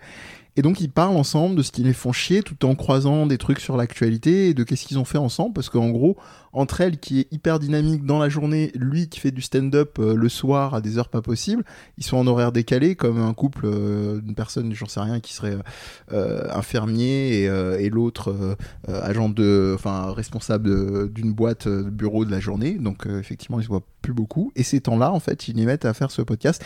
C'est très drôle. Euh, Il y a toujours cette euh, limite entre le côté un peu, euh, comment on peut dire, euh, je cherche le mot, un peu, c'est pas épieur, c'est euh, voyeur. Euh, et, et voilà, bon, c'est. Voyeur, euh, ça- pour un podcast audio. Allez, vas-y. Ils ont, si tu veux jouer au con, à partir des épisodes 5, ils ont commencé Oh. à tourner. Mais tu pouvais Oh. pas deviner, t'as raison. Oh. Eh, J'ai pris cher mais, mais ils avaient, mais c'est vrai que t'as raison, ils avaient commencé purement audio. Mais c'est donc la blague est, est, est well idée.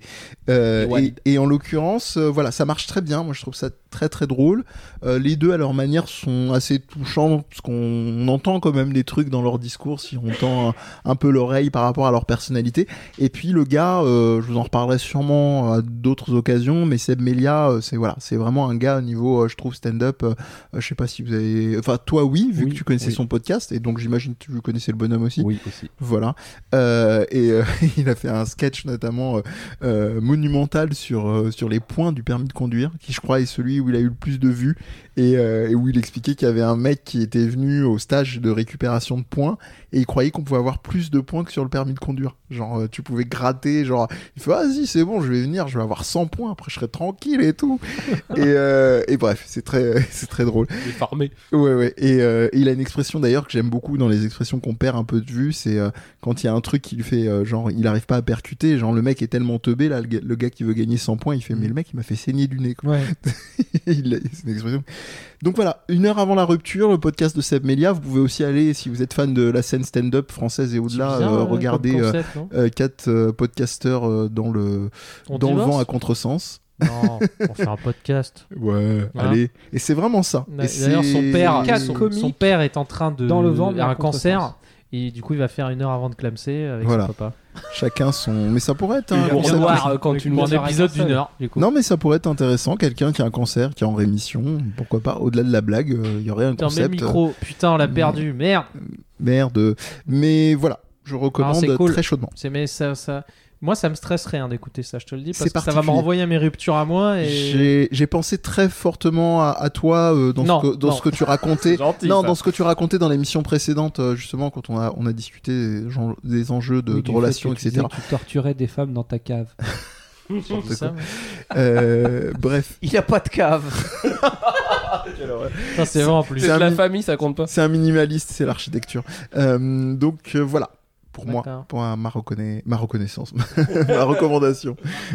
À toi, Amir Moi, j'ai pas. euh, J'ai rien, moi. Là, euh, oui, calme-toi, calme-toi. On est en train de Donc, perdre. la Rocco, euh, mandation, hein, et pas. euh, Et Pas donc, de naissance. euh, Moi, Mm. j'ai vu. Alors, qu'est-ce que je pourrais recommander Un Analgénocide. truc euh, brut pour point. Bah, regarde parce que j'en parlais, quoi. À chaud. bibliothèque, là, tous tes jeux. Non, là, non, non, non. un que Qu'est-ce que j'ai vu Euh, J'ai vu Marianne. Ah oui, la série euh. Netflix. Ah, tu l'as vu Marianne, Félix? Ça, j'ai pas vu. Ah, la, la série euh, Netflix euh, française euh, d'horreur. Ok? D'horreur. Donc, Oui. euh, donc, Déjà que ce soit une série donc en française, fait, c'est je déjà pense de que l'horreur. la, la recommandation part déjà de ça, plus que même de la série elle-même. C'est-à-dire, on n'a jamais vu ça. euh, J'ai jamais vu ça vraiment, euh, très peu, à part euh, peut-être un ou deux Vincent Cassel. Euh, Le Rivière Pope. voilà. Non, euh, comment il s'appelle là? Chétan. Ah, Oh Chétan. putain, il est horrible Oh, le Chétan. Gilou et, euh, et ben en fait, ce- cette série m'a fait penser à Chétan un peu, Ah ouais. mais en Aussi hardcore? Moins hardcore. Oui, c'est pas possible. Moins hardcore. Moins je vois hardcore. Chétan. Moins hardcore, mais par Je contre, connais alors plus hardcore que Shetan. moi. C'est, euh, c'est. Oh, moi, j'aurais cette série. Je trouve pas que ce soit un truc incroyable. Par contre, je trouve ça, je trouve la démarche très intéressante. Est-ce qu'il filme les pieds? Pourquoi Les Clarks Putain. Ah, Tequila Inoken. Euh, pardon. Bah, Heineken. Pas le temps Non, de mais euh, il y a, il y a des, il y a, euh, visuellement, ça défonce. La lumière, les décors. Ils sont allés tourner ça en Bretagne. euh, laisse tomber, les décors sont magnifiques.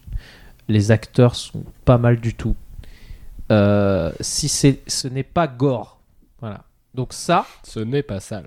Donc en fait, ça fait beaucoup peur, mais t'en vois pas énormément. Par contre, c'est hyper malsain.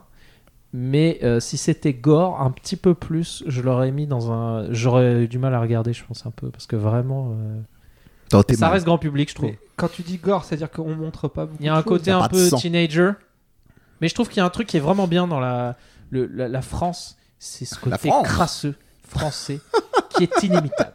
Hein Une vieille maison française bien dégueulasse la nuit.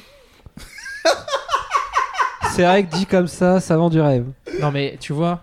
Sorgoy Pakrov. Non mais Sorgoy Pakrov, c'est un film français ou peut-être franco quelque chose, mais il est ça français. sonne. bah, en tout cas, ça sonne. Ça sonne je, russe, je- ouais. je te, je te, je te, je te Je mets te au donne. défi de trouver plus, Goldman. euh, plus euh, dérangeant Malsing. euh, psychologiquement que, que, que ce film. Salaud. Alors Ah j'ai bah pas oui. vu Salo. Est-ce que tu as vu Sorgoy Pakrov? Ah la vache. Tu me parles pas comme ça. Non mais vraiment, vraiment, Non, je n'ai pas vu, j'irai voir. Salaud, salaud, c'est un autre genre, c'est un mal-être existentiel, quoi. C'est Très- ça dépasse. ouais.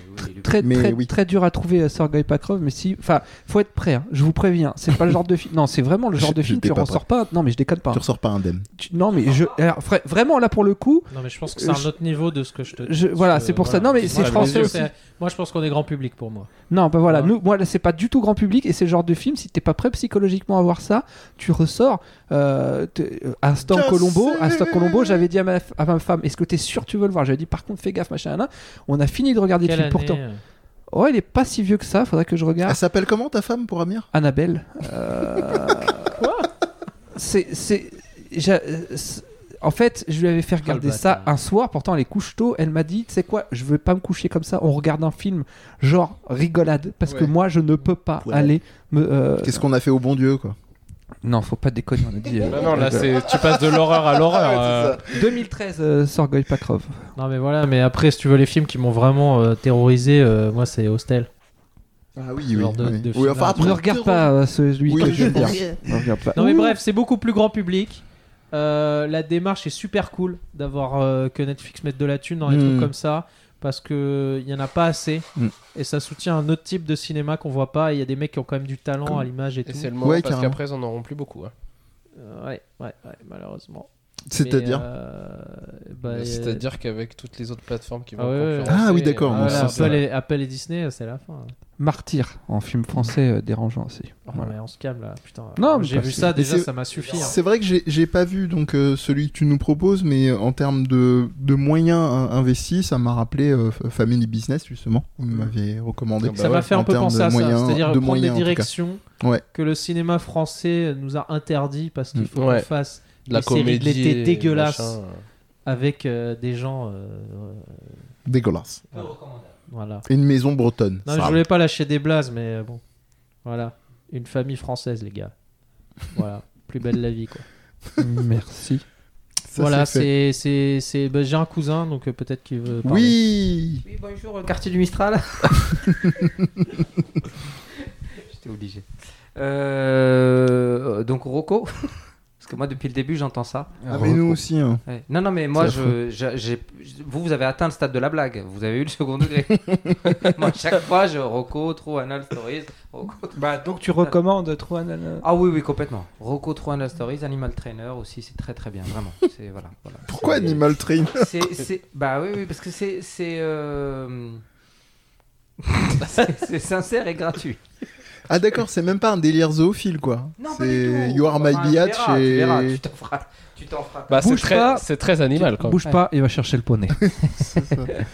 Euh, recommandation, bah écoute, m- en fait, moi je- je- j'en ai cherché une un peu pendant que, voilà, histoire de ne pas être com- com- complètement con.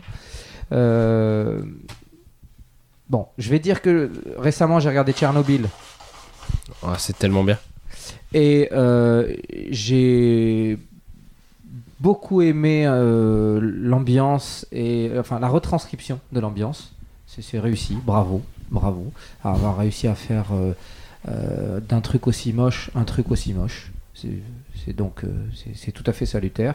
J'ai beaucoup beaucoup eu de mal entre parenthèses euh, avec le fait de, de devoir me familiariser avec euh, la première, dès la première phrase un accent de Liverpool. Ça, ça c'était un peu dur de d'être vraiment dans un truc très anglais. Il y a une petite série avec Will Smith euh, Ah, qui le la prince de présente. Bel-Air Pas du tout. Une l'autre. C'est un tout nouveau Euh, truc. C'était bien. Moi j'ai Ouais, bien. C'est ressorti sur, Ouais. sur Ouais. Netflix, c'est pour ça. Ah oui. Moi, je, je, je saisis plus la, la, la chronologie avec Netflix. Non, c'est un truc Bref. sur la planète Terre. Et qui est présenté par lui, donc c'est pour appâter un peu, je pense, euh, les gens qui chaland. s'intéresseraient pas, voilà. et euh, et c'est pas si mal du tout. C'est euh, justement vulgarisé. Je le vois pas du tout. C'est marrant, hein, comme quoi, c'est ça les acteurs aussi. Je le vois pas du tout en train de commenter un Ouais, truc. c'est plus alors, euh, Morgan chier. Freeman et compagnie qu'on sort pour ce genre de truc. Ouais, il voilà. est parfaitement à chier. C'est-à-dire, enfin, il, est- oui, il fait Mais c'est ça qui est exactement. beau. Oui, il, il fait exactement ce qu'on lui demande de faire, c'est-à-dire waouh. Ah, J'allais blaguer en Un peu disant est-ce qu'il faisait comme les waouh Bah, le- c'est quasiment ça. Il a pris un ton un peu plus solennel parce qu'on est en train de parler du coup, de la couche de zone et que ça Ah fait. putain, Ça fait vulgaire, mais globalement c'est un peu ça. Mais on Vulgaire. apprend énormément de choses hyper basiques, hyper simples, et c'est assez flippant. Euh, c'est un regard sur le, la, la planète depuis l'extérieur pour voir comment elle fonctionne et pour, pour voir à quel point, là j'en suis juste au début, à quel point elle s'autorégule malgré ce qu'on lui inflige. C'est pour dire, c'est c'est presque un petit peu positif, c'est pour dire à quel point euh, la machine est complexe et euh, pleine de ressources. tu nous enlèves. Pardon? Elle fonctionne. Tu nous enlèves, elle fonctionne. Voilà, et non, non, le, le discours c'est tu nous laisses, elle fonctionne peut-être Comment il est blaze. encore, tu vois, Encore un peu. peut-être encore un peu, et, et on n'a pas ce discours en ce moment, tu vois, c'est plutôt, euh, je veux dire, a priori, on va tous s'en aller parce qu'on est en train de la bousiller. Et C'est contre l'écologie? Euh, c'est contre l'écologie? Non, non, je pense pas. Euh, Gérard pour France Inter. C'était bien, je peux rien dire. Et dernier truc, parce que là j'ai balancé les trucs qui me viennent à l'esprit, trois rocos quand même. hein. Euh, juste Elle parce est que je- longue, ta reco. Ouais, elle est bien. hein. Le... J'ai parlé tout à l'heure euh, quand on m'avait fait sortir des anecdotes de force, au forceps là. Euh, L'histoire de la danse, là, j'avais parlé de la danse. Il y a un documentaire qui, je pense, est essentiel pour euh, voir l'origine de cette culture, pas cette danse, cette culture. Voilà, les mecs qui sortent, les DJ, les trucs, les machins. Euh, l'origine de cette culture à Paris, parce que nous, on l'a reçue de New York. On l'a pas reçue d'un autre endroit aux États-Unis. Bien que la musique house et la dance house, enfin la musique house surtout, ne vient pas de New York à la base. Euh, Et du coup, elle vient de Détroit et de Chicago. Et du coup, il y a un truc qui est qui est très très bien. C'est un documentaire qui s'appelle Check Your Body at the Door. Et c'est un truc d'une heure, une heure et demie. Et c'est d'une éloquence et d'une justesse par rapport à la réalité de quelque chose que j'ai même pas vécu. Donc c'est dire à quel point je mens. Mais c'est. c'est Mais tu le fais bien. c'est hyper bien parce qu'en fait, ils arrivent enfin à te donner à voir, à te donner à vivre un truc que t'as pas vécu et tu peux presque le comprendre. C'est- incroyable et ça ne parle, ça parle vraiment d'une d'une époque. Ça me fait penser un peu à presque ce que j'aimais beaucoup, Graffiti 80. Euh, Mmh. Parce que t'arrivais à croiser euh, Fabius, euh, le sang, euh, tu vois, le truc, machin. euh, ah putain, j'avais oublié qu'il y avait Étienne de Crécy qui avait fait ça. Et tu, ah oui, tu dis, bah oui, effectivement, il s'est passé tout ça en même temps. Voilà. Eh ben, Tiens, France Inter. Merci, je récupère l'antenne. Bon, euh, c'était sympa. Bon, c'est parce que il faut t'inviter à toutes les émissions pour que tu fasses une seule reco par émission? c'est surtout ça. Euh, non, une toutes les trois. Et tout de suite, Je la retiens pub. deux. Alors, euh, on est fini. Je pense qu'on peut dire. Je suis en train de décéder moi, donc si on peut. Félix, t'en Il est avais, malade. t'en as fait une ou pas? Oui, j'en ai fait Si. dessus. ouais. Il Ça a, la- pas fait remarquer. il, il a fait. En mode VHS. Ouais. Ah oui, exact. Euh, Mehdi qui est à la recherche des, des, des rocos. Euh, je propose qu'on. Les rocos conclue perdus. Sur, sur, euh, Où, où peut-on vous retrouver? Ah, Toi, t'avais changé, c'était sur Instagram. ouais, c'est bien Instagram Hécatombe. Pourquoi pas H E 2K A et puis tombe en anglais quoi. T-O-M-B. E, quoi.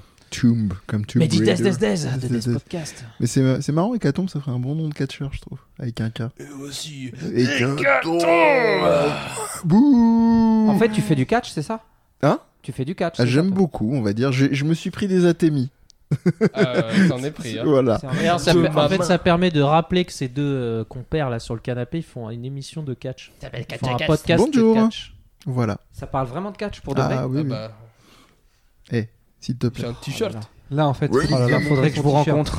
que vous le sachiez. Moi, bah, c'est D underscore Mehdi M-E-H-D-I, mais on t'emmènera sur un match Ouais, de catch euh, la prochaine fois. Ah, ouais. grave. Tu viens avec nous, on t'embarque. Fé- Félix, peut-on Félix sur Twitter, euh, at euh, P-H-E-L-Y-K-S underscore J. The Moi- Cat. Moi, sur, sur Facebook, sur Des fois, je fais des photos.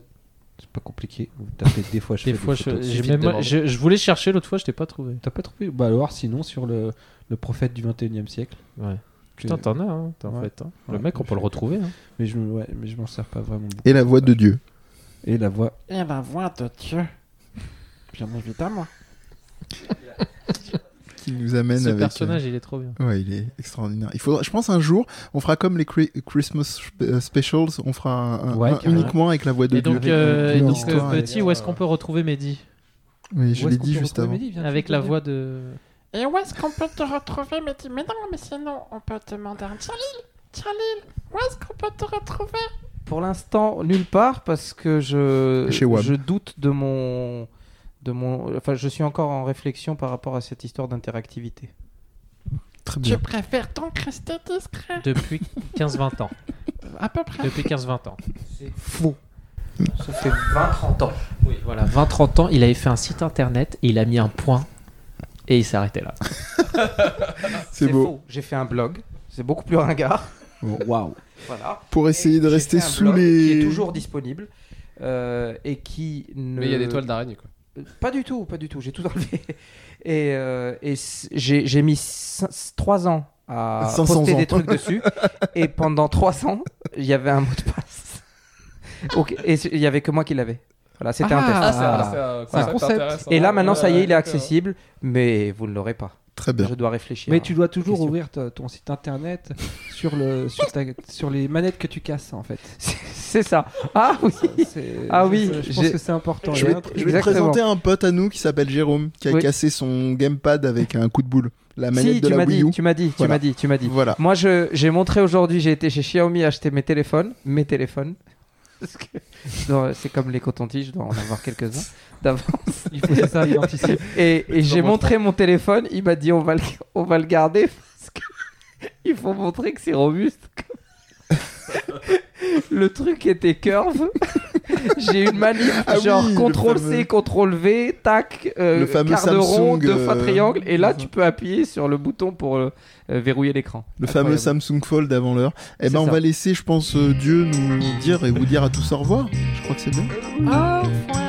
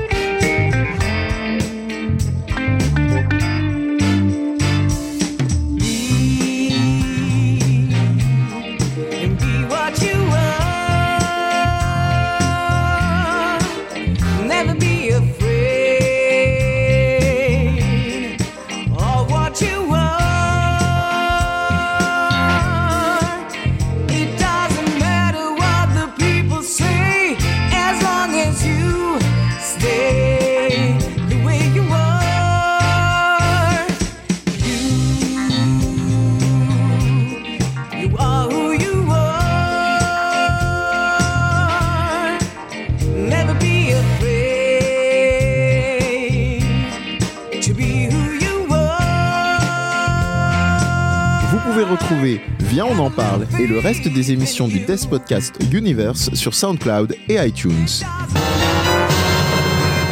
Toute l'équipe de Death Podcast vous invite à nous y laisser vos commentaires et nous mettre 5 étoiles pour plus de visibilité si le cœur vous en dit. Les partages et le bon vieux bouche à oreille sont aussi les bienvenus. Welcome. Vous pouvez aussi y retrouver des formats vidéo sur notre chaîne YouTube. Enfin, vous pouvez venir échanger avec nous sur les réseaux sociaux, Instagram, Twitter et Facebook en tapant Des Podcast, tout attaché, D-E-E-Z Podcast, en n'oubliant pas le S à la fin. Vous y trouverez toutes les infos relatives aux émissions dans des messages épinglés avec liens et autres flux RSS. That's what I expected from you. On vous dit à la prochaine pour une nouvelle émission. Can't wait.